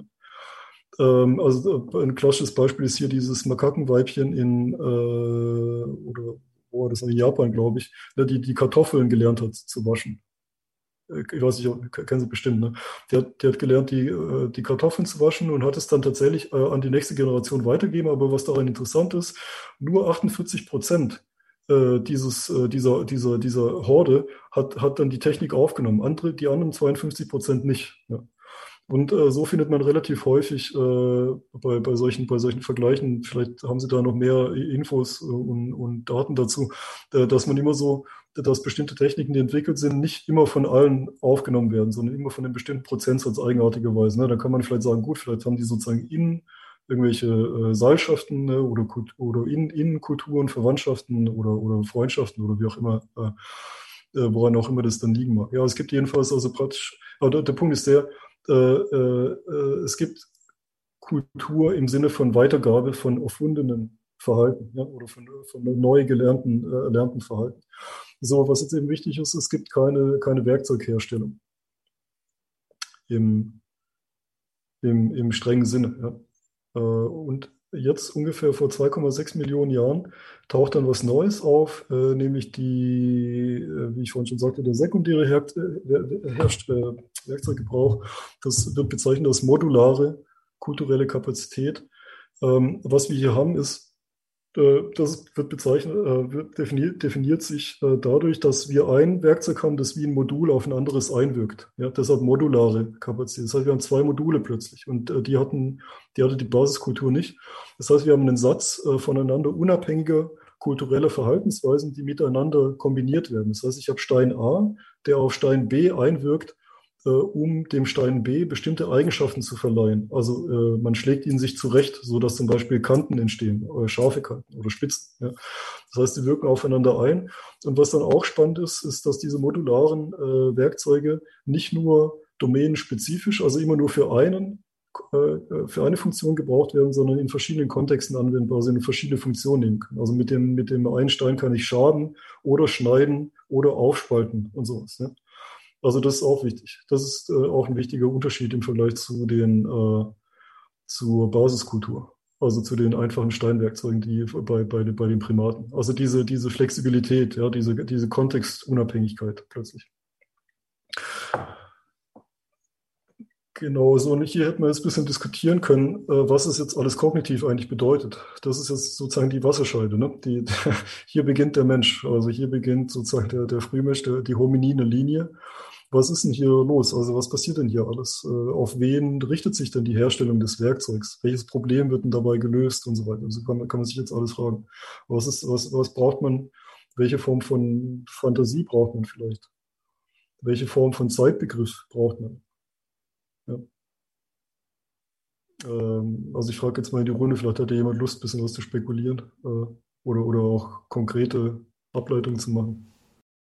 Das ist tatsächlich, ähm, Spekulation wäre hier jetzt der Begriff, bei dem wir uns als Philosophen ein bisschen reiben müssen. Natürlich äh, würden wir uns da herausnehmen zu sagen, da geht es schon um, um kategoriale Einsichten, was die logischen Voraussetzungen betrifft, aber es ist trotzdem ganz richtig. Zumindest nach meiner Intuition gibt es hier jetzt ganz verschiedene Dimensionen, auf denen wir das analysieren können. Ich hatte vorhin die Leiblichkeit angesprochen und das geht, glaube ich, doch weiter, noch viel weiter als das, was wir, ähm, was wir bisher thematisiert haben. Also was ist überhaupt die leibliche Disposition von so einem Lebewesen, das dazu in die Lage versetzt ist, zum Beispiel die eigene Hand als etwas zu begreifen, mit dem man auch äh, Werkzeuge herstellen kann. Also es setzt ja nicht nur ein Verhältnis zur Umwelt äh, voraus, sondern auch ein Selbstverhältnis zu dem, was wir die eigene körperliche Leiblichkeit nennen können.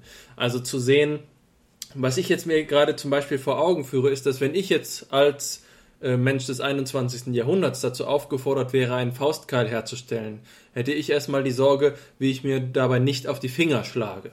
So, äh, aber dann kann ich sagen, na gut, selbst wenn ich mir auf die Finger schlage, weiß ich ziemlich genau, was ich tun muss, um, ähm, bin gegen Tetanus geimpft und so weiter und so fort. Aber allein schon die emotionale Voraussetzung zu sagen, ich bin dazu bereit, mir selbst auf die Finger zu schlagen, weil es das wert ist, ein Werkzeug herzustellen. Äh, ohne dass ich eine Tetanusimpfung oder einen Erste-Hilfe-Kasten habe äh, und ohne dass vielleicht auch meine ähm, Mitaffen Mitmenschen dafür Verständnis hätten, was ich da treibe. Warum würde ich mich selbst in dieses Risiko versetzen? Also ich glaube, dass wir hier nicht nur über kognitive Voraussetzungen sprechen sollen, sondern eben, wie gesagt, dieses Selbstverhältnis der Leiblichkeit. Aber von großem Interesse ist eben in diesen Diskursen, die uns in der Psychologie nun interessieren, die Hannes und mich zum Beispiel interessieren, in den sozusagen Post- kognitivistischen Diskursen ist eben nicht nur die Frage, was sind hier die Kapazitäten der, ähm, der logischen Operation, sondern auch was sind die emotionalen, motivationalen Kapazitäten. Wie kann so eine äh, Motivation entstehen? Wie kann sie aufrechterhalten werden? Wir schauen zum Beispiel in der allgemeinen Psychologie gerne mit dem Rubicon-Modell danach die Frage, was ist, wie kommt ein Motiv zustande? Also der Affe steht davor, ich kann jetzt unmittelbar versuchen, mit den eigenen Fingernägeln oder wie auch immer, das, was ich da jetzt haben möchte, herauszureißen. Oder ich kann ähm, den indirekten Weg gehen und dabei meine Hand riskieren, während ich mit Steinen auf äh, sie einschlage. Und dann eben wiederum auch noch zu sagen, wenn ich das Motiv gefasst habe, dass ich jetzt einen Steinkeil baue, dann ähm, einen Faustkeil baue, dann muss es doch auch noch zugleich so sein, dass ich das Motiv aufrechterhalte. Also ich muss den richtigen Stein suchen und das ist ein Prozess, der äh, verlangt, dass ich nicht nur die kognitive Kapazität habe im Sinne eines Gedächtnisses, im Sinne eines Arbeitsgedächtnisses, den Auftrag aufrechtzuerhalten, sondern auch die motivationale Spannung aufrechtzuerhalten. Insofern wäre auch hier jetzt ein für mich äh, als Psychologen auf einer ganz anderen Dimension viel Komplexität anzusetzen, um zu sagen, das kann nicht einfach nur eine Frage sein von ähm, sozusagen der äh, rein ähm, Informat Informationsverarbeitungskapazität betreffenden Fähigkeit mit möglichst vielen Operatoren, die konkret manifest oder latent sind, wie eben den indirekten Nutzen von so einem Werkzeug äh, zu, ma zu manipulieren, sondern eben auch äh, die Emotionalität, die Sozialität, die Leiblichkeit und so weiter und so fort hiervon ähm, äh, einzusehen. Und das betrifft tatsächlich, wenn man das philosophisch äh, analysiert, glaube ich, auch so etwas wie das Verhältnis von unterschiedlichen, um es mit Max Scheler zu sagen, Werthierarchien. Also man kann sagen, die Unversehrtheit des eigenen leiblichen Wohls, also nicht krank oder verwundet zu sein, muss für einen Steinzeitmenschen oder für einen Hominiden von ausgesprochen großer Bedeutung sein. Das bedeutet ja zugleich auch im sozialen Gefüge Verwundbarkeit bedeutet Angreifbarkeit und so weiter. Also hier glaube ich, dass äh, die Einsicht, dass man für einen materiellen Nutzen den Wert des eigenen, äh, den, den Wert des materiellen Nutzens über den Wert der eigenen Gesundheit stellt, dass das tatsächlich ausgesprochen anspruchsvolle emotionale Prozesse sind, bei denen eben so wie wir heutzutage vielleicht beim Bungee-Jumping ein gewaltiges Risikopotenzial spüren würden, ist für einen Hominiden das gleiche Risiko ist, überhaupt mit einem scharfen Gegenstand in die Nähe der eigenen Finger zu kommen. Denn man hat vielleicht das Ge Gewahrwerden von dem Risiko, dass wenn da mal eine Wunde ist, dann ist das Leben vorbei. Oder etwas ähnliches. Natürlich jetzt nicht in so einem expliziten Sinne. Aber das sind zumindest die, die Assoziationen, die ich dazu habe, die dieses Modell sehr interessant machen und eben auch psychologisch vielschichtig. Aber ich bin sicher, dass Hannes, dass dir dazu auch noch was einfällt. Ja, tatsächlich. Ähm, ich finde es, ähm, wie ich es ja auch von dir irgendwo gewohnt bin, Alexander, ähm, sehr erfrischend, was du da für eine Perspektive darauf hast, dass du auf, da jetzt quasi den, den Rundumschlag geschafft hast zur Axiologie vom Faustkeil, also die herausfordernde emotionale Leistung, den Nutzenwert der ähm, technischen Erfindung über den Lebenswert der leiblichen Unversehrtheit zu stellen. Ähm, ja, das hätte vielleicht niemand anderem einfallen können, aber ich finde es unmittelbar überzeugend ähm, und auch ganz schön gedacht. Das Erste, was ich mir denken muss, ähm, wenn ich das sehe, ist zweierlei. Ähm, Davor, du hast gefragt nach der ähm, kognitiven Anforderung, ähm, die, die hier vorausgesetzt wird. Alexander, du wolltest das fassen unter kategorialen ähm, Notwendigkeiten, die hier vorausgesetzt werden können. Ähm, ich denke, dass zuvorderst wir klären müssten, was wir meinen, wenn wir Kognition sagen.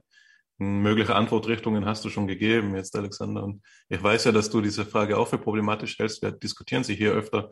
Etwa die Kategorien, die angegeben wurden, waren eben so etwas wie Problem lösen, ähm, motivationale Spannung aufrechterhalten, emotionale ähm, Akte vollziehen und so weiter. Also Kognition schillert hier und wir müssen uns, glaube ich, ähm, bewusst sein zumindest, dass wir, wenn wir den Begriff verwenden, ihn auch gewissermaßen als Lückenbüßer verwenden, fast eine sehr heterogene Klasse von Phänomenen in sich. So, das wäre das äh, Erste, woran ich denke. Und das Zweite, woran ich denke, sind, ist tatsächlich die Technikphilosophie von Ernst Kapp, ähm, die mich das erinnert und die den Rückbezug erlaubt zu deiner Idee, Alexander, der Hand, mit der man diesen ähm, Faustkeil eben formt. Es war Karps Grundthese, und das ist so, wie ich das sehe, eine der Grundthesen der Technikphilosophie überhaupt ist, dass frühe Werkzeuge auch einfach Körperfunktionen imitieren. Da die Axt, die erste Axt entspricht dem, auch in ihrer Form, also in ihrer Morphologie, dem menschlichen Arm und der Faustkeil entspricht der Faust, wie der Name schon verrät. Und die das erlaubt für mich dann gleichzeitig, wenn man das so ähm, weiterspinnt, also ganz spekulativ, vielleicht im positiven fichterianischen Sinn spekulativ und nicht bloß ähm, ähm, ja, schlussfolgernd, ähm, dass man eben das, was in der Klammer steht, problematisieren kann, die Domänengeneralität. Nicht wahr? Ich glaube, glaube, wenn ich mir das Ganze vorstelle in einem idealtypischen Szenario, also habe ich vielleicht ein konkretes Problem vor Augen, für das ich nun einen Faustkeil brauche. Beispielsweise will ich ja einen Baum bearbeiten oder ein Tier erlegen damit.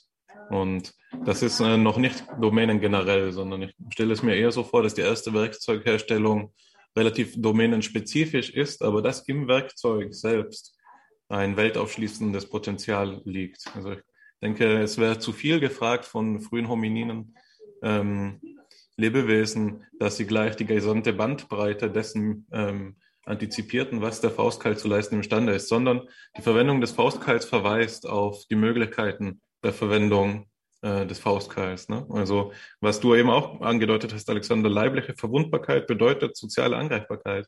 Ein Tier töten zu können, ist vielleicht das, woran ich denke, wenn ich im Bauer den Faustkeil, aber dass ich damit auch meinen Feind im Stamm töten kann, das, daran denke ich vielleicht zuerst nicht. Und dass ich dann in Schritt, im weiteren Schritt äh, vielleicht eben Werkzeuge bauen kann, daran habe ich schon mal ganz sicher nicht gedacht, äh, als ich den Faustkeil zugespitzt habe. Also ich glaube, hier ist ähm, ähm, ein kreatives Potenzial in der Materialität angelegt. Da muss ich an ähm, das denken, was ähm, Egon Friedel schreibt, wenn er über, wer war es, Michelangelo, glaube ich, sagt, dass er eben nur, ja, nicht wahr, nur die im Gestein steckenden ähm, Figuren befreit hat. Er hatte schon gesehen im Stein, aber was der Bildhauer vermag, ist eben nur das äh, zu schaffen, was im Stein schon angelegt ist. Also es gibt ein, eine kreative, ähm, eine, eine Seite der kreativen Leistung, so will ich es sagen, ist der Stoff. Und es ist nicht alles im Genie. Also das sehe ich auch, wenn ich hier über die kognitiven Implikationen des Faustkeils nachdenke. Ähm, ein letztes ganz kleiner Exkurs, weil es eben das Format so nicht anders äh, erlaubt ist. Da war du hast davor gefragt, ob wir ähm, Ideen dazu haben, wie ähm, wieso manche technischen Errungenschaften ähm, nur von einem Teil der Population zum Beispiel übernommen werden, als es um die ähm, Transgenerationalität ging oder eben die Tradition. Ähm, also so spezifisch, ähm, dass ich dir jetzt erklären könnte, warum es bei dieser Affenpopulation so war, weiß ich es nicht. Aber eine Assoziation kam ja, die ich nur kurz nennen will, und das ist die Theorie von ähm, Paul Lazarsfeld, eben in dieser äh, Begriff des Opinion Leaders, nicht wahr? Also es ähm, scheint so zu sein, dass soziale Informa also Information sozial sich so distribuiert, dass gewisse privilegierte Individuen früh dran sind, Innovationen mitvollziehen und die dann dadurch auch Expertenstatus erlangen. Aber natürlich ähm, soziale Netzwerke äh, haben eben Knotenpunkte und auch wenn alle Knoten irgendwie miteinander verbunden sind, dann doch manche stärker als andere, nicht wahr? Und dann würden quasi die Knoten, die zum Opinion Leader ähm, stärker verbunden sind, die Tradition, also die Informationstradierung ähm, mit und die ähm, distanter oder bloß sekundär verbundenen Knoten eben nicht. Genau, das wären so meine Assoziationen plus Nachtrag. Genau, danke. Ja, wobei das natürlich dann auch wieder erklärungsbedürftig wäre, ne? warum äh, die, der Knoten erster, die Verbindung ersten Grades innerhalb einer Face-to-Face-Community stärker sind oder warum es da überhaupt äh, sozusagen diese Verbindung ersten und zweiten Grades gibt. Ähm, ja, ja, äh, okay, gut, äh, stimmt, ja, das, äh, also beides, was Sie gerade angebracht haben zu den, äh, zu den, zu den frühen, zu, Modula zu den Werkzeugen der modularen Kapazität, kulturellen Kapazität, kann ich auch unterschreiben. Also man sieht ja gleich, dass die Persönlichkeit, äh, ich würde, ich würde gerne einen Aspekt sozusagen nochmal vielleicht betonen, da, an dem man dann auch zeigen kann, wie das mit dieser Persönlichkeit und Verleiblichung zu tun hat. Also Persönlichkeit und mit der Sozialität. Und zwar ganz einfach, äh, äh, wenn man nämlich ein ähm, Werkzeug herstellt, also wenn man ein Werkzeug verwendet, um ein anderes Werkzeug herzustellen, was tut man denn dann? Dann stellt man sich bei der Herstellung des Werkzeugs vor, wie man selber damit später in der Zukunft arbeiten wird. Stimmt's? Also man hat, man hat ein Bild vor sich, was man später in der Zukunft damit tun wird und auf dieses Bild hin stellt man das Werkzeug her. Ja, das ist der Sinn, das ist sozusagen der Zusammenhang, die Spannung gewissermaßen. Erstmal, also oberflächlich sozusagen betrachtet, die Motivation, das, was, was sozusagen diese, diesen Herstellungsprozess äh, als Herstellungsprozess bindet. Und da sieht man ja dann schon, äh, dass man praktisch mit, mit sich selbst als mit der dritten Person agiert. Man stellt sich, sich selbst vor in der Zukunft und kooperiert gewissermaßen mit sich selbst. Also man, man, man wirft na, wie so ein Volleyballspieler, der sich selber einen Ball zuwirft gewissermaßen in der Zukunft. Also man, man beginnt jetzt mit dem Werkzeug, das man sich später in der Zukunft zuwirft, weil man dann darauf zugreifen kann. Ja. Und man überlegt sich ganz genau, was wird die Person damit machen müssen in der Zukunft. Wird es eine Kokosnuss aufschlagen, eine bestimmte, ja, eine bestimmte, äh, ja, mit einer bestimmten Härte oder, oder, oder Weichheit und so weiter. Das heißt also, äh, man kann sagen, dass man hier gewissermaßen eine soziale Beziehung mit sich selbst eingeht, schon, und sich selbst in der Zukunft sieht. Und, und da kann man davon ausgehen, dass hier schon eine bestimmte Sozialität mit in die Kognitionsstruktur eingebaut ist. Ja, also wollte ich nur noch mal kurz hinzufügen. Ja, also praktisch diese, dieses mentale Zeitreisen bedeutet, sich in, sich in seine eigene Zukunft zu versetzen. Das bedeutet aber auch, sich in, in der Lage zu sein, sozusagen aus der Perspektive der Zukunft auf sich selbst zu sehen oder eben aus einer erinnerten Perspektive, jedenfalls aus einer exzentrischen, um es mal so zu formulieren. Ja. Also noch vorsprachlich, also oder beziehungsweise protosprachlich würde ich jetzt mal formulieren. Äh, das, äh, das heißt, man, man ist, man, man erinnert sich sozusagen daran, wie es sich angefühlt hat, das Werkzeug zu verwenden und das projiziert man in die Zukunft und ist dann in dieser anderen äußeren Position, ne, in der man drinsteht. Ja, und da sieht man dann eben, dass auch die Sozialität schon eine Rolle spielt, weil dieses sich versetzen in den anderen ist im Prinzip das gleiche wie in den anderen sich zu versetzen. Ich kann, den, ich kann das Werkzeug ja auch herstellen für jemanden anderen. Also wie wir es vorhin bei der Lehrer bei der Lehrersituation zu tun hatten, äh, gesehen hatten. Ich kann mich auch versetzen in die, in die Position des Schülers, der noch nicht weiß, wie das Werkzeug zu bauen ist. Ja? Aber ich kann, ich, ich habe eine Theory of Mind sozusagen. Ich kann mir vorstellen, was, dass der Schüler sich vorstellen könnte, das Werkzeug zu bauen, um sich selber vorzustellen, wie er es verwendet. Ja, also verstehen Sie, das heißt, da, da steckt schon die, die, die Sozialität definitiv mit drin. Ähm, und da wollte ich noch gerne ganz kurz was, was erläutern zu, zu, dieser, zu dieser Scheide, zu diesem Kipppunkt, ja, zu dieser Wasserscheide. Wenn man sich jetzt äh, mit, mit der Emotionalität, die Herr Wendt vorhin angesprochen hat, mit der Angst vor dem Schmerz, ne, mit, dieser, mit diesem Delay of Gratification, ich schätze mal, das ist so ein bisschen ähnlich, ne, dass man sozusagen sich einem Risiko aussetzt, obwohl man weiß, es ist gefährlich, man rennt nicht weg, also man hört nicht auf die Emotionen. Das ist, glaube ich, so ein ähnlicher Mechanismus wie dieser Delay oder wie sagt man, Difference of, of Gratification, also praktisch, dass man nicht nach der Gratifikation greift, wenn sie vor, vor einem liegt. Also man kennt ja diese äh, Versuche mit dem präfrontalen Kortex und so weiter. Also ähm, das ist ja immer die Frage mit der Henne- und Ei-Problematik. Also wir wissen, der Mensch hat irgendwann das Feuer begonnen zu kontrollieren. Ja? Jetzt ist die Frage, äh, und jetzt sagt man ja, also es gibt äh, verschiedene Theorien, die sagen, dass die Enzephalisation, also die, die, äh, das Gehirnwachstum, das, also von, wir haben heute ungefähr dreimal größere Gehirne und vor allem äh, Großhirne als, äh, als, die, als die ursprünglichen Homininen vor drei Millionen Jahren. Also dass die Enzephalisation äh, so richtig explodierte nach dem Feuergebrauch. Ja, also warum eine These ist, dass man mit, durch das Feuer plötzlich in der Lage war, Nahrung zu, zu kochen, ja, sie dadurch verdaulicher zu machen und dadurch eben mehr Kalorien zur Verfügung hat, äh, die das äh, sehr energiebedürftige Gehirn dann eben äh, wachsen lassen. nicht, nicht von einem Tag auf den anderen, aber eben im Laufe der Zeit. Und äh, jedenfalls, ähm, äh, das ist halt da die Frage, das ist äh, so eine klassische Henne-, Henne und Ei-Problematik. Ja. Warum traut sich denn dieser Urmensch überhaupt ans Feuer ran?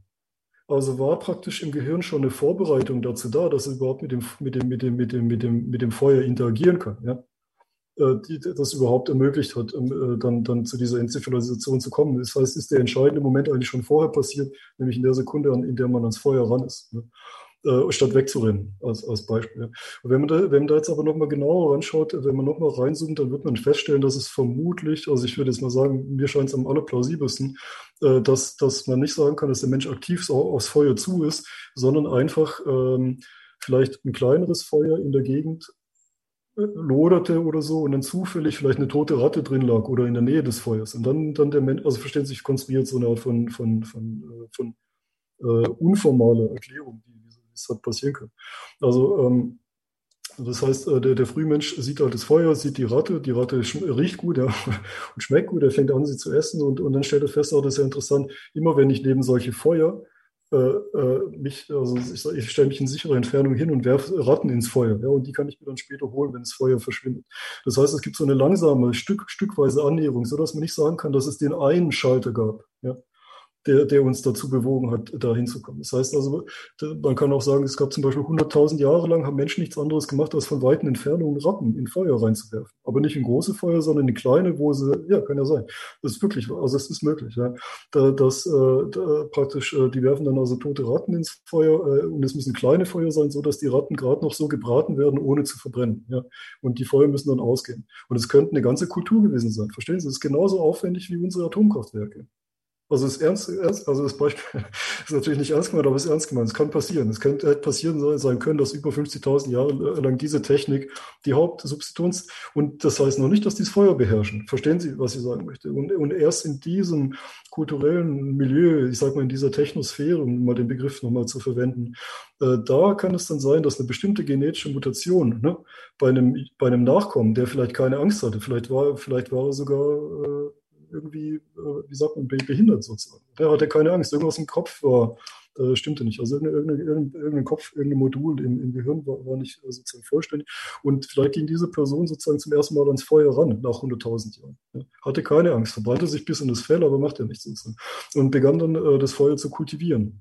Also nichts mit Prometheus. Verstehen Sie, was, was ich, das heißt, das ist also die absolute Gegengeschichte zum, zum Prometheus, äh, zum Heldenmythos. Wir haben äh, äh eine seltsame 100.000 Jahre Geschichte mit den Ratten und dann am Ende äh, ein, ein äh, körperlich nicht ganz äh, unversehrter Mensch sozusagen war dann der, der Berger des Feuers. Ja. Also verstehen Sie, was ich damit sagen möchte? Es ist immer schwierig, da solche formalen, formalen Urknall Theorien sozusagen zu projizieren. Und genau das Gleiche, glaube ich, so ähnlich kann, muss man sich das auch vorstellen mit dem Faustkeil, mit dem ersten oder also mit den ersten Steinwerkzeugen, ähm, dass, dass es da vermutlich auch so eine Art von graduelle langsame Entwicklung gab. Ja, einer hat es vielleicht entwickelt, die anderen haben es noch nicht ganz begriffen und dann hat es sich vielleicht durchgesetzt oder erstmal verbreitet ja, und, und, und, und so weiter. Also da, da würde ich das nicht sozusagen, das, das meinte ich vorhin mit, äh, mit, mit Prozess und mit, diesen, mit, mit dieser ähm, Mosaik- und Facettenevolution. Also es, es ist so, so eher ein gradueller Prozess vermutlich. Ja. Aber Sie sehen, das alles kann man da mit rein bedenken. Ja. Äh, das muss man alles da mit rein bedenken. Ich, fühle mich genötigt, noch etwas zu ergänzen, was ich für sehr wichtig halte. Zwei Dinge nämlich. Erstens äh, das Ritual äh, und zweitens die Neugier. Also ich denke mir, das ist zwar ähm, Grund dafür gibt, davon auszugehen, dass es tatsächlich schon in diesen Hominiden Reflexionen und Meditationen, Distanznahmen, Detachment gegeben hat, um solche über längere Zeiträume laufende Wenn-Dann-Beziehungen herzustellen und gewisserweise sich in einem Moment der Achtsamkeit gewahr zu werden, dass man sich selbst sehr dadurch helfen kann, jetzt ein Faustkeil herzustellen. Ähm, aber ich glaube, dass das alleine, also dieses Gewahrwerden, nicht reicht, um die, ähm, die Spannbreite ähm, des Phänomens zu erklären. Und das ist ja vollkommen auch in Ihrem Modell enthalten. Also es ist keine Kritik. Aber ich glaube, es ist sehr wichtig hervorzuheben, dass wir, wenn wir zum Beispiel uns das Phänomen der Ähnlichkeit von Faustkeilen anschauen, dass die sich einander ähnlich sind, immer darauf hingewiesen sind, dass zu dem Lernen, und das war ja der Begriff, den wir diskutieren wollten, was ist das Wesen des Lernens, eben auch gehört so etwas wie die Form der Ritualisierung. Und das will ich einmal als Psychologe kommentieren. Es gibt Untersuchungen zum Imitationsverhalten von Kleinkindern. Ähm, Kleinkinder sind ähm, beispielsweise in einem Experiment mit einer Aufgabe konfrontiert, bei dem, äh, bei der sie spontanes Imitationsverhalten zeigen sollen und das ist in der Konfrontation mit einer Maschine. Und das Experiment funktioniert so, das Kind ist dort und dann gibt es also einen Konföderierten, sagen wir in der Psychologie, oder eine Konföderierte. Das wäre also eine, ein Versuchsleiter, der jetzt ähm, eine Rolle im, in der Manipulation hat und der Versuchsleiter führt drei Bewegungen an der Maschine durch und man steckt meinetwegen oben einen roten Ball rein und dann äh, berührt die Person links äh, etwas und äh, macht noch eine zweite Bewegung und dann äh, kommt unten ein grüner Ball heraus. Das ist jetzt mal frei, äh, frei erstellt. Das der, der die konkrete Funktionsweise dieses Mechanismus ist nicht nicht wichtig. Und jetzt gibt es, das ist die Kontrollgruppe und in der Experimentalgruppe ist der Mechanismus der Maschine, der sehr einfach ist, ist transparent. Die Maschine ist nicht ähm, aus Holz gebaut, sondern sie ist aus Glas oder aus Plastik gebaut, sodass das Kind zu jedem Zeitpunkt genau einsehen kann, wie der Mechanismus läuft. Und diesen Kindern ist es also weitgehend offensichtlich, also es gibt guten Grund davon auszugehen, dass die Kinder verstehen, dass äh, die, der Versuchsleiter eine überflüssige Bewegung macht. Also es, ist, es hat überhaupt keinen Einfluss auf das Geschehen, ob der Versuchsleiter die Bewegung macht oder nicht. Und jetzt wird beobachtet, wie sich die Kinder verhalten. Imitieren sie die ähm, Versuchsleiter vollständig oder nur teilweise? Und es zeigt sich, dass die Kinder die überflüssige Bewegung imitieren. Und das ist faszinierend. Also trotz der Einsichtnahme darin, dass es sich um eine überflüssige Bewegung handelt, neigen Menschen dazu, Menschenkinder dazu, ähm, überflüssiges Verhalten zu imitieren. Und ich glaube, das ist ein wichtiges Indiz dafür, dass in solchen Frühkulturen vermutlich Imitation eine ganz wichtige Rolle gespielt hat im Sinne von der Ausbildung von Ritualen, dass die Intention die dahinter steckte, den, Hauskeil, den äh, Faustkeil für einen bestimmten Zweck zu verwenden, nicht immer transparent gewesen ist, sondern dass die Habitualisierungsmuster und die Gleichförmigkeit der Erstellung dieser Produkte eben teilweise vielleicht auch für das individuelle ähm, Hominiden-Exemplar gar nicht bewusst gewesen ist, sondern dass es hier soziale Dynamiken gegeben hat der, ähm, der Interpretation. Und das zweite, den zweiten Kommentar, das ist derjenige der Neugier.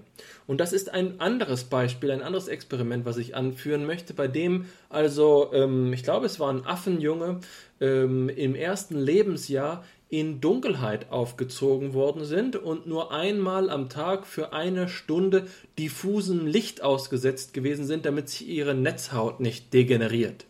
Und dann wurden diese ähm, Affenjungen im, mit einer anderen Gruppe von Affen verglichen, ebenfalls nach einem Jahr, meine ich. Ich kenne mich jetzt nicht genau aus an, an die Studie. Die, die, die Quelle ist mir leider gerade nicht vertraut, woher das kommt, aber der, das Experiment ist im Wesentlichen das folgende. Nach einem Jahr wird eine andere Gruppe, die normal aufgewachsen ist, also bei Tageslicht aufgewachsen ist, ebenfalls für einen gewissen Zeitraum eingesperrt ohne äh, Licht ausgesetzt zu sein, meinetwegen für eine Woche, und dann werden beide Populationen ans Licht ent, ähm, gelassen. Also die erste Gruppe zum ersten Mal in ihrem Leben nach einem Jahr und einem Monat und die zweite ähm, oder nach einer Woche und die zweite Gruppe, nachdem sie nur eine Woche einmal eingesperrt gewesen ist. Und die Frage ist jetzt, welche Gruppe exploriert wie?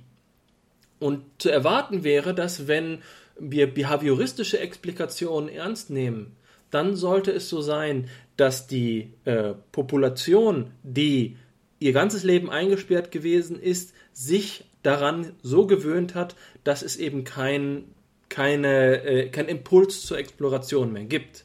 Aber es zeigt sich empirisch tatsächlich, dass diese ähm, Affen nicht nur spontan explorieren, also zum ersten Mal in ihrem Leben etwas sehen und dann spontan explorieren, sondern dass ihr, ähm, ihr Explorationsdrang hypertroph ist, dass sie so also unablässig explorieren und im Verhältnis zu der anderen Gruppe sogar noch viel mehr explorieren. Und hier scheint sich also zu zeigen, dass Neugier eine Disposition ist.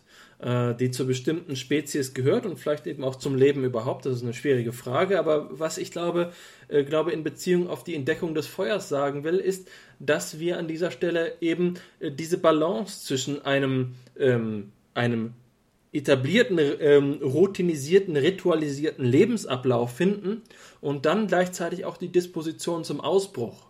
Und wenn wir über Conditio Humana und so weiter sprechen, dann glaube ich, dass wir hier auch dieses Spannungsfeld berücksichtigen müssen, dass der Mensch oder menschenähnliche Lebewesen zugleich hoch ritualisiert leben können, als auch Disposition zur Exploration haben.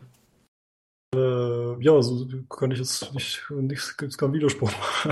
Meinerseits, nee, das würde ich auch so sehen. Äh, das Problem vielleicht wäre, dass äh, mit diesen philosophisch-anthropologischen Verallgemeinerungen dass wir hier von einem Prozess sprechen, der mindestens äh, eine Million Jahre lang so ging. Also praktisch die menschliche äh, äh, Entwicklung blieb eine Million Jahre lang genau auf der Stelle stehen.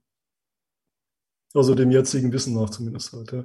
Jetzt kann man sagen, na gut, äh, wie sieht es jetzt aus mit Exploration? Also, also offenbar technisch nicht, da waren offenbar die Grundlagen noch nicht dafür da. Also es kann schon sein, wie ich vorhin meinte, mit der Enzephalisation, dass bestimmte Ge äh, Gehirn, also das materielle Substrat, äh, noch nicht dafür da war, äh, sozusagen noch weitere, äh, sage ich mal, Körperformen, Körperbewegungsformen zu explorieren, weil das ist es ja, ne? Körperbewegungsformen, Techniken, also die man, die man ausführt.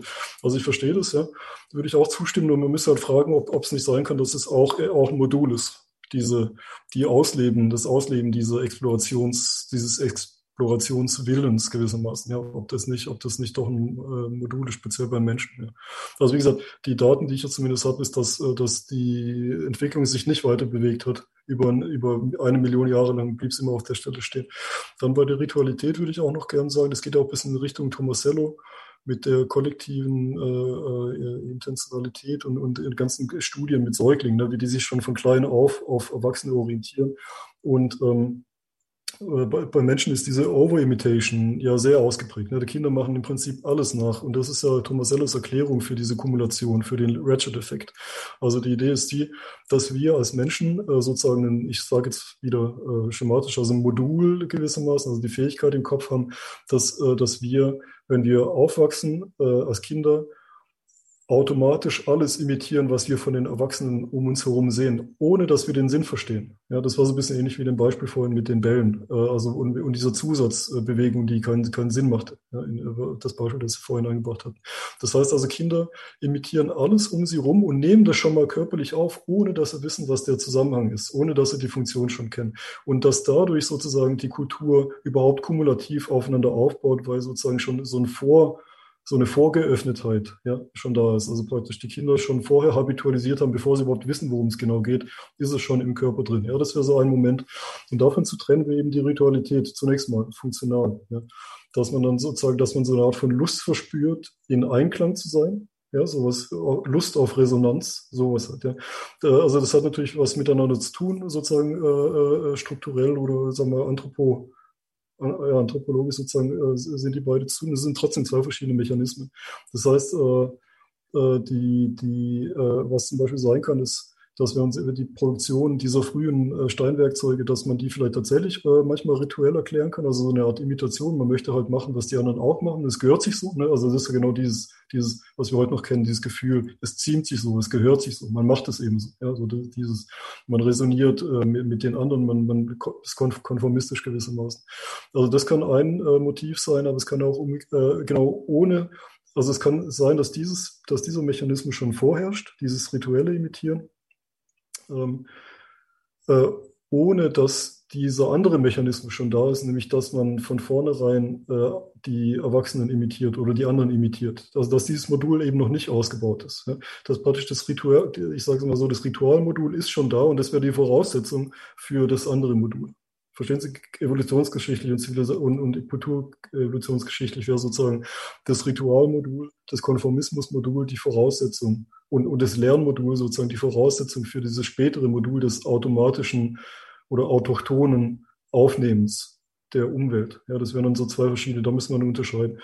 Ähm, genau. Also nur so, um das nochmal äh, anzuführen. Also das sind alles Diskussionen in die Richtung, also jetzt nicht in dem Detail gerade oder beziehungsweise nicht in den speziellen Details, die, die wir jetzt hier diskutiert haben, aber das sind alles die Dinge, die die eben besprechen da, ne, die die versuchen so rauszuziehen aus dem Werkzeug. Was kann man da noch alles sehen? Jetzt, äh, ich habe jetzt hier, hier nur zwei, drei Beispiele äh, als Foto. Ähm, man kann die auch noch korrelieren mit anderen äh, Fundstätten sozusagen. Man kann aus der Fundstätte was ziehen. Also man kann sagen, zum Beispiel war es trocken zu der Zeit oder war es feucht zu der Zeit, äh, in der das Werkzeug hergestellt wurde. Dann kann man vielleicht noch andere äh, andere, andere Artefakte finden und kann es dann korrelieren und daraus gibt es eben dann viele Möglichkeiten, ne, wie man dann die Kognition ableiten kann.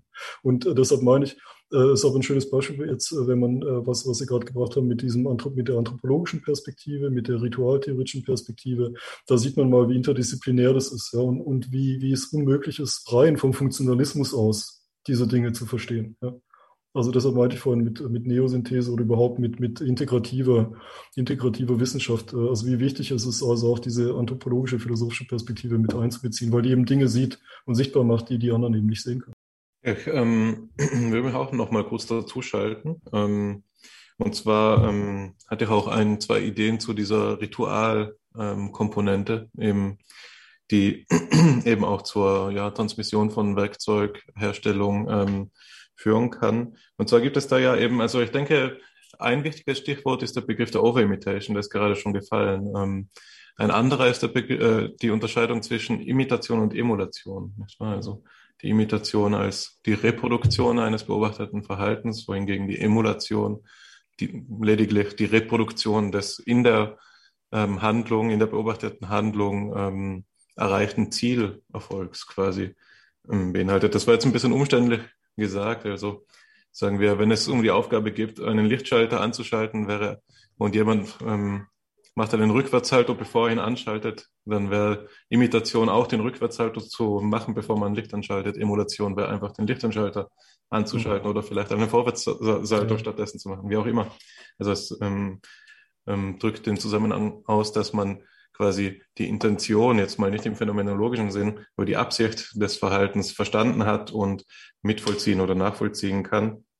Das ist, glaube ich, auch ähm, ein wichtiger Aspekt, der ähm, den Werkzeuggebrauch besser verständlich macht äh, oder die Transmission von Werkzeug äh, und auch natürlich Variationen in der Werkzeugherstellung begreifbar machen lässt. Ne? Sobald man verstanden hat, wozu ein Werkzeug da ist, kann man vielleicht dieselbe Funktion auf anderen Wegen erfüllen. Und es ist interessanterweise auch ein Faktor, der ähm, die Über limitieren kann.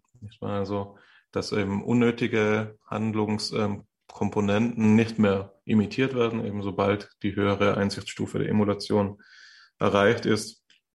Ähm, so viel dazu. Ein anderer Zusammenhang in diesem äh, Kontext, der mich jetzt selbst, als ich so ein bisschen darüber nachgedacht habe, ähm, in Stocken gebracht hat, war eben das, was ich selbst ge gesagt habe, nämlich, dass in, in der Materie, im Stoff kreative, also dass die Stoff ein Teil ähm, des kreativen Prozesses ist. Und zwar musste ich da denken an Dunkers, Karl Dunkers ähm, Experimente zur funktionalen Gebundenheit. Nicht wahr? Also die ähm, sind Experimente aus, aus den 30er Jahren, wo es darum geht, zu zeigen, dass wir am häufigsten über Werkzeuge so nachdenken oder über Gegenstände im Allgemeinen, dass sie eine fixe Funktion haben und es uns schwerfällt, andere mögliche Nutzungsszenarien für Gegenstände zu ersinnen, also divergent zu denken. Die klassische Aufgabe ist da die, man hat die Aufgabe, eine Kerze an einer Tür zu befestigen und man hat dazu zur, Verfügung die Kerze, eine Streichholzschachtel und ein paar Reißnägel. Und es scheint unmöglich. Also die Zuhörenden können es ja selbst versuchen mal auf jeden Fall die Lösung ist es dann eben, die Streichholzschachtel umzufunktionieren. Sie ist eben nicht nur zum Halten von Streichhölzern da in diesem Fall, sondern man kann die Streichhölzer entleeren, ähm, die Reißnadeln durch die, den Boden stecken und die Kerze darauf stellen. Und dann hat man divergent gedacht und eine, eine neue Verwendungsweise ersonnen. Das, das ist eben ein ganz interessanter Befund, der eben in der Psychologie auch sehr persistent ist, der sich immer wieder zeigt. Und das sozusagen ein ein limitierender Faktor für die Kreativität und insbesondere für den kreativen Umgang eben mit Gegenständen darstellt. Und jetzt haben wir aber auf der anderen Seite eben das, worauf ich hinaus wollte und das man mit Günther Anders vielleicht nochmal stärker fassen könnte. Günther Anders spezifiziert ein technikphilosophisches Gesetz an einem Punkt. Ich glaube, es ist derselbe zweite Band der Antiquiertheit, wo er sagt, dass ähm, jede technische Erfindung ähm, auch angewendet werden wird. Also das ist ein Argument, das anders ähm, gegen die Atombombe ins Feld führt. Er sagt, es ist unmöglich, die Atombombe zu erfinden und sie nicht zu zünden, sondern so wie bei allen technischen Erfindungen in der gesamten Menschheitsgeschichte wird sie angewandt werden und er hat recht, nicht wahr? Ähm, ähm, jetzt könnte man sozusagen diese zwei Komponenten gegeneinander ausspielen und ähm, uns fragen, wie kann es sein, dass wir auf der einen Seite äh, funktional gebunden sind, aber auf der anderen Seite ähm, es sozusagen dieses ja, verselbstständigende Moment in technischen Errungenschaften gibt. Also ähm, offensichtlich scheint es ja so zu sein, dass wenn man eben jetzt unsere Perspektive einnimmt, der Hominisationsgeschichte, dass die verselbstständigende Verselbstständigung der Technik überhand nimmt. Also wir sind dazu in der Lage, divergent zu denken und Werkzeuge umzufunktionieren, weiterzuentwickeln und so fort. Und das wäre jetzt für mich eine interessante Perspektive, das nochmal anthropologisch auszuwerten mit euch gemeinsam, also eure Intuitionen da zu fragen quasi, wie, wie das so sein kann, warum es so ist. Ich weiß, eine, eine Antwort wird die sein, die wir jetzt schon die ganze Zeit im Hintergrund schweben haben, nämlich, dass eben es eine Koevolution gibt, eine Rückwirkung der technischen Errungenschaft auf die Möglichkeiten des Denkens, also dass es da sowas wie eine intrinsische Dynamik gibt.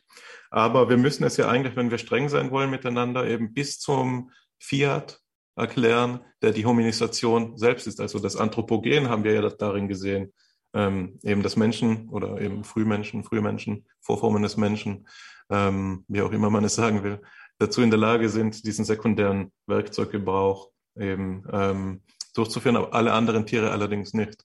Und ich glaube, die, die Antwort könnte uns zu einer, ähm, also die Antwort auf die Frage, warum der divergente Gebrauch mit Werkzeugen überwiegt, könnte die Frage nach der anthropologischen Differenz anreichern, weil es uns dazu instande setzen würde, genauer anzugeben, was es war oder was, was diesen quantitativen Unterschied, der besteht eben zwischen dem Steingebrauch, wie wir ihn bei ja, Orang-Utans oder Schimpansen finden, äh, zu dem Steingebrauch, den, wie wir ihn bei Menschen nachweisen können. Etwa, es ist ja ein bloß kleiner quantitativer Unterschied, der aber riesige qualitative Unterschiede bedingt. Das ist die ganze Frage nach dem Proto. Also wieso, äh, was versetzt uns überhaupt dazu in die Lage, ähm, bei animalischem Werkzeuggebrauch von Proto, also ja, von Proto-Fähigkeiten zu sprechen im Verhältnis zu unseren Fähigkeiten. Das ist doch, weil da immer noch der Keim derselben Fähigkeit an, äh, vorzuliegen scheint. Nicht wahr? Aber es ist trotzdem un unterschiedlich genug, um einen kategorialen Unterschied aufzumachen. Also das wären meine zwei Denkanstoße. Okay, also zunächst mal zu der Frage äh, mit der, mit der anthropologischen Differenz. Also wann, wann taucht der Mensch auf, beziehungsweise wie, wie kann es sein, dass bestimmte Fähigkeiten äh, die vorher schon in gewissen Graden ausgeprägt sind bei Tieren, dann plötzlich umschlagen in äh, neue Fähigkeiten, die einen qualitativen Umschlag oder eine Bruch, eine Zäsur bedeuten. Äh, ja, da kann man halt mal überlegen. Ähm, also zunächst mal würde ich sagen, es würde nicht gehen also ich würde intuitiv würde ich sagen, es geht nicht ohne materielles Substrat. Also es muss irgendwie sich niederschlagen äh, in, sag ich mal, in der Gehirnstruktur mindestens. Ja, also äh, behaupte ich jetzt, sage ich jetzt mal so. Aber das ist nicht die Antwort drauf, weil das wäre dann nur die Frage nach der Henne- und Ei-Problematik. Also wie, wie, wie, wie kam man dann dahin, also wie kam es zu dieser Gehirnstruktur wieder? Da wird man sagen, okay, es war ein, eine genetische Mutation. Ist aber eher unwahrscheinlich. Also ich, ich würde jetzt mal spekulieren und ich habe dazu äh, eine Spekulation tatsächlich mal vorgelegt dass äh, der Mensch eigentlich äh, eine bestimmte Filterung ist, also das Ergebnis einer bestimmten Filterung für Organismen, und zwar folgende. Äh, die, die, die effizienteste Bewegungsform an Land ist tatsächlich auf vier Beinen zu, sich zu bewegen. Ne? Also wenn man sich jetzt überlegt, äh, Pferde, man wundert sich ja, ne, dass die so im Stehen schlafen, weil wir können es ja nicht als Menschen, weil für uns bedeutet Stehen Anstrengung, weil wir die Muskelspannung halten müssen. Äh, bei den Vierbeinen ist es ja nicht so, sondern für die ist es hochgradig Effizienz. Die stehen eben auf Stelzen, müssen aber überhaupt nicht äh, Muskel, Muskeln anspannen. Also vielleicht so minimal, ne, sozusagen, äh, um, um, um um die ganzen Sehnen sozusagen zu halten. Aber, aber das ist ja ein äh, hochgradig effizienter äh, Zustand sozusagen. Jetzt ist es so, dass äh, es offenbar ein bestimmtes Lebewesen gibt, das dann in die Bäume ging. Ja? Äh, und das äh, Spannende daran an, am Menschen ist eben, dass, oder beziehungsweise am Vormenschen ist, dass die äh, nicht wie Eichhörnchen zum Beispiel auf vier Beinen über die Bäume gehen, ja? sondern sie hangeln sich ja durch die Bäume. Ja? Das heißt, wir haben also praktisch äh, ein Lebewesen, das praktisch sein, äh, wenn sie sich durch die, durch die, durch die Baumwipfel hangelt, also der, der, die frühen Hominiden, die, die, die, äh, also noch, noch, noch vor Primaten, ähm, noch vor den Primaten, wenn die sich also praktisch durch die Bäume hangeln, in der, in der Bewegungsform, dann ist es ja so, dass die die ganze Zeit ihren Körper projizieren müssen, nach vorne, ja, in die Zukunft hinein ähm, weil sie, äh, also natürlich suchen sie nach einem möglichst effizienten oder wie auch immer spannenden Weg oder was auch immer sie unterwegs sehen. Jedenfalls ist es so, dass es relativ effizient sein muss, wenn sich da so durch, weil was, was sie ja tun, ist folgendes, sie nehmen ihr Eigengewicht, um sich zu beschleunigen. Ne? Es ist ja nicht so, dass sie springen, sondern äh, sie, sie machen eine Korrelation zwischen Körpergewicht und Gravitation sozusagen. Und dann hängen sie sich an den Ästen auf oder halten sich an den Ästen fest und benutzen diesen Schwung gewissermaßen, also Gravitation plus leichte Muskelbewegung, um sich vorzubewegen. Das heißt also, äh, wir haben hier sowas wie eine Protoexzentrizität, also wie ich das äh, damals bezeichnet habe. Warum? Weil nämlich diese Primaten sich äh, protoexzentrisch verhalten müssen. Die müssen sich im Schwingen durch, die, durch den Baum, müssen die sozusagen ihren eigenen, ihr, eigenes Körperbild und, und sich selbst nach vorne projizieren. Äh, gleichzeitig auch werden sie sozusagen, äh, entwickeln sie sozusagen einen Begriff für sich selbst im instabilen Zustand ja, im, im durchgehend instabilen Zustand. Äh, und meine These war, dass, dass, äh, dass dieses, äh, äh, die, dieses sich hangeln durch die Bäume, dass das praktisch äh, so eine Protoexzentrizität ist, äh, die, die, die der Exzentrizität, jetzt um es schematisch zu formulieren, äh, vorausgeht. Ja, also das ist die evolutionäre äh, Vor, Vorstufe gewissermaßen. Ähm, also das wäre das eine. Das andere, jetzt wäre natürlich die Frage, warum kommen sie von den Bäumen runter? Und jetzt äh, weiß man natürlich, dass es sicherlich auch nicht plötzlich passiert ist. Also es gab, ist nicht so, dass, äh, dass, dass von einem Tag auf den anderen die, die, diese Proto, Proto-Menschen sozusagen vom Baum runter sind und dann begonnen haben, Werkzeuge herzustellen, sondern es war sicherlich auch so ein Mischungsprozess. Sieht man ja heute bei den Primaten, die ja so halb auf der Erde leben ne, und halb, halb, halb in den Baum äh, ja, also das, das wäre sozusagen zunächst mal ein Anhaltspunkt, dass es da bestimmte Fähigkeiten gibt, die schon da sind. Jetzt kann es aber sein, ähm, dass, äh, ja, wie soll ich es formulieren? Es sind also praktisch diese Vorfähigkeiten oder Vormodule, die dann moduliert werden können, wenn das Lebewesen in einem neuen Zustand sich findet oder in einer neuen Umwelt sich findet. Ja. Dann, kann, dann kann, kann es übertragen werden. Also ich kann mir zum Beispiel vorstellen, ähm, dass, sage ich jetzt mal als Beispiel wieder so eine Geschichte, also die, die proto-exzentrischen äh, Hominiden äh, denen kommt irgendwie der Wald abhanden oder sowas. Ja. Jetzt haben sie aber diese Fähigkeiten, diese Protoexzentrizität, die sie jetzt in der Transferleistung gewissermaßen, ne, in so einer, ich glaube, das gibt auch in der Psychologie den Begriff, ne, dass man von einem Bereich äh, bestimmte Fähigkeiten transferiert auf einen anderen Bereich. Ne. dass, äh, dass, da, dass da erstens mal bestimmte Transferleistungen auftauchen, die vorher gar nicht hätten auftauchen können, weil es, weil es das Problem nicht gab. Ja, es gab noch nicht das Problem, dass das über diese Transferleistung zu lösen war. Das andere äh, ist natürlich, äh, diese, dass diese Protoexzentrizität unter Umständen auch schon eine bestimmte Form von abstrakter Sozialität beinhaltet. Ja? Also dass es sozusagen Vorläufer ist, äh, den anderen als abstrakten anderen zu begreifen, sozusagen. Also nicht, nicht emotional, nicht, nicht sozusagen hierarchisch, sondern als Person. Ja? So. Also verstehen, was man nicht, nicht sozusagen äh, äh, nicht genetisch äh, äh, im, im Hierarchie äh, ähm, äh, Sinne, dass, dass der ein anderer ist im, im, im, im Rang, in der Rangordnung oder so, sondern tatsächlich den anderen als Person, dass es auch schon mit angelegt ist in, in, in diesen ähm, genau, und jetzt der konkrete Übergang natürlich von diesen Vorfähigkeiten zur, zur menschlichen Fähigkeit, da muss ich also kann ich jetzt nichts dazu sagen. Man, zu dem Urknall selber kann ich jetzt in dem Fall nichts sagen. Ich würde sagen, es war ein gradueller Prozess. Ich kann mir vorstellen, dass, dass die eine oder eine äh, äh, so, so andeutend was entdeckt hat, ja, was erfunden hat sozusagen und dass sich das dann so in so einer gegenseitigen Spirale immer weiter verstärkt hat, bis dann zum Schluss alle äh, äh, sowohl genetisch als auch vom Lernen her in der Lage waren, also praktisch Werkzeuge herzustellen. Also. Also was ich sagen will, es gibt diese Vorstufen, die sind wichtig, ähm, glaube ich. Ja, also es ist gar, gar, gar kein Zweifel, es kann nicht sein, dass dass es aus dem Nichts kommt, aber dass dieser Übergangsprozess, der konkrete Übergangsprozess, die anthropologische Differenz, dass das äh, eher ein, ein, ein gradueller und wie, wie man so sagt, ein Messi-Prozess ist, ja, dass, dass, dass man da keinen klaren Schnitt ziehen kann, dass sich das so langsam entwickelt.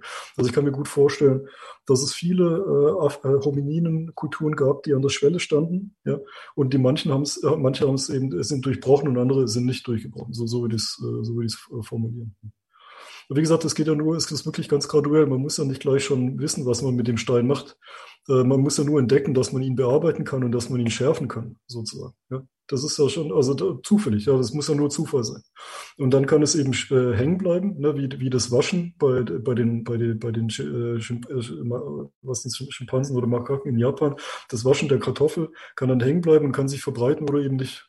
Das heißt also, äh, und, und dann, jetzt, der Punkt ist jetzt auch folgender. Äh, wenn man, wenn es aber hängen bleibt, ja, dann hat man eben die Fähigkeit, äh, eine neue Nische zu konstruieren, weil man plötzlich eine Technik hat, die einem erlaubt, neue Ressourcen zu, äh, zu, zu äh, also zu, äh, äh, neue Ressourcen abzubauen oder neue Ressourcen also praktisch ähm, äh, äh, zu implementieren, also durch die neue Technik. Das heißt, ich kann jetzt eine neue Nuss knacken, die ich vorher nicht knacken konnte. So, jetzt ist der Punkt der, dass äh, wenn es einmal so diesen Feedback-Loop gibt, dann verstärkt sich das gegenseitig. Ja, dann, dann kann man plötzlich sagen, okay, wir wollen, dass es gelernt wird. Ja, wir wollen diese, diesen, dieses Werkzeug herstellen. Warum? Weil wir es damit die Nüsse knacken wollen. Und dann gibt es so einen selbstverstärkenden Prozess. Ja der aber nicht mehr der gleiche ist wie der Initial, Prozess. Ja, ist wieder ein anderer Prozess. Und, da, und, dann kann sein, dass sich das relativ schnell verbreitet. Und dann wird es eben interessant.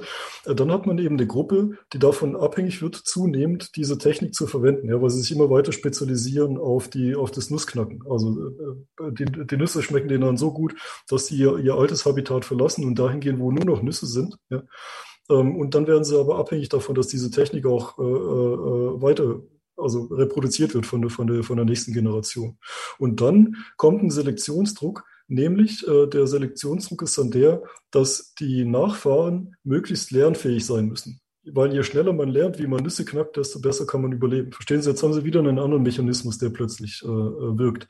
Und äh, in der Sekunde äh, äh, haben Sie dann tatsächlich dieses, diese, diese, diese, sag ich mal, genetische Förderung, ja, des, der, Anthrop Anthrop äh, der anthropologischen Differenz. Und dann stabilisiert sich es genetisch gewissermaßen. Ja. Also Sie sehen, es waren jetzt drei Schritte, die ich jetzt äh, sozusagen skizziert habe, die alle auf drei verschiedene Mechanismen, also auf drei verschiedene Mechanismen beruhen, aber alle insgesamt zu dieser anthropologischen Differenz führen zum Schluss am Ende. Ja. Also so, so ungefähr würde ich, würde ich mir das jetzt heutzutage vorstellen, wenn mich jemand fragen würde, so wie Sie es gerade getan haben. Also wie würde ich mir die, die, die Entstehung des Menschen vorstellen, dass speziell die, die sekundären Werkzeuge brauchst, dann aus so einem äh, graduell kumulativen Prozess, in dem, äh, in dem so in so verschiedene Prozesse oder Mechanismen in, in Staffeln in, hintereinander äh, äh, wirken. Ja. Weil alles andere schaut mir unplausibel zu sein. Also ich glaube nicht daran, dass es sozusagen diese Urknall äh, äh, genetische Mutation gab. Ja, das, und, und wenn, dann wäre das ja nur bei einer Person. Dann brauchte man so eine Art von Urmutter, die das zufällig gewesen ist, ja, die dann verantwortlich ist für den gesamten Rest. Aber das scheint mir unplausibel zu sein, weil einfach der Prozess zu weit gefächert ist. Ja, es gibt zu viele Hominidenarten, die ungefähr sich auch ähnlich entwickeln. Das heißt, es ist nicht nur bei einer äh, Person passiert, sozusagen. Es ist nur bei einem Individuum damals so passiert. Und genauso umgekehrt diese idealistischen Erklärungen, ich weiß nicht, wie vielleicht noch bei Herder irgendwie, dass, dass der Mensch plötzlich anfängt zu denken und sagt, hey, lass uns doch Sprache erfinden oder sowas. Das macht natürlich keinen Sinn. Also solche Dinge sind äh, auch, nicht, auch nicht mehr drin. Also so ungefähr würde ich es formulieren. Und das ist halt eben auch gemeint mit Naturprozess. Äh, erstmal, das ist ein Teil des Naturprozesses. Ne? Das ist praktisch ein, ein, ein chaotisches, äh, mehr oder weniger ein chaotisches vor sich hin prozessieren gewissermaßen. Mal spielt das eine eine Rolle, mal spielt das andere eine Rolle und man kann da nichts äh, Transzendentes sozusagen rausziehen. Außer der Tatsache, dass der Prozess passiert, ja. Und, und dass er eine gewisse Richtung hat. Aber da kann man ein anderes Mal noch äh, drüber sprechen. Ähm, ja, und jetzt zu der anderen Frage mit, äh, mit, mit der Technikdominanz. Ähm, ganz kurz nur, äh, also wie ich, schon, wie ich schon sagte, ich, ich würde ich würd empfehlen, dass wir ein bisschen uns das Material anschauen und die Technikgeschichte anschauen, dann haben wir, kriegen wir einen besseren Zugriff auf, auf diese Frage, inwiefern tatsächlich Technik so krass, äh, so, so dominant ist, wie sie uns gerade im Moment erscheint. Ja. Also ob wir da wirklich nicht rauskommen aus diesen Klauen der Technik, ob das äh, vielleicht doch nur eine Kultur ist, ja, diese Technikkultur der Amerikaner vielleicht. Also da steckt ja immer noch mit drin so ein bisschen dieses Europa und Amerika, ne? Amerika, amerikanischer Pragmatismus äh, und Technikoptimismus und, und das europäische spätestens äh, nach dem Zweiten Weltkrieg einsetzende, äh, ja, sagen wir, Technik, äh, ja, wie soll man es ausdrücken, Technik, ja, eine gewisse Distanz zu, zu, zur Technologie, sagen wir es mal so. Ja. Wobei die natürlich auf die Romantik noch zurückgeht. Das ist äh, die Grundfrage. Genau. Also das ist, äh, aber ich möchte da, vielleicht darf ich noch was dazu sagen. Es gibt einen schönen Spruch von Hans-Peter Weber, diesem philosophischen Anthropologen aus dem, der hier in den Nullerjahren viele, viele Arbeiten produziert hat. Ähm, äh, der sagt, die Entzauberung der Welt ist Teil ihres Zaubers. Ja. Also die Entzauberung der Welt ist Teil ihres Zaubers. Das heißt, äh, man muss Technik erstmal, glaube ich, richtig begreifen, bevor man sie, bevor man sie ablehnt. Äh, also was ist Technik eigentlich wirklich genau? Und deshalb, also im Moment glaube ich, dass wir, dass wir so eine Schwelle stehen. Der amerikanische Pragmatismus äh, reicht definitiv nicht mehr aus. Wir wissen, dass es, dass dieser Tech, Techno-Solutionism, ja, dieses Solutionism, dass, dass, dass das definitiv nicht funktioniert. Also man sieht es auch schon daran, Elon Musk will zum Mars, ja, während hier die Erde verbrennt. Also was will er denn auf dem Mars? Auf dem Mars ist es tausendmal schlimmer, als es auf der Erde jemals sein wird. Ja, also wozu? Den, äh, bevor wir dort Terraforming machen, sollten wir vielleicht erstmal versuchen, hier, wo, wo wir alle Ressourcen haben, das zu machen. Also praktisch diese Hoffnung auf Unternehmen und Technik zu setzen, das, äh, glaube ich, äh, wird, wird ziemlich bald. Und ich sehe es auch, also ich hier von Freunden, äh, vor allem halt hier in, in, Berlin, wo man so einen relativ großen Durchlauf hat an, an angelsächsischen, äh, sag ich mal, jungen Intellektuellen, die sind immer mehr skeptisch ihrem eigenen Technikoptimismus gegenüber. Also natürlich nicht im Heartland Amerikas sozusagen oder, oder schauen sich das Buch von Steven Pinker an, ja, von äh, Enlightenment also dieses Vernunft, ne, dieses Aufklärungsbuch, diese, diese, Lob, diese Lobrede auf die moderne Technik und Vernunft und Wissenschaft und sowas. also da äh, ist es noch nicht ganz angekommen, aber die jungen, kritischeren, die merken schon, dass da was nicht ganz stimmen kann sozusagen. Aber genauso umgekehrt äh, muss man auch sagen, für uns Europäer, äh, dieses gesamte, nicht, äh, nicht mal Europäer, sondern vielleicht sogar wirklich speziell Deutsche mit romantischem, idealistischem Hintergrund sozusagen, ähm, die, äh, äh, für uns, äh, glaube ich, wir müssen anders mit der Technik umgehen lernen und die und weniger sozusagen von vornherein vorurteilsmäßig die ablehnen und, und abschieben, weil das irgendwie eine Technisierung wäre oder eine Verschließung des Seins oder sowas. Ja? Oder, eine, oder ein Beschluss, also ein Vorbeschluss, wenn ich jetzt ein bisschen rum, rumheiligerianen darf sozusagen, also so, so, ein, Vor, so ein vorbeschlossenes Sein. Äh, weil das war schon immer, wir waren schon immer technische Wesen. Ja? Die Frage ist nur, was es genau bedeutet, wo wir jetzt genau drinstehen. Also es ist das Gestell war schon immer da. Ja? Es ist nicht erst im 20. Jahrhundert passiert. Im 20. Jahrhundert passiert was Neues, eine neue Form des Gestells. Ja? Aber, aber wir sind grundsätzlich technische Wesen. Ja? Das wäre rein romantisch, wenn wir sagen würden, dass wir es nicht sind, dass wir ohne Technik leben können. Also von daher wollte ich nur sagen, dass, dass ja, äh, Technik spielt eine Rolle, wie die genau uns äh, beeinflusst oder wie da das Wechselspiel ist, müssen wir auf jeden Fall noch klären. Äh, ich würde halt nur darauf, dafür plädieren, da sozusagen ein nüchternes und distanziertes und wenig vorteilsbehaftetes Herangehen äh, um das dann tatsächlich äh, sachlich beschreiben zu können. äh, anzu, anzulegen. Ja. Weiß nicht, das ist auch hoffentlich einigermaßen eine Frage, ich bin mir jetzt aber nicht sicher. Also ich kann gerade diesen Aspekt gut nachvollziehen. Den kenne ich auch aus der Anthropologieforschung, dass man nicht nach der einen anthropologischen Differenz fragen will, sondern nach den vielen Unterschieden. Nicht wahr? Mhm. So ein paradigmatisches Buch in dem Zusammenhang ist das von ähm, Fuentes, nicht wahr? The, The Creative Spark, wo es dann um die Idee geht, dass eben die Vorstellungskraft ähm, auch das die anthropologische Differenz markiert und nicht nur die Hyposozialität oder wie auch immer. So, ich glaube, in der empirischen Forschung besteht hier die Tendenz zur äh, Ausdifferenzialisierung und von der philosophischen Seite her, das macht ähm, Markus Wild, den ich sehr schätze, ähm, zum Beispiel stark, besteht dann doch immer wieder die Rückfrage, ja, aber was ist denn nun die, das ähm, vermittelnde Prinzip, das die Unterschiede als Unterschiede markiert, nicht wahr? Also es, man muss dann doch zurückfragen nach der einen fundamentalen Frage und ich glaube, es wird immer eine Aporie bleiben müssen. Also es ist eine unbeantwortbare Frage, ganz klassischerweise, weil sie auch so wesentlich ist für unser Selbstverständnis. Das ist eher eine, an der man sich immer produktiv entzünden kann. Genau. Ähm, so viel nur dazu. Also ich fand es eine, eine ganz gute Antwort, ja. Danke. Ja, okay, gut. Wie gesagt, wir kommen ja noch darauf zurück, weil es gibt ja noch viel, viel, viel, viel mehr dazu zu sagen. Ähm, Oh, und äh, ich, ich bin auch niemals beanspruchen, irgendwie so die ultimative Antwort. Ich kann ja nur sagen, was, was mir gerade so durch den Kopf geht, also beziehungsweise was ich gerade so vorliegen habe. Ähm, deshalb verweise ich auch immer lieber auf die Empirie, weil dann kann man sich das anschauen, dann kann man sehen, welche Schlüsse kann man wirklich daraus ziehen, ja, und, und, und welche, welche, ja, also welche sind meine korrekt oder nicht, sind sie anwendbar oder nicht. Ähm, ja, aber wie gesagt, das, hier kann man, also vielleicht noch ein letztes Wort dazu, hier kann man sich vielleicht tatsächlich auch ideengeschichtlich nochmal fragen, warum sind denn äh, speziell die Deutschen so Technik nicht affin, ja? Also es, was, wie sagt man das Gegenteil von affin, technophob im Prinzip. Also, also nicht wirklich phob, aber äh, definitiv anders als die Amerikaner. Wo kommt es her? Wann hat sich das verstärkt? Und dann merkt man halt schon, dass, äh, dass speziell nach dem Zweiten Weltkrieg äh, da nochmal eine gewisse größere Ernüchterung nochmal reinkam, nochmal stärker als vorher schon. Ja. Also es gab natürlich vorher schon, äh, man kennt ja die Kritik von Husserl ne, an, der, an der modernen Wissenschaft, die, den, das eine, den, den berühmten Aufsatz. Das war natürlich alles schon da. Ähm,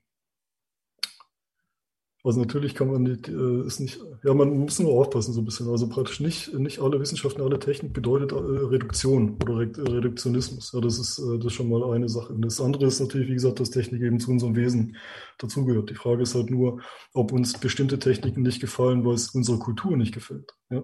Also verstehen Sie, dass praktisch unsere Kultur sagt, wir wollen das nicht, aber nicht, nicht, das heißt, dass unsere Kultur sich dadurch angegriffen fühlt. Das könnte auch nochmal eine Rolle spielen. Äh, okay, noch ein Wort dazu. Also der, der Anlass, äh, der Anlass der, der, äh, dieser Arbeit war selber tatsächlich dieser Kulturschock. 2010 hatte ich einen engen Kontakt, sage ich mal, zu Amerikanern und war am MIT und so weiter. Und da wurde mir klar, dass diese ganzen europäischen Ideen, also an die Vernunft appellieren, an, an, an irgendwie das Tiefere im Menschen oder die Wesen oder sowas, das, das Wesen des Menschen oder so, dass das vollkommen kraftlos ist. Also es wird einfach vollkommen überrollt von der Technologie. Dass ich gesehen habe, wie die dort Technologie produzieren, mit welcher Selbstsicherheit, mit welchem Unreflektiertsein, ja, mit, mit, mit, mit welcher, äh, ja, man kann nicht sagen mit Werf, sondern mit welcher Energie, mit welcher, mit welchem Willen. Ähm, und und äh, da wurde mir klar, dass man aktiver über Technologie nachdenken muss. Was es eigentlich ist, ja, was es eigentlich tut und, und, und was, was, was die Protagonisten dahinter gewissermaßen auch denken oder auch nicht denken. Das ist das Problem. Also äh, spätestens seit 2010 hatte ich genau diesen Umkipppunkt, wo ich dann dachte, na gut, äh, Denken bringt nichts, sondern äh, die Technik hat den Vorrang gewissermaßen. Ja. Also weil die drückt durchgehend, also zumindest jetzt, ja, also die drückt sozusagen die, die, die Gesellschaft oder den Menschen, äh, ich würde nicht sagen nach vorne, aber irgendwo hin. Also wir können uns da gar nicht dagegen wehren. Also wenn Sie sich drüber nachdenken, die letzten zehn Jahre spätestens waren durchgehend geprägt von Bildschirmen, von Interfaces. Alles, was wir tun, alles, was wir taten, sind Interfaces. Und die kommen eben aus, der, aus den Laboren ja, der Technikentwicklung ja, die Technik explodiert und treibt uns nach vorne, ja, aber es gibt verschiedene Entwicklungspfade und wie man sie anwenden kann, sozusagen. Das heißt, das letzte Wort ist noch nicht gesprochen. Also auch wenn die Amerikaner und die Technopragmatisten jetzt im Moment so aussehen, als ob sie dominieren und als die Technik sozusagen die Weltentwicklung sozusagen dominieren würde, so heißt es noch nicht, dass es nicht verschiedene Kontexte gibt, in denen die Technik angewendet werden kann und die sind doch wieder menschlich sozusagen. Ja. ja das war, das war das, auf was ich vorhin hinaus wollte. Das heißt, Ähm, ja, Technik ist, äh, unab, äh, muss auf jeden Fall mitbedacht werden, aber es ist noch nicht das letzte Wort. Also man kann nicht sagen, Technik ist alles oder so. Das ist ja der, der, der, der Punkt. Ja. Äh, die kognitiven Archäologen versuchen also, wie wir sagten, die, äh, äh, die, die Entwicklung des, der Kognition des Menschen zu rekonstruieren und finden da diese kulturellen Kapazitäten. Und die definieren sie oder können sie unterscheiden eben anhand der Problemlösungsdistanzen, ja, wie ich vorhin schon gesagt habe. Jetzt, äh, wenn man diese Problem, äh, wenn man die Problemlösungsdistanzen des Schema anwendet auf die Geschichte, dann findet man eben diese vier Kapazitätsstadien, wenn man so will. Ja die ich jetzt äh, noch ganz kurz vorstellen möchte. Also die erste, das erste menschliche Stadium oder hominine Stadium ist die modulare Kapazität, die ich vorhin vorgestellt hatte, wo ein Werkzeug verwendet wird, um ein anderes Werkzeug herzustellen. Dann passiert dem jetzigen Stand nach äh, lange Zeit nichts, beziehungsweise dem Stand von 2015, als das Paper veröffentlicht wurde, sind auch schon wieder sechs Jahre. Es kann sein, dass es da wieder neue Daten dazu gibt. Äh, dann entsteht aber was Neues. Äh, ungefähr vor 300.000 Jahren entstehen äh, sogenannte kompositäre Werkzeuge. Ja. Und wie der Name schon sagt, Komposit bedeutet, äh, man hat zwei Gegenstände, die miteinander kombiniert werden, zu, um einen neuen Gegenstand zu formen. Äh, und zwar in dem Fall zum Beispiel ein Hammerstein mit einem Griff aus Leder, der mit äh, Kleb angeklebt ist an den Hammerstein. Das heißt, wir haben einen Griff aus Leder plus Kleb äh, plus, äh, also plus Klebstoff plus, plus den Hammerstein oder äh, eine, eine, ein Speer mit, mit äh, Steinspitze oder mit Knochenspitze und so weiter. Das heißt, wir haben also zwei, äh, zwei verschiedene kulturelle Module, die eigenständig sind, die aber zusammengefügt werden, um äh, ein neues Komposit, also um, äh, um mit neuen Qualitäten zu bilden. Also ein Werkzeug mit vorher nicht existenten Qualitäten. Ähm, was jetzt hier natürlich auch spannend ist, ist, dass diese Kompo Komponenten dieser Komposite auch raumzeitlich getrennt sind.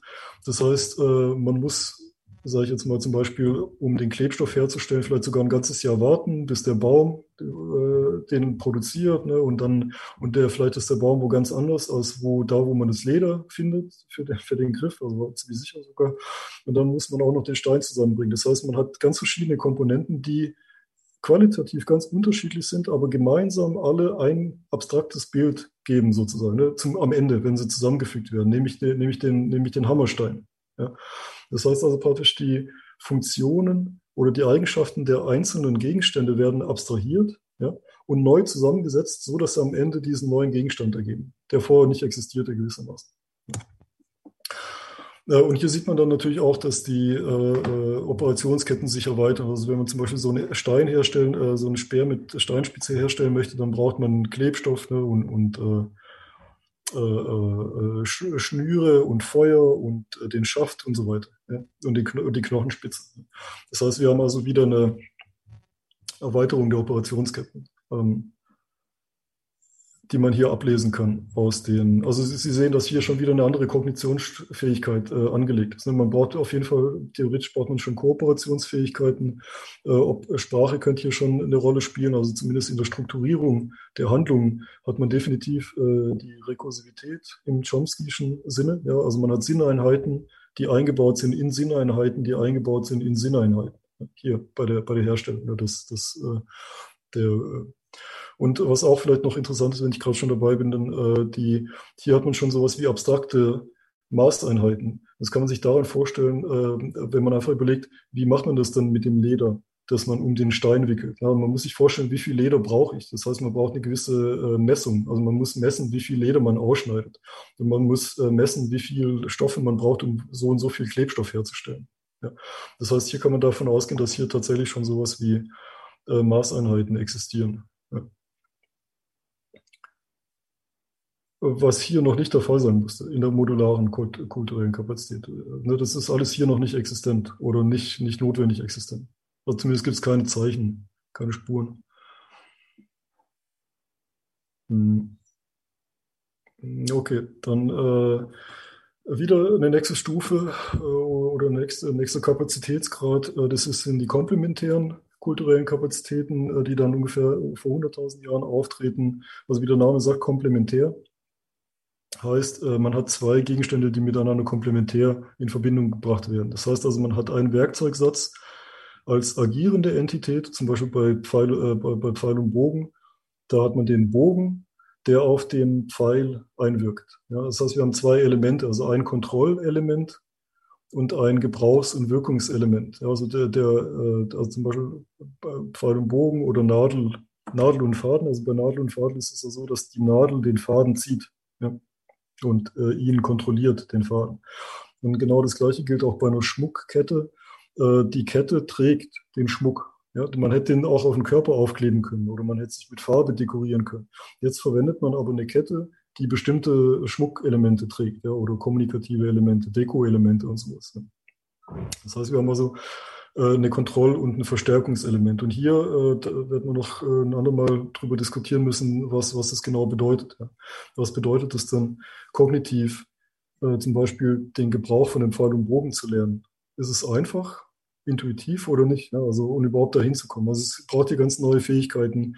Und äh, da wir vorhin das Wort schon hatten, Exzentrizität, also hier hat man auf jeden Fall einen neuen Exzentrizitätsgrad, der sich von dem hier unterscheidet. Jetzt, äh, also bekanntlich ne, gibt es nur eine Exzentrizität, aber das, äh, die neuen Modelle zeigen einfach, dass es nicht sein kann. Es gibt viele, es gibt viele Grade an, an, an Exzentrizität hier. Ähm, Genau, also das ist spannend. So, und jetzt ganz äh, am Ende, äh, da, diese Phase bezeichnet man auch als die Creative äh, Revolution. Das ist die ideelle kulturelle Kapazität oder auf Englisch Notional, also begriffliche kulturelle Kapazität ungefähr vor 65.000 Jahren. Das ist die Zeit, in der man sagt, dass sozusagen der Homo sapiens biologisch endgültig fertig entwickelt war, ja, also bis zum Ende, bis zur Vollständigkeit entwickelt war. Also man, man, man spricht auch von Verhaltensmodernität. Äh, das ist sozusagen der Zeitpunkt, in dem alle Funde, die man findet, darauf hindeuten, äh, dass die Fähigkeiten damals, die, die Fähigkeiten, die damals entwickelt wurden, dieselben sind, die wir heute noch haben. Also alles ist da. Alles, alles sozusagen der, der heutige Mensch, wenn man ihn zurückprojiziert, ist sozusagen vollständig ungefähr ab 65.000 Jahren vor unserer Zeit. Und dazu gehören also ideelle, Kultur, ideelle Werkzeuge. Das sind äh, vor allem äh, Figuren, Höhlenmalereien äh, und Musikinstrumente. Ja, äh, äh, und, äh, dazu zählen auch Fallen. Ich komme gleich darauf zurück. Also was das Besondere äh, hieran plötzlich hat man Werkzeuge, die ähm, ideelle und geistige Konzepte beinhalten. Ja, also Rituale äh, oder, semantische, äh, oder, oder, semantische Konventionen. Das heißt, es sind ähm, Werkzeuge oder Gegenstände, die nichts, aus nichts anderem bestehen, als äh, Symbol zu sein. Die haben keine andere Funktion, als Symbol zu sein. Also mit einer Flöte, kann, die, natürlich kann man die als Hammer benutzen, aber das ist nicht die primäre Aufgabe der Flöte, ja. äh, sondern die Aufgabe der Flöte ist, Musik zu produzieren. Ähm, das heißt, wir haben hier also Werkzeuge, die tatsächlich auf nichts anderes zielen als auf andere mentale Zustände. Ja. Also Kunst, Musik und Medien, also äh, Höhlenmalereien sind nichts anderes als Cognitive, Cognitive Engineering und die haben nicht eine Wirkung in der Natur, sondern in der Psyche. Ja. Also man kann sagen, dass das Psychische als Gegenstand selbst also, oder, oder das Selbst als Gegenstand sozusagen in diesem Zeit, zu dem Zeitpunkt emergiert. Ja. Äh, es wird plötzlich der operative Zeit, äh. Also man versucht Ereignisse zu produzieren in der Psyche. Das sieht man zum Beispiel daran, äh, dass die frühen Musikinstrumente alle äh, sozusagen eine, eine, kanonische Lochung hatten. Also das heißt praktisch, die Töne, die erzeugt wurden, waren immer gleich. Ja, es gab also praktisch eine gewisse Ton, äh, eine, eine, gewisse Stimmung in, in der Musik. Ja. Äh, das heißt, die waren sich bewusst, es ist also kein chaotisches, ja, kein, keine chaotischen Geräusche werden produziert, sondern es werden immer die gleichen Geräusche produziert. Nun, was heißt es? Das heißt, dass derjenige, der das Musikinstrument macht, genau weiß, äh, welche Zustände in der Psyche er erzeugt. Oder sie, ja. Also der Musik, nicht nur der Musiker, sondern auch der Hersteller. Das heißt, die Psyche wird plötzlich zum operativen Ereignisraum. Man greift auf die Psyche ein. Oder gleiches Beispiel mit den Höhlenmalereien. Äh, die tun ja nichts anderes, als äh, zumindest irgendwelche Rezipienten zu informieren oder zu affizieren, wie auch immer man, man spekulieren will, wozu die gut waren. Also das ist wichtig. Das heißt, nach dieser ganzen äh, Entwicklungsreihe kommen ganz am Ende die ideellen Werkzeuge tauchen dann auf. Ähm, äh, darunter zählt auch die Falle. Die Frage ist, warum ist die Falle erst möglich, wenn man die Fähigkeit hat zur ideellen kulturellen Kapazität? So würde ich es formulieren.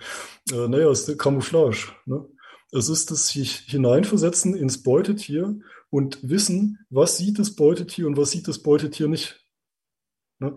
Also man, man kann sich reinversetzen und äh, macht dann gewissermaßen ein Theaterstück für das. Ne? Man, man, man, man, man trickst das Tier aus gewissermaßen. Also man, man spielt ein Theaterstück auf, man, man baut eine Kulisse und das Tier denkt, es sei wo ganz anders, als wo es wirklich ist, nämlich in der Nähe äh, einer tödlichen Falle sozusagen. Halt, ja. Also, ja. Dazu passt eigentlich wunderbar die Idee des der Perspektivenübernahme in mhm. der Entwicklungspsychologie. Das sagen wir in der mhm. sogenannten False Belief Task, in dem Paradigma ja. von Jean Piaget, sagen wir, das Kind ist, wenn, wenn wir vor den Augen eines Kindes ein Spielzeug in der Schublade verstecken und das Kind äh, dann rausgelassen wird und wir das ähm, Spielzeug in eine andere Schublade stecken, fragen wir ein mhm. zweites Kind, was das Ganze beobachtet hat, wo wird das erste Kind zu suchen anfangen und das Kind sagt dann, wenn es zwei Jahre alt ist, sagt es, ah ja, in, es wird natürlich dort suchen, wo jetzt das ähm, Spielzeug tatsächlich ist. Nicht dort, wo es es zuletzt gesehen hat.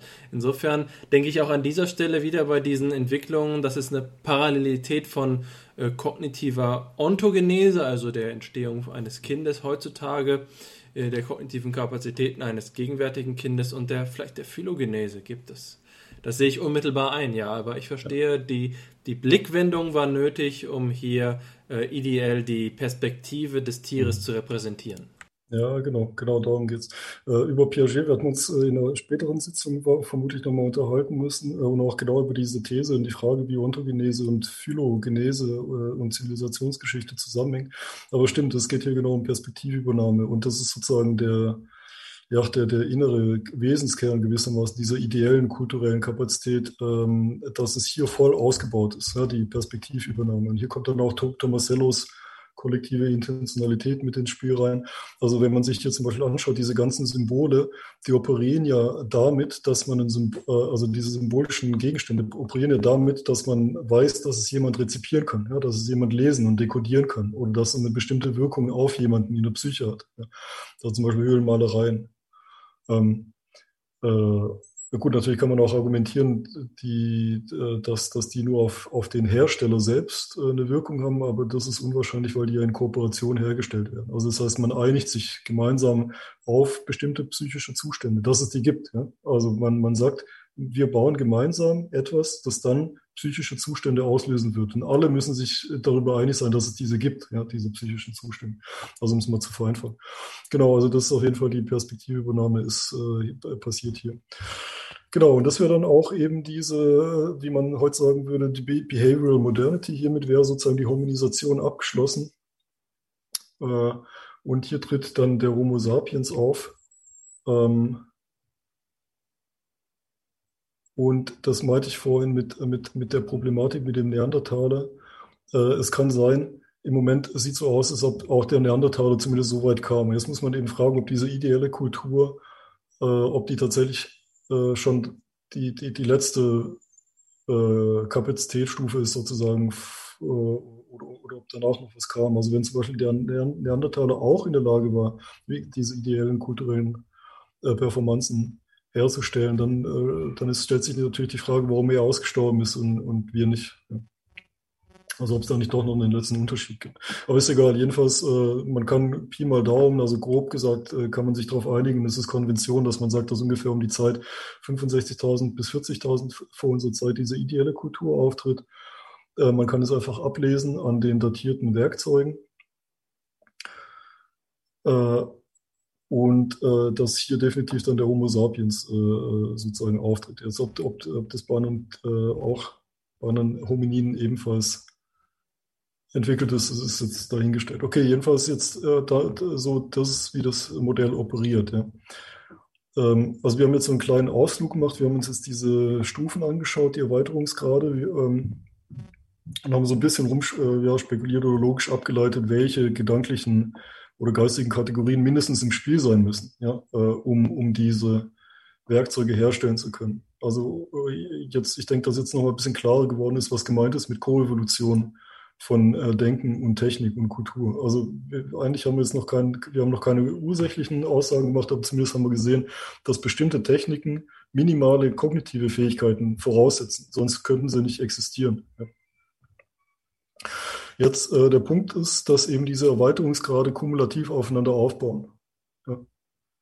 äh, es gibt keinen Sprung hin zur ideellen kulturellen Kapazität. Das kann nicht einfach so passieren. Also man kann nicht sagen vom, vom, vom Frühmenschen hin zur, zur, zur ideellen kulturellen Kapazität.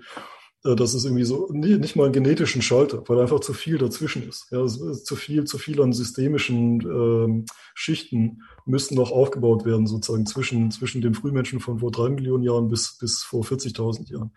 Das heißt also praktisch, äh, hier sieht man dieses Wechselspiel, das wir am Anfang hatten mit der Koevolution der verschiedenen Dimensionen, wie sich das so langsam aus, auf, äh, aus, ausprägt.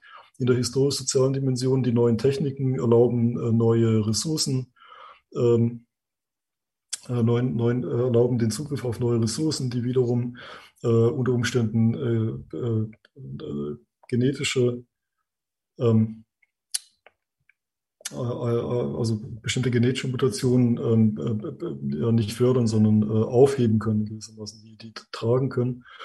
Ähm, Genau, und so entwickelt sich das im Laufe der Zeit. Es gibt also keine Sprünge, das ist eben wichtig. Es ist einfach eine vollkommen logische Entwicklung, nämlich dass die Techniker aufeinander aufbauen. Äh, die werden immer komplexer und zwar Schritt, schrittweise. Also die, die Logik ist, die dahinter steht. Und deshalb sprach ich vorhin von Naturprozessen. Sie können sich erinnern, dass wir kurz diskutiert haben, was bedeutet regelhafter Naturprozess. Äh, gemeint war damit Folgendes. Es ist im Kosmos äh, nicht möglich, sozusagen, das ist jetzt die Behauptung, das meine ich mit Naturprozessen, das kommen wir wieder in diese Platon, äh, platonische in diesen platonischen Konnotationen mit rein. Es ist nicht möglich, ähm, ein Komplementärwerkzeug wie einen Pfeil und Bogen herzustellen, ohne dass man weiß, wie man einen Hammerstein herstellt. Ja. Der Hammerstein, das Wissen um die Herstellung eines Hammersteins ist die absolute Voraussetzung für die Produktion eines Pfeil und Bogens. Verstehen Sie, das ist wie 1 plus 1 gleich 2. Also das ist äh, eine Notwendigkeit im Kosmos. Es geht nicht anders. Ja. Äh, äh, weil, äh, weil, weil einfach die Herstellung dieser, dieser komplexeren Werkzeuge eben die vorherigen Bedarf, also der, der, der Beherrschung der Herstellung der vorherigen Bedarf. Ja. Also das war damit gemeint, was ich vorhin meinte mit regelhafter Naturprozess. Ähm, diese Entwicklung, die jetzt sozusagen von, von, wenn man intern schaut, relativ chaotisch verläuft, und es sind drei Millionen Jahre, in, die, in, in denen alles Mögliche passiert ist, sozusagen, wenn man von, von Außen schaut, sieht man, dass diese ganze chaotische Bewegung offenbar durch universale Stufen geht. Ja? Und zwar universale Stufen der Technikkomplexität oder universale Stufen der Technikordnung, die alle vollkommen logisch sind, also die sozusagen kosmologisch notwendig sind. Ja? Kosmologisch logisch und kosmologisch notwendig. Ähm, also um das nochmal kurz äh, zu erläutern hier. Äh, man hat einen Gegenstand, den man bearbeitet und die nächste logische Stufe ist einfach, dass man den Gegenstand mit einem anderen Gegenstand kombiniert. Und mehr kann man nicht tun. Man kann nur kombinieren. Ja, man kann nur einen Gegenstand mit dem anderen kombinieren. Und dann hat man eben eine neue, äh, einen neuen, neuen Gegenstand sozusagen. Ja. Es bleibt nichts anderes übrig. Also deshalb meine ich, es ist praktisch das gleiche Prinzip wie das 1 plus 1 2 ergibt. Es geht nicht anders. Es ist eine Grundstruktur ja, des, des Kosmos. Genau, also die Erweiterungsgrade bauen kumulativ aufeinander auf. So. Und jetzt, äh, genau, das bezeichnet man bekanntlich auch als äh, Ratchet-Effekt oder Sperrklinken-Effekt oder Wagenheber-Effekt. Das heißt, es gibt ein neues Niveau, das dann die Ausgangslage ist für die Weiterentwicklung. Ja, und so, äh, so baut es so Schritt für Schritt aufeinander auf. Also jetzt die Grundidee äh, meiner Arbeit und auf, auf was ich jetzt, äh, auf was ich jetzt hinweisen wollte, war also praktisch mit diesem gesamten Podcast so in generative Realität war folgendes. Wir, wir schauen uns jetzt also die, diese Grund, diese, diese einfachen Technikentwicklungen an, ja, weil sie im Vergleich zur späteren Geschichte ja noch relativ einfach sind. Also die Entwicklungen sind nicht so kompliziert, wie, wie ich vorhin meinte. Der Übergang von, von der Antike zur Neuzeit äh, über Rom, da passiert ganz viele Dinge, passieren ganz viele Dinge auf verschiedenen Ebenen. Es war die Idee, dass man diese frühe Technikentwicklung als Laborsituation nimmt, weil wir da schon diese Technikordnungen haben. Ja, die Technikordnungen sind da ja schon da, von denen ich vorhin gesprochen hatte. Und der, genau wie in der späteren Geschichte sind äh, ja, äh, die Technikordnungen da. Man nimmt, äh, man nimmt also das als Laborsituation quasi, als sterile Laborsituation und schaut sich dann äh, an äh, diese Entwicklung, ob wir da allgemeine Muster und Regeln ableiten können. Äh, dann wollen wir aus diesen formale Kriterien ableiten. Also was ist denn genau die formale Bestimmung von so einer Stufe? Ja? Also bis jetzt haben wir es nur qualitativ beschrieben. Also es kommt halt ein neuer Gegenstand mit rein. Plötzlich benutzt man Kleb oder sowas. Aber was wäre denn das formale Kriterien für so ein formale Kriterien für, für das formale Kriterium für einen Kapazitätsgrad? Und dann äh, schaut man sich die spätere Geschichte an und prüft, äh, ob man dann genau die gleichen vier formalen Kriterien findet bei den Übergängen, die wir ja kennen, äh, bei den größeren Zäsuren. Und wenn man dann soweit ist, dann kann man es auf die Gegenwart anwenden. Dann kann man fragen, sind die jetzigen, gegenwärtigen Technologien ähm, äh, auch so ein Kapazitä Kapazitätsgrad äh, Sprung gewissermaßen. Also, also in anderen Worten, die Phänomene, die wir heute haben, Informationstechnologie, auch Klimawandel, Biotechnologie und so weiter, äh, sind die nichts anderes als äh, so ein Kapazitätsgrad-Sprung, wenn man die formalen Kriterien anwendet. Also wir müssen das, das müssen wir prüfen. Und dann kann man natürlich auch zum Ergebnis kommen und sagen, nein, also wir sind immer noch in der Moderne drin zum Beispiel. Ja. Ähm, Genau, und jetzt sehen Sie auch, wie das mit Kognitionsstrukturen zusammenhängt. Wenn wir solche Kapazitätsgrade in der Geschichte finden, ja, dann müssen wir davon ausgehen, dass wir dann auch wieder eine neue Kognitionsstruktur finden. Genauso wie wir hier davon ausgehen müssen, dass jeder Kapazitätsgrad mit der eigenen äh, Kognitionsstruktur oder Architektur oder Kognitionsfähigkeiten einhergeht. Wenn wir also wissen, wenn wir also die Geschichte untersuchen, die Zivilisationsgeschichte auf diese Grade und die Gegenwart ausweisen können, als der Beginn eines solchen neuen Grades. Weil, äh, dann kann man auch davon ausgehen, dass jetzt eine neue kognitive Struktur im Entstehen ist. Ja? Und dann kann man ungefähr wissen, äh, zumindest kann man wissen, warum die alte nicht mehr funktioniert. Dann kann man äh, zum Beispiel fördern. Also dann kann man zum Beispiel die, diese, diese neue, neue Struktur fördern. Ja, vielen Dank. Da war, ich denke, das Wort lang hat da eine neue Dimension gewonnen. Ich bin mir unsicher, ob wir jetzt bei Stufe, äh, bei Stunde vier oder fünf sind gerade. Ähm, so, jetzt komme ich zurück, ist Schluss. ich denke, dass wir ähm, einen ganz guten Punkt erreicht haben, um ähm, die heutige Sitzung zu einem Ende kommen zu lassen und dass ähm, diese Länge der, der Vorbereitung, finde ich, kann man selbst nochmal philosophisch reflektieren. Das könnte wieder eine eigene Sitzung füllen, aber ein Kommentar, den ich mir nicht verkneifen kann, ist der, dass es doch auch ein, ein Testament dafür ist, eben wofür du auch irgendwo stehst, in meinem, also in meinem anthropologischen Selbst, äh, Denken selbst, da war nämlich die, der ungeheure Reichtum, den die jüngere anthropologische Forschung auch zutage gefördert hat und die man eben äh, zur Kenntnis nehmen muss, den man zur Kenntnis nehmen muss, wenn man philosophische Anthropologie nach den Klassikern neu denken will. Und ähm, es spricht eben für sich, die Welt ist reicher, als man meint und die Fülle des Seins kann man nicht unterschätzen. Das ist ein Plädoyer, mit dem wir hier bei FIPSI schon öfter geendet haben und es ist doch nicht schlimm, dass wir jetzt ähm, quasi noch den Begriff des Menschen nicht eigens entwickelt haben. Das können wir in der nächsten Sitzung tun. Also wenn ihr beide nichts mehr anzufügen habt, dann würde ich jetzt übergehen zu einer kurzen Zusammenfassung dessen, was wir heute besprochen haben, noch ein paar Sätze und dir dann da wohl nochmal die Gelegenheit geben, unseren Zuhörerinnen und Zuhörern ein Abschlussplädoyer mit auf den Weg zu geben, bevor wir uns dann verabschieden. Also, wir haben heute gesprochen über ähm, ja, die Geschichte der Menschheit und die Vorhersage der nächsten Zivilisationsstufe.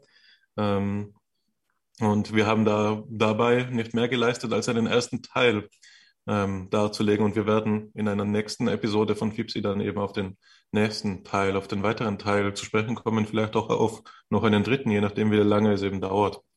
Äh, auf jeden Fall hat unser Weg mit einer Reflexion über die äh, Sozioevolution begonnen, wenn man so will. Also wir haben verschiedene Paradigmen des Selbstverständnisses in, im Nachdenken des Menschen über sich selbst ähm, unterschieden und die auf ähm, ja, auf ähm, ihre idealtypischen Charakteristika eben abgeklopft und sind dabei mit Davor zu der Erkenntnis gekommen, dass der Verlauf der Geschichte doch gewissen Regeln zu unterstehen scheint. Davor verwendet diese Einsicht dann in seinem originären Denkansatz dafür eben ähm, einen neuen Begriff des Menschen aus diesem, wie er es nennt, metaanthropischen Kontinuum herzuleiten, bei dem nicht mehr das menschliche Selbstverständnis, ähm, das immer in irgendeinem Kollektiv stattfindet, im Vordergrund steht, sondern eben die Herleitung des äh, Begriffs des Menschen aus diesen metaanthropischen ähm, Gesetz- und Regelmäßigkeiten selbst.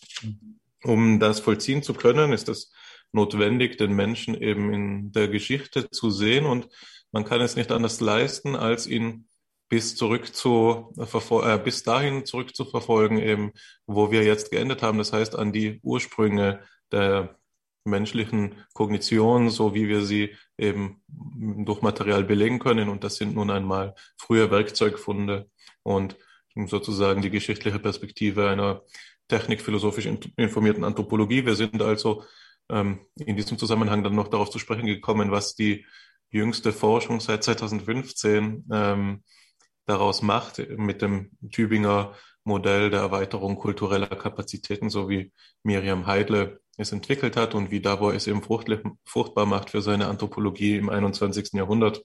Da haben wir eben gesehen, dass man verschiedene ähm, Stufen von Werkzeugen und Technikgebrauch unterscheiden kann, modular, kompositional, ähm, ideell und einen habe ich vergessen. Aber das ist jetzt auch nicht schlimm. Das dritte habe ich vergessen. Ähm, komplementär. Komplementär, genau. Ja. Ähm, genau, also das war, waren quasi die Gedanken von heute. Wir sind auf eine ganze Mannigfaltigkeit von philosophischen Spezialproblemen zu sprechen gekommen, für die Sie, wenn Sie sie nachvollziehen müssen, äh, wohl leider nochmal in die Episode reinhören müssen. So, das war's von meiner Seite. Ich würde ähm, dir, Davor, noch Raum lassen für ein Abschlussplädoyer und auch dir, Alexander, wenn du noch was erwähnen willst, na klar.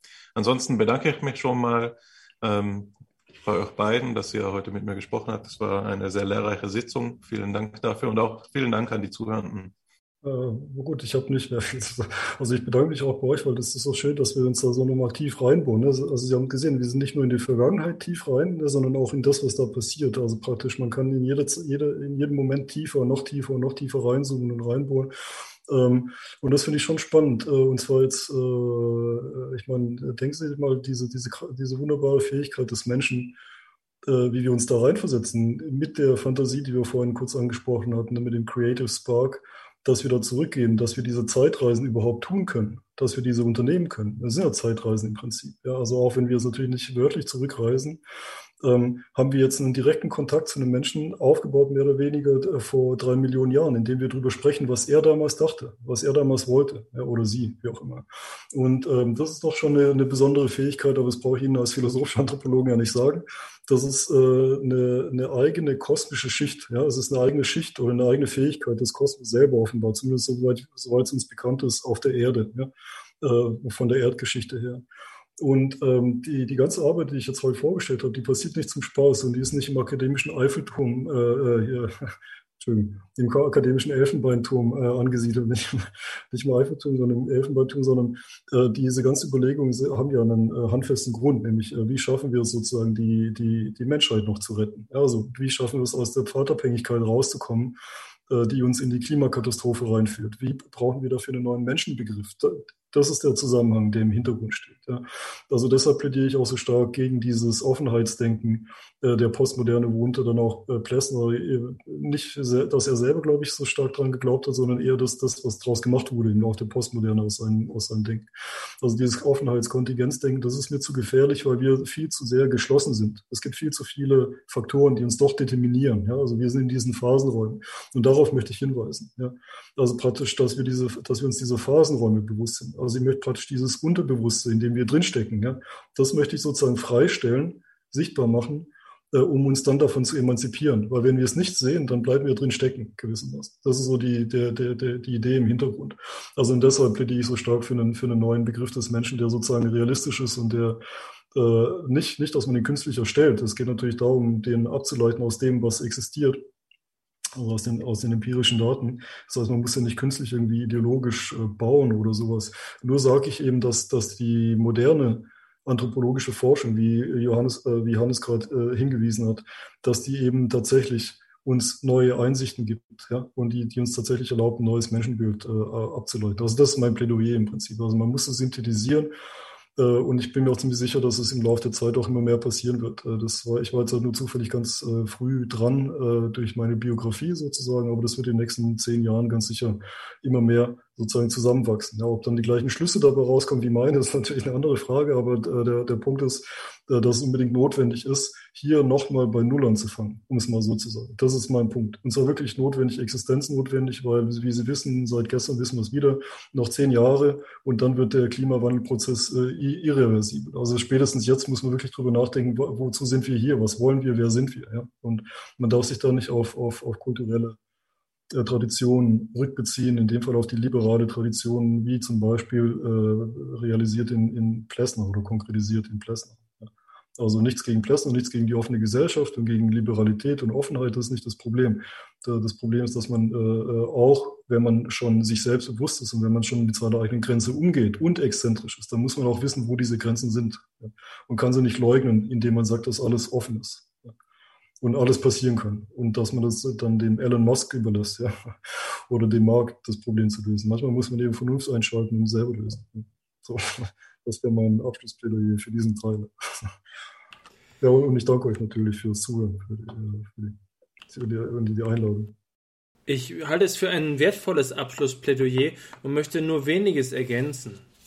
Ich muss sagen, dass äh, mich dieses ganze Gespräch in seiner, in seiner Dauer doch auch zugleich auf einer reflexiven Ebene davon überzeugt hat, wie wichtig es ist, diese Zusammenhänge philosophisch zu begleiten. Und es ist vielleicht nicht immer so gewesen, dass alle philosophischen Fragen beantwortet worden sind. Das ist ja auch gar nicht Sinn und Zweck des philosophischen Fragens. Aber ich denke so ein wenig an eine Kinder, eine Serie aus meiner Kindheit. Es war einmal ähm, der Mensch oder es war einmal äh, die Geschichte.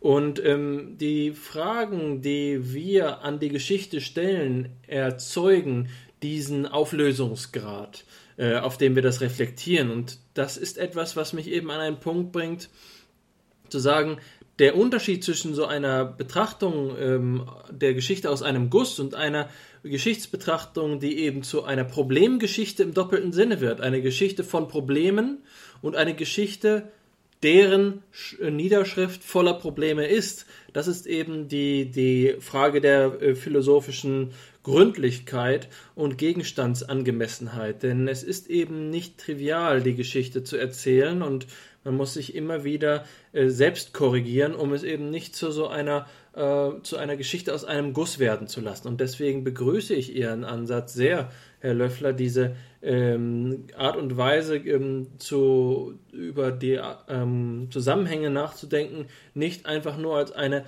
Abfolge von Notwendigkeiten darzustellen, sondern als eine Beziehung zwischen der Empirie auf der einen Seite und auf der, äh, den Untiefen des Geistes auf der, auf der anderen Seite.